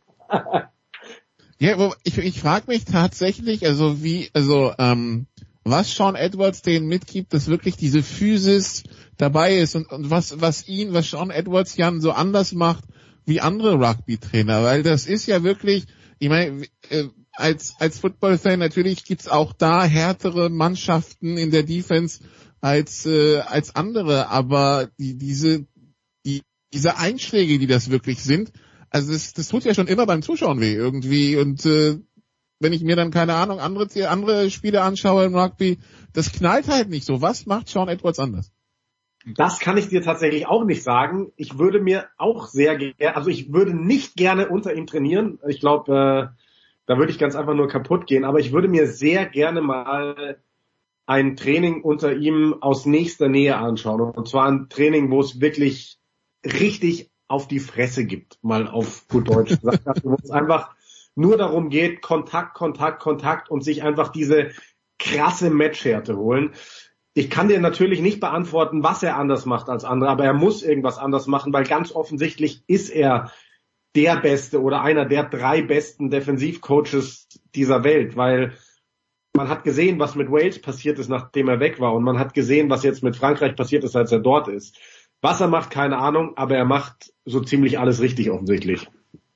So, auf der anderen Seite jetzt die Waliser, Simon, die sehen wir zum vierten Mal. Wir haben sie in Irland gesehen, das, daran wollen Sie sich wahrscheinlich nicht erinnern. Äh, wir haben sie gegen Schottland gesehen zu Hause, das war schon besser. Wir haben sie irgendwie mit zwei Gesichtern in Twickenham letzt, äh, ja, vor zehn Tagen gesehen. Ja, was, ist denn jetzt dieses Wales und, und wie sieht es an der Verletzungsfront aus? An der Verletzungsfront sieht nicht so schlecht aus. Ich glaube, Nick Tompkins, der hat sich eine Gehirnerschütterung geholt im Spiel für die Saracens letztes Wochenende. Dafür kommt mit Jonathan Davis ein ziemlich erfahrener Mann rein. Äh, es kommt Josh Navidi zurück, Seb Davis. Sehr bitter, dass Tane Basham komplett aus dem Kader fliegt, weil der ist nicht verletzt, aber scheinbar sieht Wayne Pivak äh, da andere Spieler. Es ist ein ein größerer Sturm. Und ich denke, so wie die Waliser aufgestellt sind, hoffen sie oder rechnen sie mit einem engen Spiel. Und in einem engen Spiel mit wenigen Punkten kann Wales es auch gewinnen. Das Problem ist, wenn die Franzosen ins Rollen kommen und denen haufenweise Punkte einschenken. Wir können Wales nie ganz abschreiben, das haben wir auch in Twickenham beim letzten Spieltag gesehen, ähm, als sie gegen England nochmal echt zurückgekommen sind in der zweiten Hälfte. Aber ich würde mir eigentlich mal wünschen, dass die Waliser selbst von Anfang an agieren und nicht nur reagieren, weil äh, vor allem zu Hause äh, würde man ihnen das wünschen. Dazu leider Freitagabendspiel, ja, ich bin eigentlich schon ein Fan davon, das auch, da auch Abwechslung reinzubringen, aber im Principality Stadium sind noch viele, viele Plätze frei. Da habe ich gesehen, dass sie echt Probleme bekommen, das Stadion voll zu kriegen. Und das ist schade, weil das, äh, das Stadion in Cardiff, das ist einfach wie jedes Stadion am besten, wenn es voll ist und da ist nochmal eine ganz besondere Atmosphäre. Und das Dach wird offen sein, habe ich gelesen. Ähm, beziehungsweise ja, kam jetzt als Info mit den Tickets. Genau, ja. Ähm, was, äh, was ja dann auch dieser es ist, es, es hat ja was von Kathedrale irgendwie, wenn das Dach zu ist, so ein bisschen was wegnehmen wird. Aber trotzdem, ich, äh, ich freue mich drauf. Äh, Jan Piwek, Thema letztes Jahr, ich weiß noch, als sie die ersten beiden Spiele, ähm, beziehungsweise nee, als sie in einer Halbzeit vom ersten Spiel hinten lagen, da hieß es schon, uh, das wird, äh, das wird schwierig. Im Augenblick bettelt sich Wales mit Schottland um Platz 4 und 5. Wie, wie ist die Situation dort? Naja, ich glaube, das muss, also ich glaube weiterhin, dass Wayne Pivik ein wahnsinnig guter Trainer ist. Der hat ja jahrelang bei den Scarlets gearbeitet und hat da einfach einen wahnsinnig guten Job gemacht und es war auch klar, dass er einen anderen Ansatz hat als Warren Gatland vor ihm und er ist da in Fußstapfen getreten, die du fast nicht ausfüllen kannst, ganz egal, was du für ein Trainer bist. Ähm, jetzt glaube ich, dass man es dieses Jahr wirklich einordnen muss, weil von Wales durftest du dieses Jahr nicht sonderlich viel zu erwarten, nicht sonderlich viel erwarten wegen dieser vielen Verletzungen. Ähm, das hat sich jetzt zwar alles so ein bisschen entspannt, also Navidi kommt ja zurück und Falletau ist im äh, Verlauf zurückgekommen und so weiter und so fort. Aber äh, wenn wir, wenn wir die, diese Namen mal durchgehen, wer da immer noch draußen ist, mit äh, Alan Wynne Jones, mit George North, mit Lee Halfpenny und wer da noch alles fehlt, dann ist es schon brutal und dann war irgendwo klar, dass Wales dieses Jahr nicht wieder um den Sieg mitspielen würde, wahrscheinlich nicht den Titel verteidigen könnte. Ähm, ich glaube, dass Wayne Pivik insgesamt einen wahnsinnig schwierigen Job hat, weil in, in Wales einfach nicht so viele klasse Spieler irgendwie nachkommen, wie es vielleicht bei Irland oder so der Fall ist. Und äh, glaube, dass, dass er im Rahmen der Möglichkeiten einen, einen guten Job macht. Also äh, ob du jetzt Vierter, Fünfter wirst, vielleicht ja auch Dritter, weil wenn man dann aufs andere Spiel dann noch schaut äh, mit England, Irland, die duellieren sich jetzt scheinbar erstmal um Platz zwei, aber da wird auch einer verlieren und der muss dann den Blick auch nach unten richten. Wie gesagt, also ich, ich finde es einen soliden Job, den er da momentan macht mit Wales. Gut, dann weitere Spiele an diesem Wochenende. Wir springen auf den Samstag. Am Samstag um äh, 15.15 Uhr deutscher Zeit Italien gegen Schottland in Rom, äh, äh, Simon. Und äh, wir wissen jetzt schon, dass äh, Duan van der Merwe, der, ähm, der Schotte, in diesem Turnier nicht mehr spielen wird. Nicht, weil er verletzt ist, sondern weil er sich letzte Woche im Verein eine rote Karte abgeholt hat, drei Wochen Sperre bekommen haben und Sperren im Rugby halt äh, wettbewerbsübergreifend gelten. Ja, Duan van der Merwe, der Schotte, der, der klassische Highlander. Ja, ja, der ganz klassische Highlander mit, äh, mit äh, leicht südafrikanischen Wurzeln, ja. Der, ähm, ja, war eine unglückliche rote Karte, wenn man sich's nochmal anschaut. Äh, mittlerweile ist da die Regelung so, mit dem Unterarm, er hat versucht, den Gegner auf sich vom Leib zu halten, hat ihn am Kopf getroffen. Ähm, der, der Gegner spielt übrigens auch schottische Nationalmannschaft. Also das war quasi Friendly Fire in dem Fall. in Anführungszeichen. ähm, ja, also es ist, es ist eine harte Sperre, aber ich glaube vor allem gegen Italien können sie Schotten verkraften. Die haben einige Spieler, die auch auf Außen spielen können, die gut sind da. Ich glaube, Stain war einer der, Kyle Stain, der letztes Jahr im Herbst auch mal gut gespielt hat. Ansonsten Darcy Graham ist im ganzen Turnierverlauf schon stark. Sie haben auf jeden Fall Leute, die sie einsetzen können und brauchen jetzt aber auch so ein Spiel wie gegen Italien, sage ich mal, nach der Niederlage zu Hause gegen Frankreich. Das hat wehgetan und jetzt ist es eigentlich das perfekte Spiel, um wieder reinzukommen, Selbstvertrauen zu schöpfen. Nach eigentlich einem guten Auftakt im Calcutta Cup jetzt zwei Niederlagen hintereinander. Jetzt brauchen die Schotten gegen Italien einen Statement-Sieg. Ja, und für Italien, Jan, also das ist wahrscheinlich, wenn überhaupt ein Spiel winnable ist, dann das, oder weil auswärts in Cardiff sehe ich nicht so. Ähm, ja, muss man so sagen. Also es ist ja wahrscheinlich, dass wenn Italien mal überraschen sollte irgendwie, ähm, das wahrscheinlich zu Hause tut. Jetzt haben sie uns da dieses Jahr keinen Spaß gemacht, weil ihr einziges Heimspiel war dieses 0 zu 33 gegen England, wo sie sich echt gefühlt ergeben haben. Aber ich glaube, gegen diese angeschlagene schottische Mannschaft, die in Wales verloren hat, die gegen Frankreich auch keine Chance hatte daheim, ist vielleicht mal so ein Tag, wo, wo du was reißen kannst. Ähm, mich würde es ja persönlich freuen. Ich, ich drücke den Italienern seit Jahren die Daumen, dass es endlich mal wieder klappt mit einem Sieg. Ähm, wer weiß, ob das, ob das jetzt am Samstag passiert. Ähm, ich finde sie prinzipiell, ich betone es immer wieder, auf dem richtigen Weg. Ähm, die kämpferische Einstellung zuletzt gegen, gegen Irland mit teilweise zwölf Mann auf dem Feld war sensationell. Das war Rugby Spirit vom Allerfeinsten. Und ja, vielleicht ist das jetzt mal der, der große Tag in Italien. Wie gesagt, mich würde sehr freuen. In Irland die 100. Niederlage in der Turniergeschichte für Italien, die 35. am Stück. Ja, Gut. 1745, dann der nächste Kracher in Twickenham, England hat Irland zu Gast. Simon und äh, da freuen wir uns natürlich ganz besonders drüber. Es ist quasi ein Halbfinale, weil nur der Sieger hat noch eine Chance, äh, um den Titel mitzuspielen. Ja, und auch abgesehen davon, das so ein Spiel zwischen England und Irland ist immer unterhaltsam in den letzten Jahren. Da geht's richtig ab. Das sind zwei brutale Mannschaften, die sehr auf ihr, auf ihr körperliches Spiel setzen. Ähm, und gleichzeitig muss man sagen, jetzt auch vor allem die Engländer mit den neuen Spielmachern, wie sie Marcus Smith und Harry Randall und wen sie da alles haben, spielen viel attraktiveres Rugby und Irland unter Andy Farrell sowieso. Also ich denke, das wird, äh, es hat echtes Potenzial, ein unfassbar unterhaltsames Spiel zu werden und sowieso auf höchstem Niveau. Ich hoffe, dass sie nicht in die alten Schemata zurückverfallen und anfangen viel zu kicken und nur zu verteidigen. Würde mir wünschen, dass beide auch genauso mutig agieren, wie sie das in den letzten Spielen getan haben und dann wird es echt ein hartes Spiel. In dem es eine Favoritenrolle gibt, Jan, oder gar nicht? Nee, ich glaube nicht, dass man da von einer Favoritenrolle sprechen kann. Also ich, aus, aus meiner Sicht, ich muss sagen, ich schätze momentan Irland von der Qualität der Mannschaft ein bisschen höher ein als England und auch vielleicht von der Form. Aber wir sagen es immer wieder, Heimvorteil ist wahnsinnig viel wert bei den Six Nations.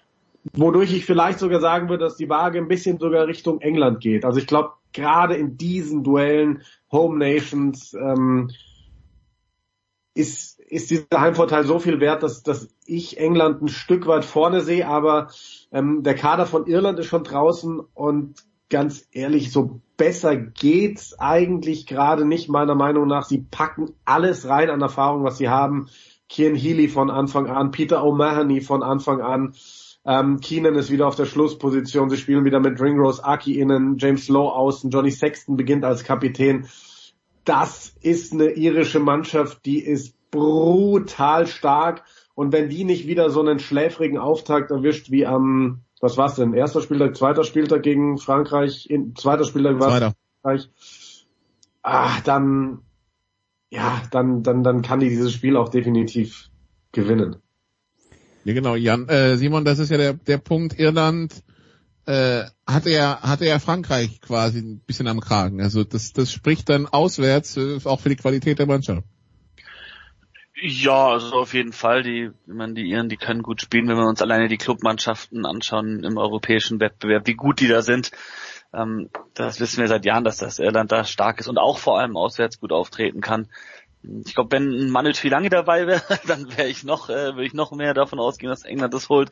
So ist es ganz schwer zu sagen. Ich denke, es ist der erste richtige, richtige Test für diese äh, junge englische Mannschaft. Ich glaube, mein Zuhause jetzt seit Südafrika. Ähm, das Spiel gegen Schottland, das zähle ich mal nicht. Das war äh, in Edinburgh, das war Calcutta Cup, das war eine Ausnahme, das war, das lief auch anders, als man sich das äh, vielleicht gedacht hätte. Und das war ein 50-50 am Ende. Ich glaube, dieses Spiel jetzt in, in, in, in London, in Twickenham gegen Irland, da werden wir sehen, aus was für einem Holz diese Mannschaft geschnitzt ist und ob Eddie Jones vielleicht doch nochmal ein paar Wechsel äh, vornehmen muss, weil ich bin zwar großer Fan von Marcus Smith, aber ich bin noch nicht 100% überzeugt, ob er der richtige Mann für England ist. Wahnsinn. Diese ja, Begeisterung. Die Engländer haben im Gegensatz zu Wales keine Probleme, das Stadion zu füllen. Ich habe mal nach Preisen geschaut. ja. ja. Nein. Nein. Einfach nein. Ich habe auch mal geschaut.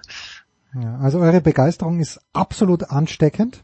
Nicht anstrengend, sondern ansteckend. Und das hört man natürlich auch nur bei Sportradar 360, dass jemand wie Simon den Plural von Schema perfekt hier darbringt. Ich möchte gar nicht wissen, wie der in anderen Podcasts verhunzt wird, aber Schemata fantastisch, Simon. Ich wünsche euch ein schönes Wochenende. Nikola hat es hier noch nicht überstanden, denn gleich sprechen wir noch ganz kurz eine kleine Vorschau über das, was sich im amerikanischen College Basketball bald tun wird.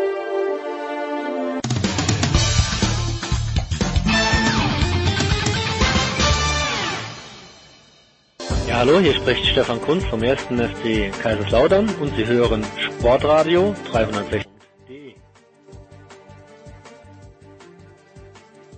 Big Show 550. Nikola ist da geblieben. Ich steige jetzt wieder mit ein, aber irgendwie auch nur so nebenbei und neu dazugekommen, schon lange nicht mehr in der Big Show gewesen.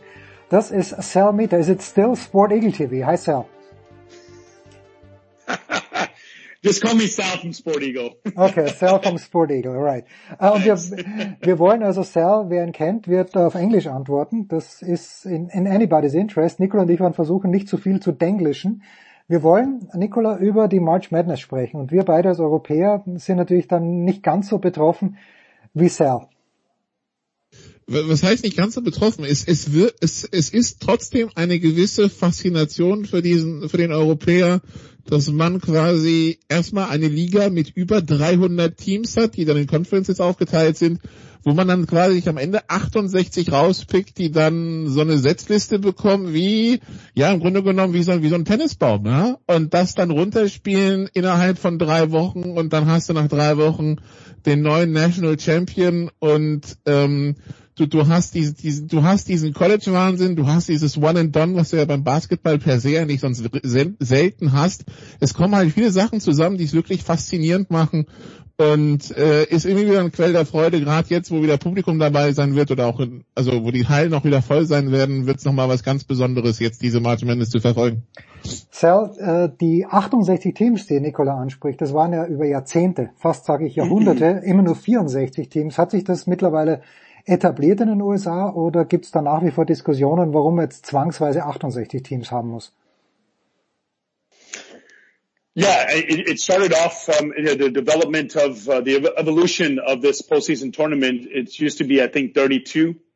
Um, and then um, as they realized, you know, it's interesting for those who follow us on college football uh, podcasts. You know, we always discuss what teams should be able to come into the tournament, the postseason tournament, to win the national championship. And in all sports, uh, from lacrosse to bowling, wrestling, they can do that. And college basketball is a good example of the evolution of the postseason tournament. So it went from 32, then they had 64, and now the 68. It just means that the the the last four teams in will will play. It's, they, it's it's all about the money. It's always been about the money with college sports. And uh, when once they realized the excitement and the ratings and the money for broadcasting every single game CBS and put billions of dollars into it to secure the rights. And that's why people say, why don't we just make the whole season a whole tournament? So there's always these crazy ideas, but right now it's 68 because it just makes mathematical sense to have these four games on Tuesday, Wednesday, and then from 64, the, the, the main 64 teams will play all the way into, um, um, as Nikolai said, for the, for the next four weeks until we have a champion. Nikola, hast du das die Saison so weit mitverfolgt, dass du dich aus dem Fenster lehnen kannst und sagst, okay, das ist der Favorit? Nee, ich verfolge das jetzt aus anderen Gründen, weil, äh, also, ähm, wir, wir werden eine Legende verabschieden in diesem Turnier. Irgendwann, die Frage ist halt in der ersten Woche, in der zweiten, dritten, vierten, äh, Coach K hört auf, der legendäre Coach ähm, äh, von Duke äh, nach 42 Jahren äh, dort und der hat ja vor der Saison gesagt, das ist meine letzte Saison und äh, ich glaube, die sind die, ich habe die Duke Blue Devils im Augenblick auf sieben gerankt, Sir, wenn ich mich nicht täusche, äh, oder irgendwie so. Das heißt, die werden auf jeden Fall gesetzt sein. Und dann ist halt die Frage, äh, äh wie weit kommen sie und äh, wie, wie, wie endet diese Geschichte? Ja, mit 75 hat er jetzt gesagt, jetzt ist gut. Ähm, das wird meine Geschichte sein, die ich verfolgen werde, äh, Coach K. Mike Krzyzewski. Ähm, wie weit kommt er und wie, ja, wie, wie, wie endet die Story? Wie wird sie enden, Sal? Hat er noch, hat Duke noch mal die Chance, den National Title zu gewinnen? And, you know, and, and just a side, just a context for that. You're right. This is a great story with Duke. Yes, they're ranked number seven. Uh, he's in his last season, but that's the beauty of March Madness. This is actually one of those emotional things. This is what the Olympics, the, the American broadcast of the Olympics is always about the story about the hardworking athlete who overcame his drug father and his abusive mother, um, worked hard in the hardware store, and now is about to win a medal for him, his or her country. In for the for the March Madness, it's about these small Cinderella stories or these favorite teams that were undefeated the whole season. Can they live the dream season? Um, and and then there's all these little stories in there. And Duke, Coach K, Mike Krzyzewski's story is a legendary story, something that can go on, uh, that, that can continue. Or Gonzaga, the, the minnow, the, the, the, the David to, uh, to the Kentucky and the Duke and the North Carolina Goliaths. Can, can, can, uh, Gonzaga win it again and show their spot? So it's, uh, it's always those little stories. So to answer your question about Duke, yeah, it would be nice. Um, uh, it's, it's kind of sad. I think the key thing that they could have controlled was winning the last home game at Cameron Indoor Stadium where he's just dominated to beat their natural rival, the North Carolina uh, uh, Tar Heels. But now that's the beauty of the tournament. You just don't know. They can win the first season. Uh, sorry, sorry, the first game. You think six games. That's easy for a team that's won 26 games during the whole season. They should win four games to get into the final four. But that's the beauty of it. When you're a number, number two ranked team and you're paying number 15, that team, that 15th ranked team knows there's nothing to do except survive and advance. And that's the, the documentary 30 for 30 that everyone should see that you just got to win those, those 60 minutes. If you can win those 60 minutes, you can go on to the next game. And that day, that night, that 15th ranked team can beat the number two ranked team, Duke, and Mike is going to go home. Und das ist ja, das ist ja auch der große Unterschied, eben weil es one and done ist. Es ist nur ein Spiel. Wir wissen alle, dieses Serienformat favorisiert natürlich das bessere Team, das sich normalerweise dann durchsetzen wird, es sei denn, es ist wirklich ein kompletter Mismatch irgendwo. Aber dieses eine Spiel, ja, wenn du irgendwie so zehn Minuten geistige Auszeit hast, dein Team kommt nicht in Tritt oder sonst was, dann bist du raus und, äh, und wir schauen ja auch immer auf die Kleinen und äh, wir hatten jahrelang kann ein auf 16 gesetztes Team, also es sind ja 64 Teams, die dann teilnehmen, gesetzt in vier Regionalgruppen, 1 bis 16 und bis 2018 hat nie eine 16 eine 1 geschlagen. Und dann ist es passiert, ähm, so was UMBC hat äh, Virginia geschlagen. Und ähm, das ist halt die Magie von diesen, von diesen äh, von, von diesem Turnier, dass äh, eben alles passieren kann. Und äh, ja, das kann, und das äh, bei, bei Coach K, das kann nach einem Spiel vorbei sein, das kann aber auch bis ins Finale gehen. Und das ist halt der Reiz an der ganzen Geschichte. Eine andere. Es ist, es ist, es ist halt nicht wie beim College Football, wo ja. du halt weißt, dass Alabama ja höchstwahrscheinlich ins Halbfinale kommt und dann gute Chancen aufs Finale hat. Das hast du halt hier nicht.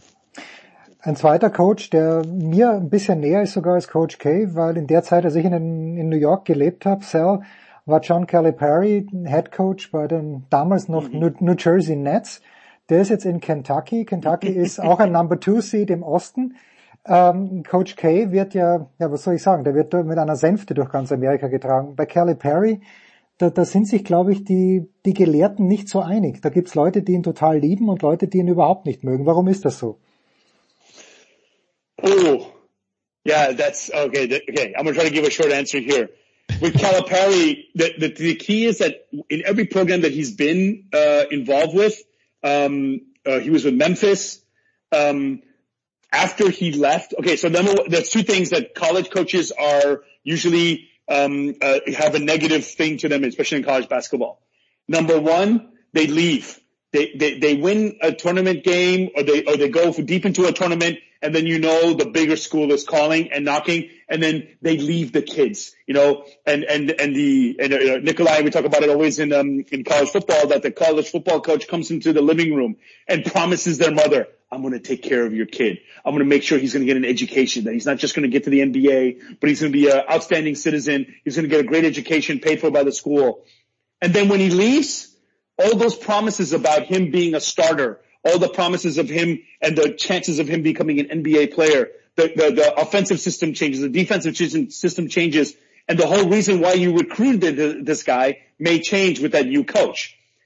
The number two thing is that when they've left, and Calipari has won a national champion or has gone to the final four with Memphis and then he's gone to the NBA and then the NBA he, he fucking sucks and Michael Jordan's deriding him. If you remember that, you know, I don't know why you so like him, but you know, if, if, if, uh, the, one of the best players in the world makes fun of you, that means you're not that good of a coach. But anyway, then he comes back and then he starts changing the culture of these one and done players where they come in and you know there's no reason for him to be on campus. But Kalapari is able to do that. And now how is he able to do that? Who's he paying? How much is he paying the parents? Who's paying the parents? How many cars do they have? I remember Ricky Williams driving around campus and he had um, a car. How, how is an 18, 19 year old kid driving around campus? Oh yeah, wait a minute. He's making money from college baseball. But there's a lot of things that come up after the fact. And what happens is then the program goes into sanctions. So anything that Calipari or anything that any coach has accomplished and brought those banners in the stadium, they're all, th- th- there's a black mark on them because yeah, the, the team could not play in the postseason. They've been sh- sanctioned for five years, lost recruits, and their program sucks now and they have to rebuild. And that's what follows Calipari. Okay, okay. Jetzt hast du mir gesagt, du hast einen großen Texas-Bias, das weiß ich wohl. Aber wenn ich mir die vier Top-Gesetzten anschaue, Gonzaga als Titelverteidiger, Auburn, Arizona und Baylor sind an eins gesetzt, mhm. Duke, Kansas, Purdue, Kentucky, jeweils die Nummer zwei Seeds. Where is Texas? Okay, so Texas has had a great season. Uh, sorry, no, they have a strong schedule. This is where we're always talking about in college football that is this the top four team in the in the country? Have they played um, a tough a tough enough schedule? The great thing about college basketball is you have a pool of 30 games where you can see. Now Texas, they're not that good, and of course my Texas bias is because I always show up to uh, the studios. I always show up on um, at the show at, at your podcast show wearing my my Texas football, my Texas basketball jersey. The interesting thing is that ever since Texas made the Final Four with Kevin Durant, and he was one of those one and done players. Um, ever since they signed Shaka Smart, and if you go back in history, he led VCU to the Final Four. Um, you know, a small mid-major program. Okay, if he can do that with VC at VCU, he can definitely do it at Texas, right? He's got money, he's got um, uh, uh, a recruiting base. People want to play in Austin, um, and so that's where the Texas bias comes from. They're a big program, but when it comes to basketball, Texas is kind of like a mid-major. They're good enough to play against Kansas. They took them to overtime uh, over the weekend. They have a chance to win uh, and go into the Sweet 16. But my joke this last 10 years in Texas basketball has which directional school will beat them. If you look back in the last few years, Northeast Arizona and Southwest Illinois, um, I, I, I can't even name the schools, but Texas ends up, and this is one of those stories I'm talking about, Texas may have had a great season. They played the Dukes. They played the Kansas. They played a, the Baylors. They played a really good uh, Big 12 top flight schedule. But when they come into the tournament, for some reason, they're playing a number 12 seed. They're playing a 13 seed. Somehow that Texas arrogance comes in, and I know that Texas arrogance really well. And they end up losing in overtime, and it's a one and done, and they're out. And yeah, but then they go on the recruiting trail, and they're back in in the top 25. Genau der Optimismus, den wir von Cell kennen, Nicola. ja, die letzten zehn Jahre haben in der Beziehung, glaube ich, gestellt, sowohl Football als auch Basketball. Ja, der arme Kerl. Äh, wo kann man sie überhaupt sehen, Nicola? And NBA and NFL. It's, it's, uh, uh, yeah, uh, producer, you have to save me. I feel like I have to go to therapy after every podcast. yes. Ob ich der richtige Mann dafür bin, wo ich Salzburg die Daumen gedrückt habe gegen Bayern, bin mir nicht sicher in dieser Woche. Nikola, wo, wo, wo werden wir es sehen? Wenn wenn es wem interessiert, hast du herausgefunden, wo man es in Europa anschauen kann, außer man hat die Möglichkeiten von Cell, der als einziger Europäer direkt ESPN bzw. CBS in seinem Wohnzimmer hat. Ja, das Problem, das Problem an der Geschichte ist halt, dass ESPN, glaube ich, komplett raus ist bei der Geschichte. Das ist ja vor allen Dingen eine CBS-Veranstaltung. CBS und TBS, äh, soweit ich weiß, mhm. läuft es bei der Zone. Ach was. Okay. Ja, good awesome. news. Good news, good news. Also ich weiß jetzt nicht in welchem Umfang, ja, aber soweit ich weiß, kann man das bei der Zone gucken. Okay, also äh, du hast Cell, du hast dein Bracket ausgefüllt. And, and, and, and all the games? Ja, ich, weiß, ich, weiß, nicht welcher Umfang, das okay, ist es tatsächlich, okay, okay. aber äh, ähm, ich bin der Meinung, man kann es bei, bei der Sohn sehen. Da schauen wir well, if you have a VPN, you can go and watch all the games online, so good luck with that. Okay, Sal, wen hast du bei deinem Bracket in die Final Four reingepinselt, wen hast du als Sieger reingepinselt?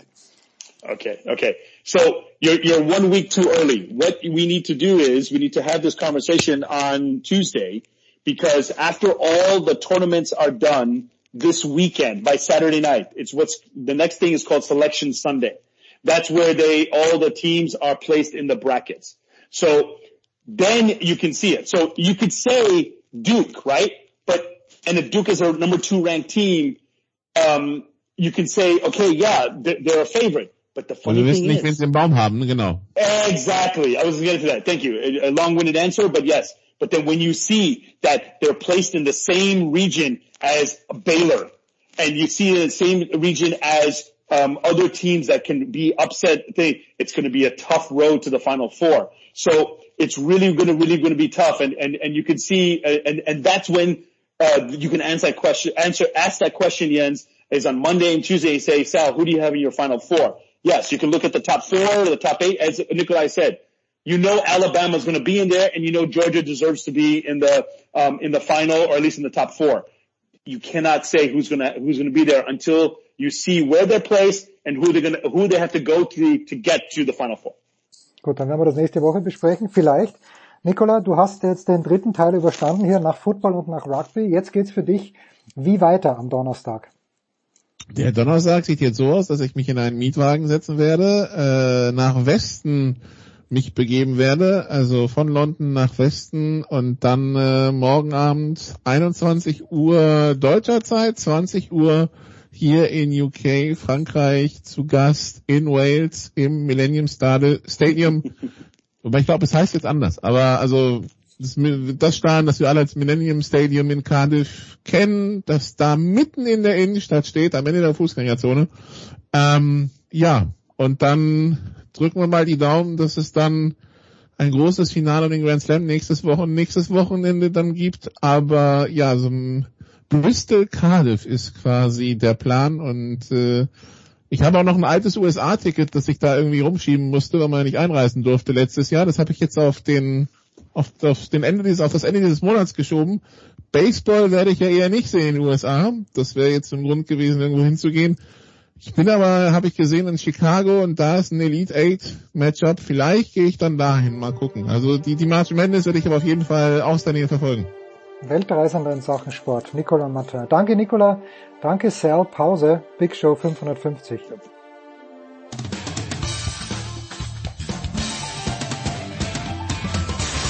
Ja, grüß euch, servus, das ist Dominik Lamberdinger und ihr hört Sportradio 360.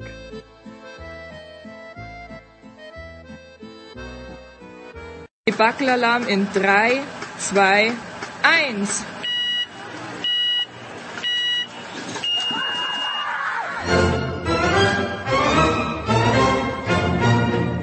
Zwei angeblich erwachsene Männer, die ein Rollenspiel probieren. Eddie Baby, when you first... No, I'm, I'm sorry, I'm sorry. I don't like being called Eddie Baby.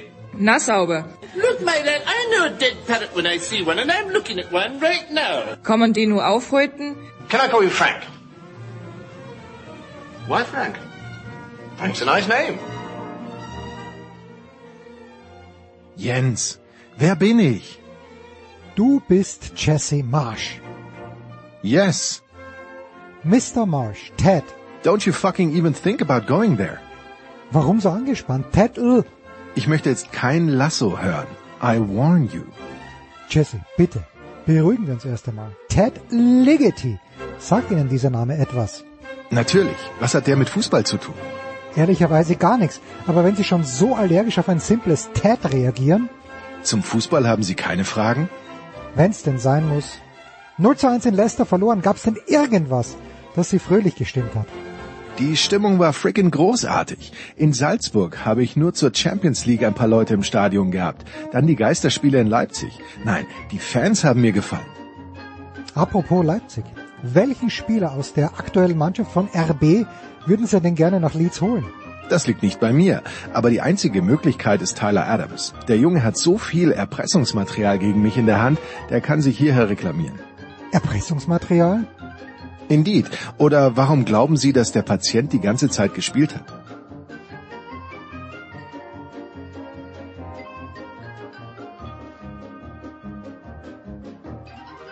Markus, wer bin ich? Du bist der typische österreichische Sportfan, der stramm auf die 60 zugeht. Nicht nur das stimmt mich sehr traurig. Wir ahnen was noch. Sigi Bergmann ist vor ein paar Tagen verstorben, im Alter von 84 Jahren. Was verbindet Ihre demografische Gruppe mit Herrn Bergmann? Zunächst einmal Doktor Sigi Bergmann. So viel Zeit muss sein. Wo soll man anfangen? Vielleicht bei Sport am Montag. Großartig. Drei längere Sportreportagen und in der Regel hatte keine davon etwas mit Fußball zu tun. Die hat der Sigi, der Doktor Sigi moderiert. Dann natürlich das olympische Rodeln. Keine Ahnung, warum Dr. Bergmann das so toll gefunden hat, aber wir haben es nur wegen ihm als Kommentator ertragen. Und dann natürlich noch seine legendären Boxkommentare. Ohne Dr. Sigi Bergmann wäre Mike Tyson in Österreich sicher nicht groß rausgekommen. Die gute alte Zeit. Ah ja, nicht, dass ich es vergesse. Niemand hat Guadalajara empathischer intoniert als Dr. Sigi Bergmann. Sehen Sie in der aktuellen Generation der TV-Reporter einen legitimen Nachfolger? Boah, das ist eine ganz schwierige Frage. Man weiß ja kaum, was diese Menschen sonst so treiben, denn Dr. Sigi Bergmann war ja auf dem Weg zum ausgebildeten Opernsänger. Diese künstlerische Ader, dieses erweiterte Spektrum, das fehlt den jungen Kollegen ja fast zur Gänze. Einen gibt es ja, der sehr gepflegt am Flügel wirken soll. Ich weiß, ich weiß. Aber der ist mit dem Kommentar des Topspiels bei Sky ja längst auch dem Fußball erlegen. Das wäre Dr. Sigi Bergmann niemals passiert.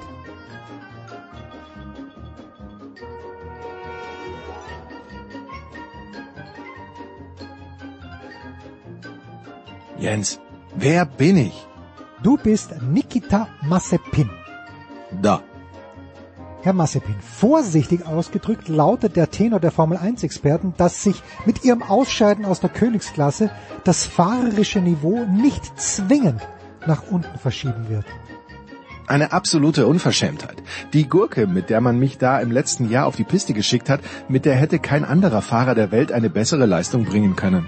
Ähm, ähm, wie viele Trainingsduelle haben Sie denn gegen Ihren Teamkameraden Mick Schumacher gewonnen? Wichtig ist im Rennen. Und da hat der feine Herr Schumacher genauso wenig gerissen wie ich. Wo wird der Herr Papa denn nun sein Geld einbringen dürfen? Schwierig, weil Papsi ja gar nicht weiß, wie viel Geld er überhaupt noch hat.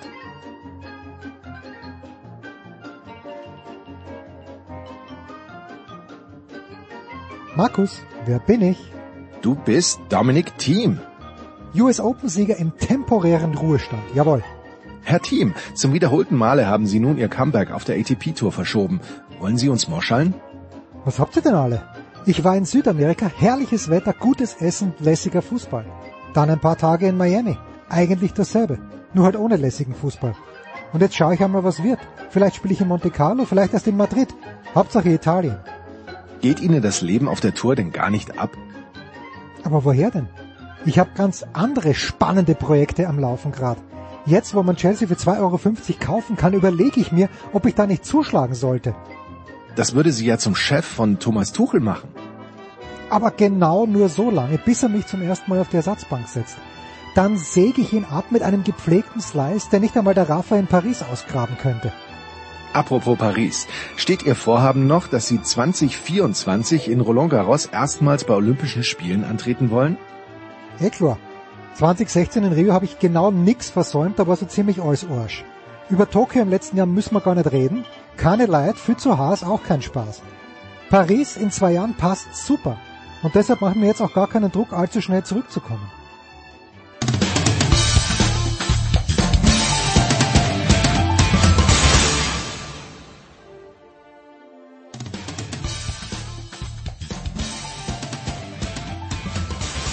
Hier ist Corbinian Holzer und ihr hört Sportradio 360.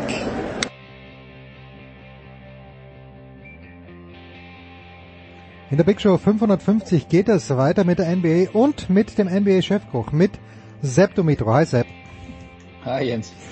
Jetzt haben wir gerade in epischer Breite dieses NCAA Tournament vorbesprochen, äh, mit über Coach K gesprochen, über John Calipari. Worüber wir nicht gesprochen haben, Sepp, und das ist die Frage an dich, gibt es irgend auch einen, einen deutschen Aspekt an dieser ganzen March Madness oder sind äh, deutsche College Basketballspiele in diesem Jahr keiner Erwähnung wert? Jens, äh, erstmal ein, ein riesen Disclaimer vorneweg. Du weißt, ich bin äh, nicht der NCAA-Chefkoch, sondern äh, der NBA-Chefkoch. Deswegen ja. sind all diese Informationen, die ich jetzt hier äh, preisgebe, alle mit, äh, mit Vorsicht zu genießen. So viel ich weiß und ähm, man möge mich bitte korrigieren. wenn ich hier in Fettnapf trete, NCAA Selection Sunday ist kommenden Sonntag ja. und das Turnier fängt erst nächste Woche an, äh, bevor es dann äh, im April mit dem Final Four dann endet. Ähm, es, ich bin nicht hundertprozentig sicher, wie die Teams selektiert werden, äh, beziehungsweise welche Teams selektiert werden, aber ähm, soweit ich einsehen kann äh, und mit meinen ja, kleinen Notizen hier über die deutschen Spieler, die erwähnenswert sind in dieser Saison, ja, die Minuten bekommen, die auch bei ihren Teams eine wichtige Rolle spielen, Sam Griesel, ähm, ein, ein Tristan da Silva und ähm, ein, ein Lars Thiemann, äh, all diese Teams sind Stand jetzt und wenn ich die ganzen Mock-Brackets und so weiter anwerfe, nicht in diesem Turnier vertreten. Also aus meiner Sicht ähm, gibt's keine Deutschen, die es äh, zu verfolgen gilt in diesem Turnier, das dann äh, nächste Woche losgeht und äh, schon gar keine auf dem Level eines äh, Franz Wagners aus der Vorsaison. Also ich glaube, dass äh, aus rein deutscher Sicht, wenn man da jetzt einschalten möchte, um irgendwie vielleicht den nächsten großen deutschen NBA-Star, wie es äh, ja. Franz Wagner scheint einer einer zu werden, ähm, sich irgendwie zu Gemüte zu führen, äh, das wird dieses Jahr wahrscheinlich so nicht passieren. Wann werden wir von Franz Wagners NBA-Star reden? Weil die die Statistiken, die er auflegt, sind ja teilweise beeindruckend. Es ist halt erst sein erstes Jahr. Wie viele Jahre muss er, wie viele Jahre Seasoning braucht er, bevor wir davon reden könnten, das könnte ein Star werden? Also ich glaube, in Ansätzen ist es schon so ein bisschen zu sehen. Ähm, mal schauen, wie Orlando als Team letzten Endes zusammenkommt. Wir hatten vor ein paar Wochen, glaube ich, du und ich mal drüber gesprochen, wie viele Spieler da eigentlich fehlen. Mark Gelfalz ist jetzt erst wieder äh, zurückgekommen nach über einem Jahr Verletzungspause, ist eigentlich ein ganz wichtiger Mann. Und ähm, dann wird es vor allem darum gehen, welche Rolle wird Franz Wagner dann in den nächsten Jahren spielen, wie viel darf er mit dem Ball in der Hand dann auch äh, performen. Und das ist ja meistens dann so der ausschlagende ähm, Faktor für echtes Stardom in der NBA, aber ähm, die Effizienz ist nicht von der Hand zu weisen, auch die Produktivität schon äh, als Rookie. Ja, viele haben vielleicht nach den ersten Einsätzen gedacht, äh, ein bisschen scheu. Ich weiß nicht, ob das mehr als ein Starter-Level-Spieler wird, aber Franz zeigt eindrucksvoll, dass da äh, viel, viel mehr geht vor allem, wenn er dann äh, mehr und mehr den Ball in die Hand bekommt, als äh, jemand, der für sich und für andere kreieren kann, ein extrem intelligenter Basketballer und der Basketball entwickelt sich immer mehr in die Richtung, ähm, die Franz eigentlich ja so, so mehr oder weniger gerade dabei ist zu perfektionieren. Also ich will dem ein, zwei Jährchen geben und ich glaube, Rookie-Saisons sind, sind sehr oft äh, von mehreren Dingen geprägt, unter anderem äh, sich erstmal zurechtzufinden, eine Rolle zu finden und dann eben zu vermeiden, in der zweiten Saisonhälfte in diese Rookie Wall zu knallen. Äh, ich sehe das bei Franz nicht. Und ähm, in Jahr zwei und Jahr drei geht's dann meistens Richtung äh, Richtung ja Starspieler, wenn man die letzten Jahre mal anguckt, zum Beispiel Jason Tatum und Donovan mhm. Mitchell, das waren Spieler, die auch überzeugt haben als Rookie, ähm, die vielleicht ein bisschen mehr gescored haben als in Franz, aber wie gesagt, das ist jetzt nicht unbedingt das, das einzige Kriterium. Und dann ähm, in Jahr zwei, in Jahr drei sich so richtig als äh, absoluter Alpha-Spieler auch in ihren Teams äh, positioniert haben. Und bei Franz ist es definitiv auch gegeben. Also äh, Jahr zwei, Jahr drei äh, werden wir dann, glaube ich, die Antwort erhalten.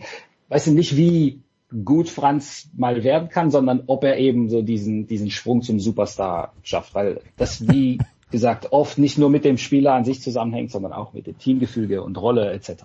Was haben sich die Eltern von Franz Wagner dabei gedacht, ihn Franz zu nennen? Wie kann, es, es ist Wahnsinn, ja. Also äh, Opel hatte mal die Werbung, kann ein Auto Karl heißen. Äh, es ist, es ist, also ja, Kaiser, ist, Kaiser Franz dachte ich. Ja, Kaiser Franz, okay. Ding, ja, das, das kann natürlich sein. Orlando im Moment mit 17 Siegen und 50 Niederlagen, also da tut sich nichts. Aber weil du Jason Tatum erwähnt hast, ich glaube Bill Simmons, äh, habe ich vor ein paar Tagen gesehen, ist komplett wuschig und äh, faselt irgendwas davon daher, dass die Celtics sogar Titel Chancen hätten. Heiko Older wird es natürlich freuen in Boston, aber wie siehst du denn die Celtics im Moment? Haben jetzt, glaube ich, die letzten vier Spiele gewonnen. Ja, die Celtics sind momentan gut drauf, klettern auch im Osten. Äh, ich glaube sogar, dass sie in Richtung Platz vier und damit Heimvorteil in äh, Runde eins äh, was gehen könnte. Zumal andere Kontrahenten da ähm, schwächeln. Jason Tatum sein Spiel auf ein völlig neues Level gehievt, nicht nur in dieser Saison, sondern vor allem jetzt in den, in den vergangenen Wochen. Ähm, die Trading Deadline hat, glaube ich, mehr oder weniger konsolidiert, was sich so über die gesamte Saison schon schon abgezeichnet hat. Äh, das ist die beste Defensive der NBA mhm. und äh, das ist ein Team, das auf jeden Fall ernst zu nehmen ist. Vor allem, Jens, weil in den Playoffs bekanntermaßen zumindest ein bisschen Defense gespielt wird. Ähm, also da, da werden dann Teams, die defensiv so ähm, zumachen können wie die Boston Celtics, äh, mindestens ein unangenehmer Gegner. Ich glaube, mit offensiven Optionen wie einem Jason Tatum ist da sogar viel, viel mehr drin. Ich weiß jetzt nicht, ob ich direkt äh, Richtung Titel gehen würde im Osten. Also da ähm, sehe ich ein paar Kandidaten ein bisschen stärker. Äh, vor allem auch, weil die Offensive der Celtics insgesamt über die gesamte Saison vielleicht ein bisschen zu Jason Tatum lastig ist. Aber das ist definitiv eine, ein Schwergewicht und mhm. ähm, ich sage mal so, wenn es in die Conference Finals gehen sollte, je nachdem wie die Matchups äh, jetzt rausfallen, äh, sollte man nicht allzu schockiert sein. Für, für mehr dann Osten gewinnen, äh, NBA Finals gewinnen, äh, ich glaube, da, da ist noch ein bisschen Arbeit zu tun, vielleicht äh, eine Akquisition hier und da, aber äh, ja, wenn Jason Tatum so abliefert und die Defensive so zumacht, äh, das äh, haben wir bei anderen Teams schon gesehen, dass mit einem Superstar der vorne alles reinknallt und dann äh, nach starken Defense vielleicht was gehen könnte. Auch wenn vielleicht nicht alle dieses Team auf der Rechnung gehabt haben. Stichwort Dirk Nowitzki, Dallas Mavericks 2011. Paar, ja, hey, ähnliches, ähnliches, ähnliches, äh, ähnliches System. Also ähm, was, was so die, die, die Synergien innerhalb des Teams anbelangt, ähm, die Mavs damals sicherlich mit viel, viel mehr Veteranerfahrung als diese Boston Celtics und äh, insgesamt ein viel älteres Team. Das, das ist auch so ein Faktor, warum ich denke, dass Boston vielleicht ein bisschen zu früh dran ist. Aber äh, Jason Tatum geht ganz, ganz klar in die Richtung eines äh, absolut unaufhaltsamen Offensivspielers. Und nochmal, das ist ein, das ist ein Konzept. Also die beste Defense der Liga hat in den Playoffs schon immer ähm, zumindest für, für ein bisschen Action gesorgt und, und für ein bisschen Schwierigkeit bei vielleicht etablierteren Championship-Anwärtern. Also wenn die Bucks jetzt, sage ich mal, ja, der, der Favorit vielleicht momentan im Osten auf die Celtics treffen würden, wäre das alles andere als ein, ein ganz klarer Sieg für die Bucks. No, never. Count out the Champions. Und weil du gerade Dirk ansprichst, ich habe ihn vor drei, vier Tagen gesehen in der Dan Labertard Show, da war er zu Gast. Da hat er sein neues Buch angepriesen was, ich glaube, es heißt The Great Nowitzki, oder? Und das, äh, ist, das fand ich ein bisschen komisch, weil sich Dirk ja doch eigentlich immer, also Dirk für mich Herr Nowitzki, ich kenne ihn ja nicht persönlich, aber weil sich Herr Nowitzki ja eigentlich immer zurücknimmt. Und äh, mich hat dieser, dieser Titel ein kleines bisschen, wenn es denn The Great Nowitzki ist, aber ich meine, das hätte ich irgendwo gelesen. Äh, planst du dieses Buch zu lesen oder hast du es am Ende schon gelesen? Ist das nicht die, ähm, die amerikanische Übersetzung? Ach so, okay. Des, äh, ja, okay. des Plätzinger, des Plätzinger Buchs. Ah, okay, äh, dann, ah, okay, dann. Das hat mir der, ja, das hat mir der Thomas ah. damals zugeschickt gehabt, habe ich natürlich gelesen und, ähm, okay, ja dann. Ich glaube, es ist nicht mehr als, äh, als the English Version. Ah, okay, of, äh, gut. The Great Nowitzki. So, wenn du jetzt aber schon Superstars ansprichst, dann weiß ich gar nicht, fällt James Harden noch in diese Kategorie? Und Frage B gleich anschließend, die ersten Spiele mit Philadelphia sind nach deinem, nach deiner Einschätzung wie ausgefallen? Also, wenn man äh, 5 zu 0 in, in die, sag ich mal, Harden im Beat-Ära startet, dann äh, als Sixers-Fans ist man da, glaube ich, happy. Also äh, im Prinzip hast du einen, einen guten Rotationsspieler äh, und einen guten Ersatzspieler in Curry und in Drummond und einen Spieler, der überhaupt nicht für dich gespielt hat, nämlich Ben Simmons, durch einen der dominantesten Offensivspieler aller Zeiten vielleicht in James Harden ersetzt. Und den hast du jetzt einem ähm, Top 2 MVP-Kandidaten in Embiid dazu gestellt. Äh, ist ja klar, dass die 76ers ähm, besser dastehen als davor. Also wer das angezweifelt hat oder vielleicht gedacht hat, wow, ich weiß nicht, ob das wirklich funktioniert mit Harden und Embiid oder zumindest während der Regular Season, ob die 76ers jetzt wirklich besser sind, der hat äh, nicht ganz aufgepasst, was die Sixers gemacht haben ohne Harden und was Harden seine gesamte Karriere, seitdem er da zu den Houston Rockets gegangen ist, mehr oder weniger äh, geschafft hat. Also das ist ein Mann, der in der Offensive so viel Aufmerksamkeit auf sich zieht, dass er entweder seine Mitspieler in Szene setzt. Ich glaube, zwölf Assists im Schnitt jetzt in, in Philadelphia in den ersten fünf Partien und über die gesamte Saison einer der besten Passgeber, ich glaube zweitbester Assistgeber der Liga mit über zehn. Das sind natürlich unfassbare Werte. Aber er kann auch punkten, 25 Punkte im Schnitt, und er kann ähm, den Gegner frustrieren, indem er immer wieder an die Freiwurflinie geht. Also ich glaube, Harden plus Embiid, das sind ungefähr 400 Freiwurfversuche pro Spiel äh, zusammen. Das, das endet nicht. Und als Gegner hast du jetzt natürlich das große Problem. Wen stoppst du? Ähm, hm. James Harden mit dem Ball in der Hand, ähm, Joel Embiid, der ohnehin eine absolut unfassbar dominante Saison spielt und zu Recht als einer der zwei, drei größten MVP-Kandidaten genannt wird.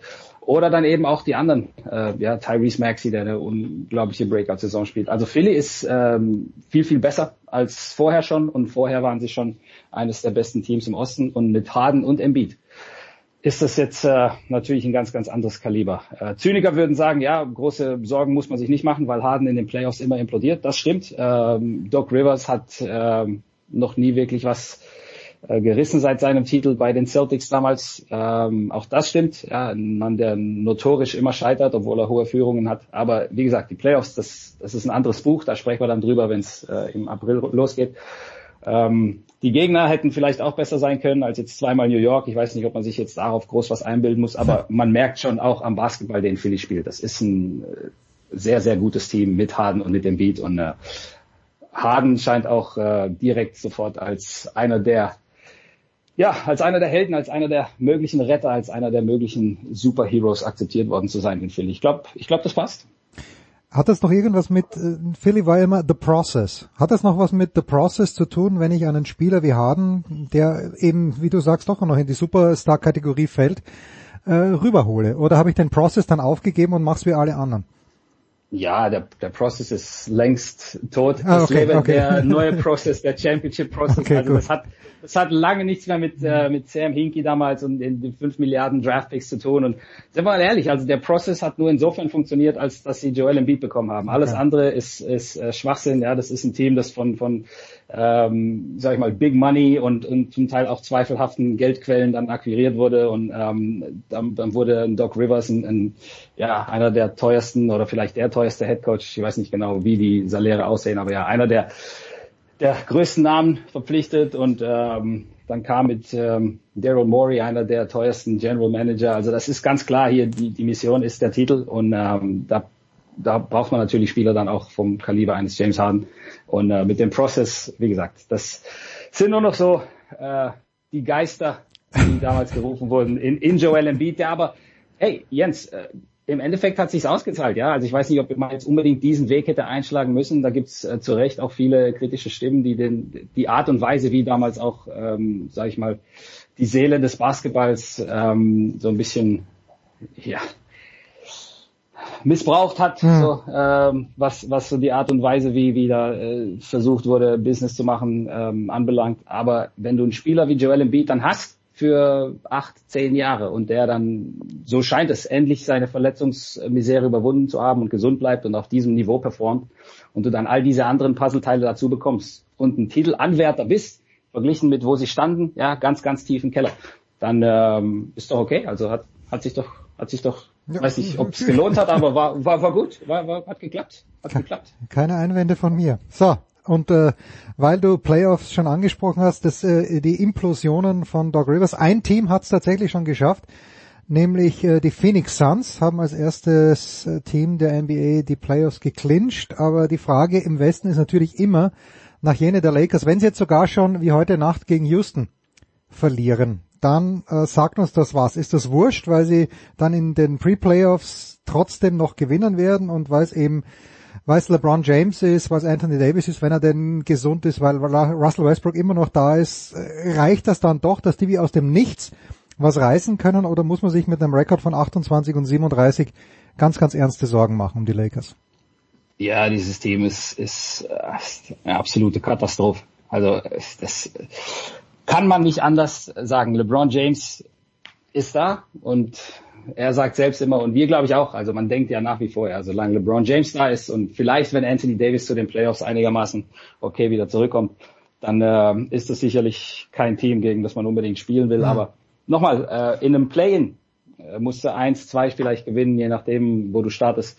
In den Playoffs äh, sind es dann gleich vier Siege aus sieben gegen ja, Teams, die, die auf einem ganz, ganz anderen Niveau performen. Also äh, wer kann mir ernsthaft äh, weismachen wollen, dass diese Lakers, egal ob jetzt Anthony Davis zurückkommt und, und LeBron James dann äh, so performt und vielleicht, äh, ob sie auch herausgefunden haben, was mit Westbrook bis dahin passiert, traut man diesem Team zu, vier aus sieben gegen die Phoenix Suns zu gewinnen. Ein Team, das durch die, durch die Liga braust, ähm, wie wir es wie wir selten gesehen haben. Also nicht nur, weil sie 80 Prozent ihrer Spiele gewonnen haben, sondern auch ähm, der Vorsprung gegenüber dem zweiten in dem West, in der Western Conference und auch gegenüber dem ersten im Osten. Also der Abstand zwischen Phoenix und den nächsten Teams, den nächsten Championship-Anwärtern ist so gigantisch, dass man, mhm. glaube ich, nicht ernsthaft ähm, einen Lakers-Sieg verkaufen könnte. Auch andere Teams, ja, also gewinnen diese Lakers gegen, weiß nicht, Golden State oder gegen Memphis oder gegen, gegen Utah oder gegen Dallas in der Playoff-Serie. Ich, ich bin mir da nicht sicher, weil es an so vielen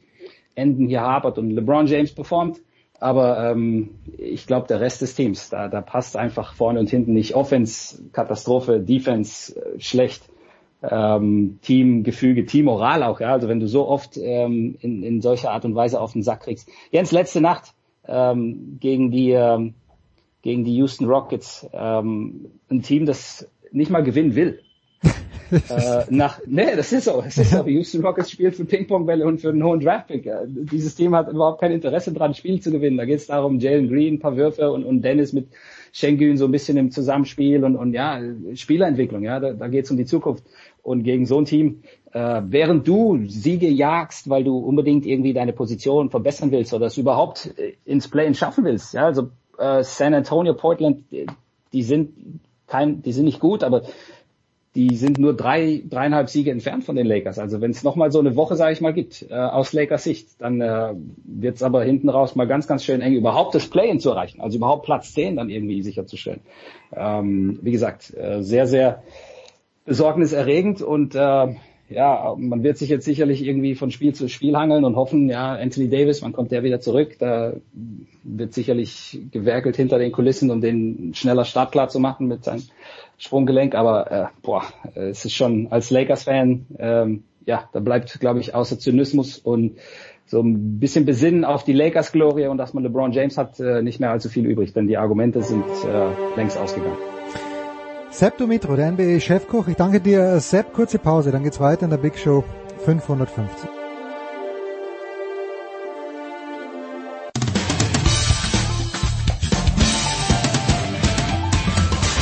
Hallo, hier ist die Angie Kerber und ihr hört Sportradio 360.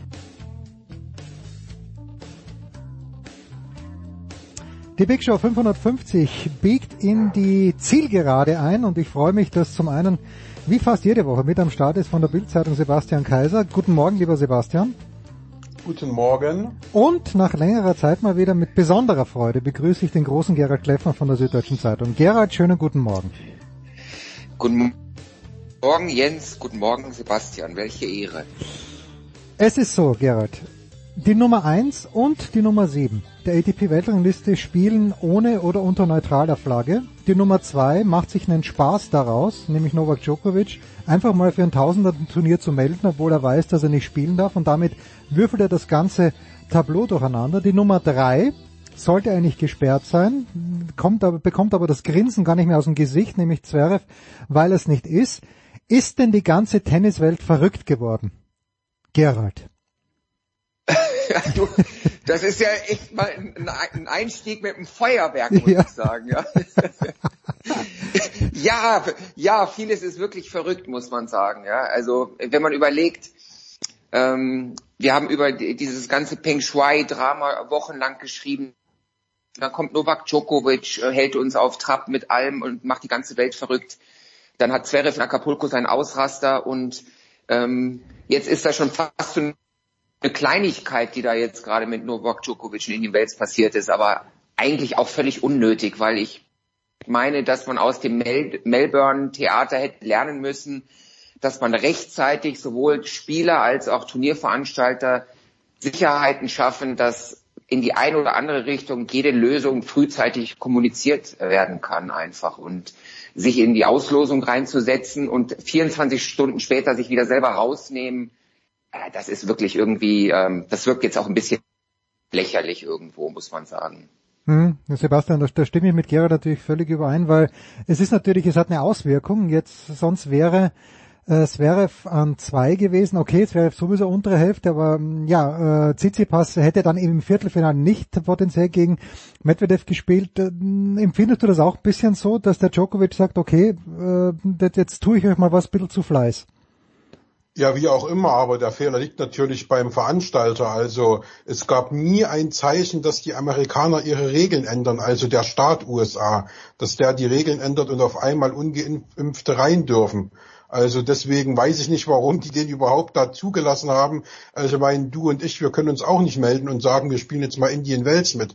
Also wenn jemand äh, dort meldet, der eben nicht zugelassen ist aufgrund dessen, dass er nicht geimpft ist, also dann, dann frage ich den, ob er noch ganz lustig in der Birne ist und, und lass den mal schön draußen. Also das verstehe ich nicht, warum der da überhaupt auftauchen konnte. Ja, aber ich glaube, äh, ich weiß nicht, ob, ob Gerald das weiß, aber ich glaube, wenn jemand selbst meldet, der Veranstalter, ich weiß nicht, Gerald, darf ihn der rausschmeißen? Also du hätte Tommy Haas, oder der Indian West das Turnier sagen können, sorry, du bist nicht geimpft, egal ob du gemeldet bist oder nicht, äh, wir schmeißen dich raus.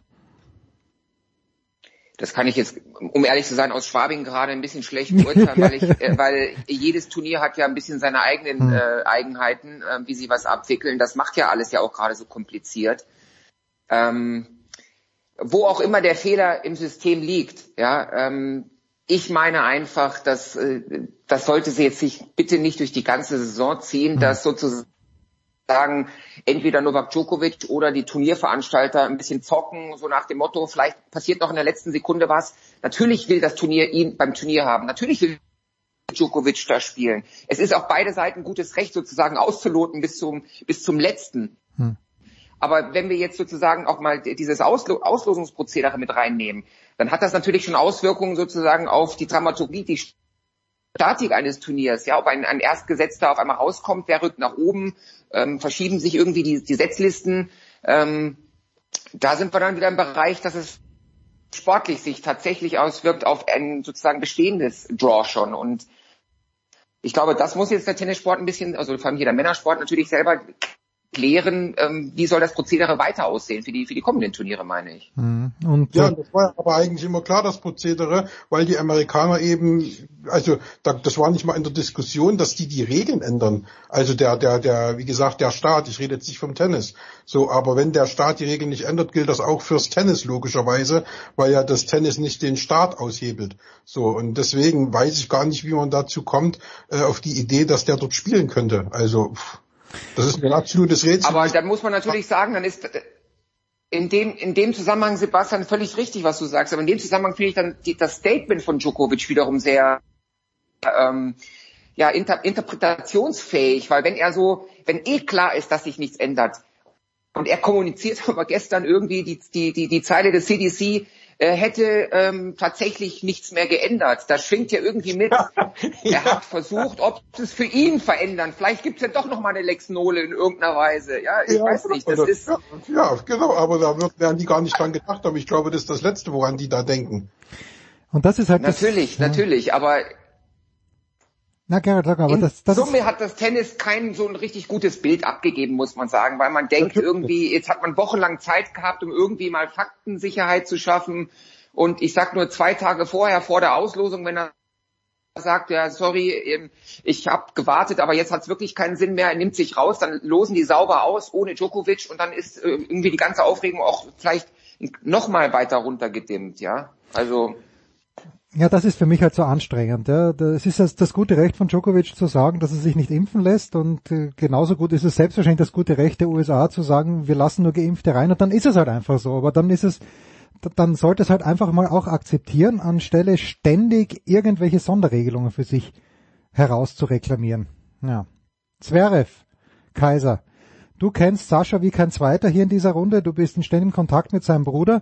Äh, glaubst du, dass Zverev das Grinsen irgendwann aus dem Gesicht bekommt, weil er ja im Grunde genommen nicht bestraft worden ist? Oder siehst du das als ganz, ganz schwere Bürde für ihn, dass er sich jetzt keinen Ausrutscher leisten darf für die nächsten el elf Monate und zwei Wochen? Ich glaube eher das Letztere. Also mhm. der muss sich jetzt erstmal ein Jahr lang im Griff behalten. Das ist ja genau die Schwierigkeit. Also diese Bewährungsstrafe ist ja nicht irgendwie äh, zwei Wochen oder so, sondern die ist ein Jahr. Also er muss jetzt ein Jahr stillhalten und darf sich nichts leisten, äh, für das er eine Geldstrafe bekommt. Und das halte ich bei ihm schon für eine Herausforderung. Aber unabhängig davon, ähm, er hat es ja jetzt gestern Nacht auch in, in Indian Wells gesagt. Das war das erste Statement, wo ich sage, da, das hätte ich mir eben zwei Wochen früher gewünscht.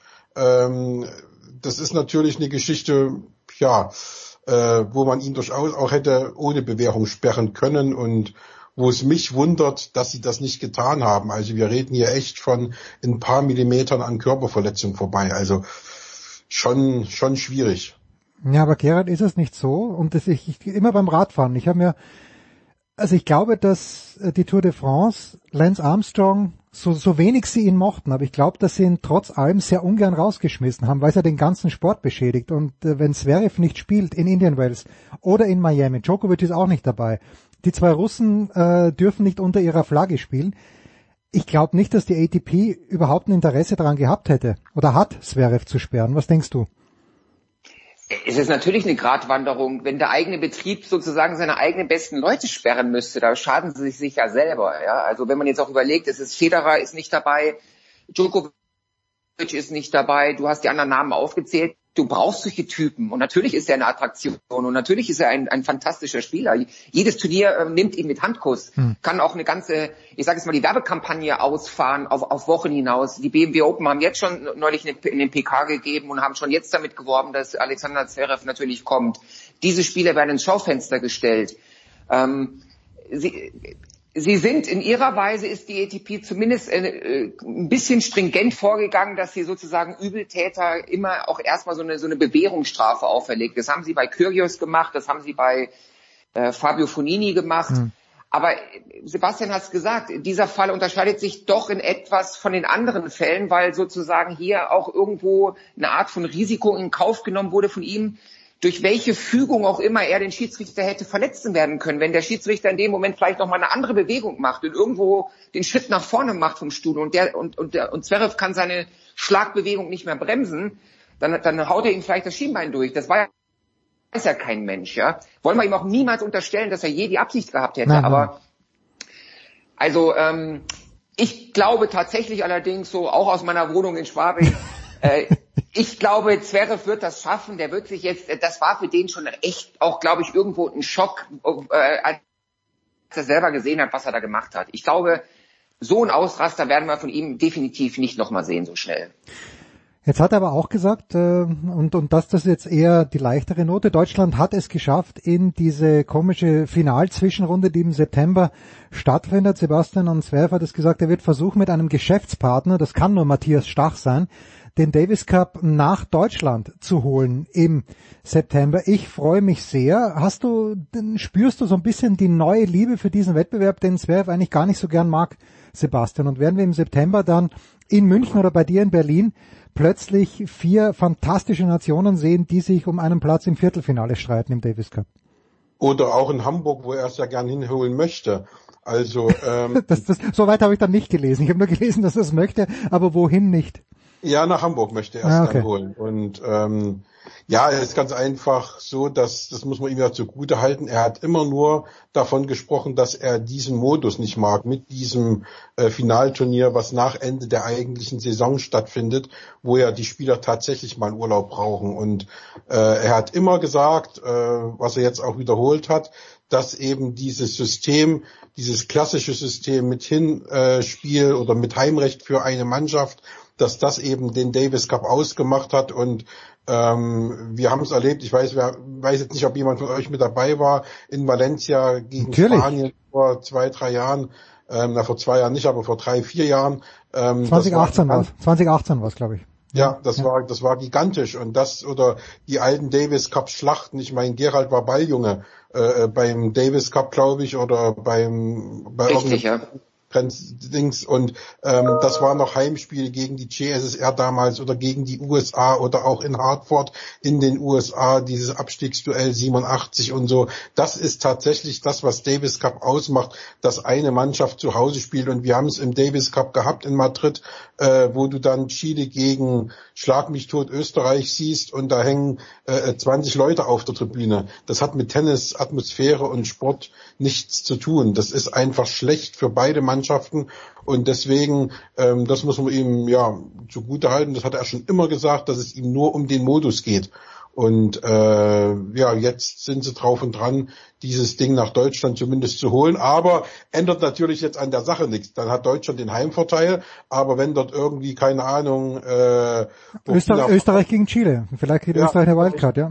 Wieder spielt, genau. Dann äh, ist das für die Österreicher schlecht und für die Chilenen schlecht, weil dann auch keine Atmosphäre aufkommt. Auch wenn vielleicht natürlich ein paar mehr Österreicher nach Hamburg kommen, äh, als äh, äh nach Madrid fliegen. Aber ähm, das alte System war da tatsächlich das Beste, wo eine Mannschaft immer Heimvorteil hat und äh, dann hast du da Stimmung in der Halle. Also ich muss gleich Darf ich was dazu sagen? Ja, bitte, bitte, natürlich, Gerald.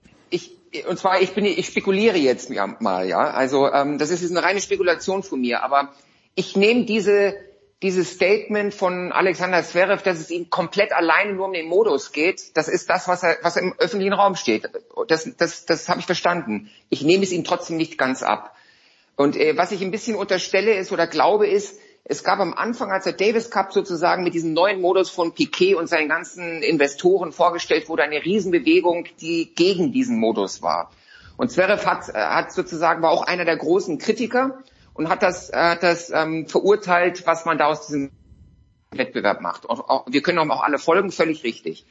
Ähm, ich glaube, was er vielleicht ein bisschen unterschätzt hat, ist, dass tatsächlich der eine nach dem anderen in irgendeiner Weise ja vielleicht ein bisschen umgekippt ist in seiner Kritik, milder geworden ist.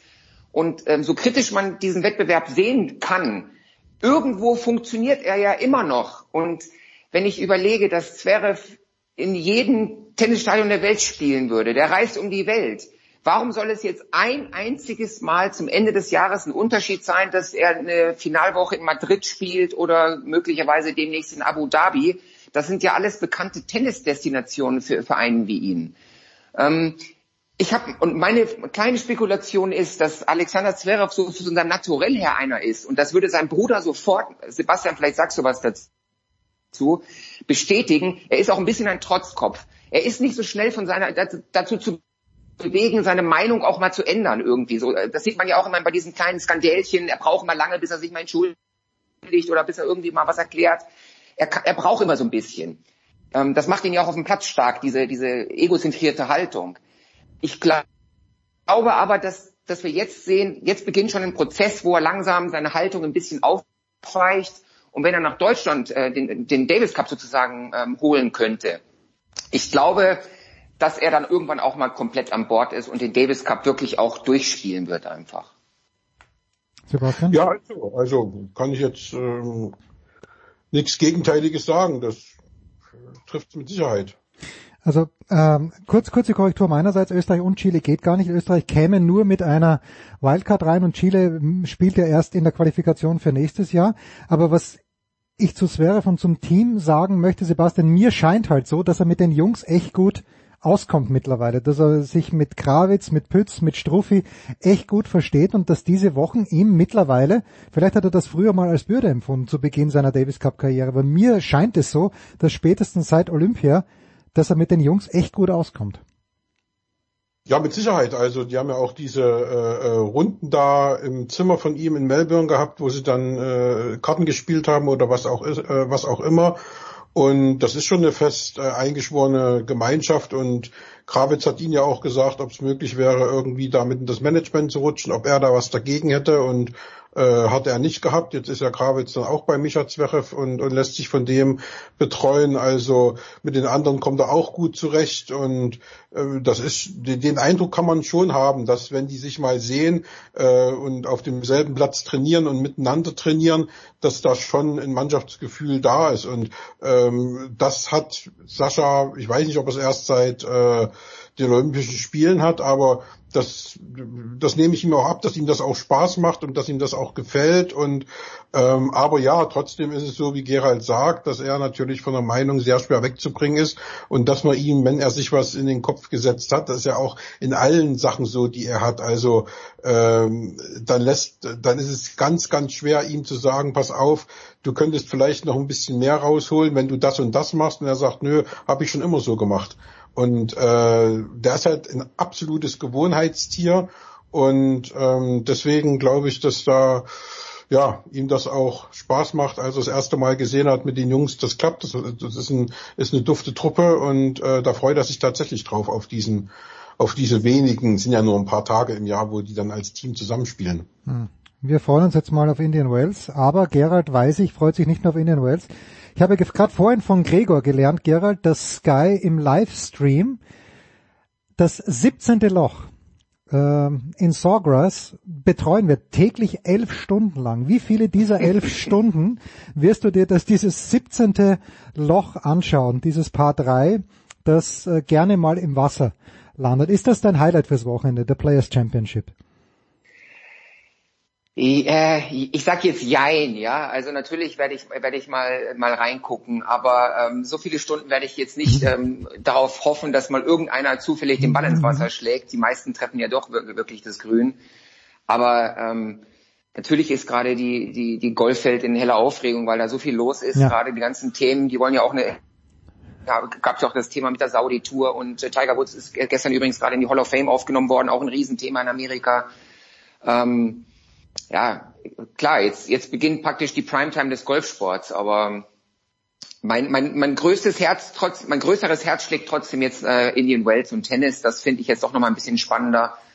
Ähm, vielleicht liegt es auch daran, dass eben auch ein Deutscher mitspielt und ähm, dass es mein Sport Nummer eins ist, ja. um ehrlich zu sein. Also Gregor muss auch nachdenken, Stefan Jäger ist am Start als einziger Deutscher bei The Players genau, ja. Äh, Championships. Ja, äh, danke Gerald, danke Sebastian. Sebastian, noch ganz kurz, was, was wird dich am Wochenende am meisten bewegen? Sport, ich habe gesehen, du warst bei diesem grausamen Spiel von Leipzig gegen Freiburg im Stadion. Ja, und deswegen äh, fahre ich jetzt gleich nochmal äh, äh, mir Leipzig angucken und zwar in Fürth, weil mhm. ich da ein bisschen was zu tun habe und da ist zufällig am Sonntagabend das Spiel Fürth gegen Leipzig und äh, da werde ich dann sein und fahre am Sonntag dann zurück nach Berlin. Aber am für einen Sonnabend suche ich noch was. Ich bin ja noch praktisch in der Urlaubszeit und äh, mal sehen, was sich am Sonnabend noch hier anbietet. Ich hoffe, das Wetter bleibt so, wie es jetzt seit Tagen ist. Strahlend blauer Himmel, kein Wölkchen und äh, es könnte halt nur 20 Grad wärmer sein. Führt die alte Heimat quasi von Kaiser. Zumindest. Quasi aus. Ja, das war's, die Big Show 550. Danke allen, die dabei waren. Danke Gerald, danke Sebastian. Nächste Woche gibt's uns wieder und fast täglich die Dailies. Das war die Big Show auf sportradio360.de. Folgen Sie uns auf Twitter, klicken Sie den Gefällt mir Button auf unserer Facebook-Seite und abonnieren Sie uns via RSS-Feed oder auf iTunes. Die nächste Ausgabe der Big Show gibt es am kommenden Donnerstag. Bis dahin sollten Sie die Zeit nutzen und die weiteren Angebote auf sportradio360.de wahrnehmen. Play Ball! Da ist gar nichts toll.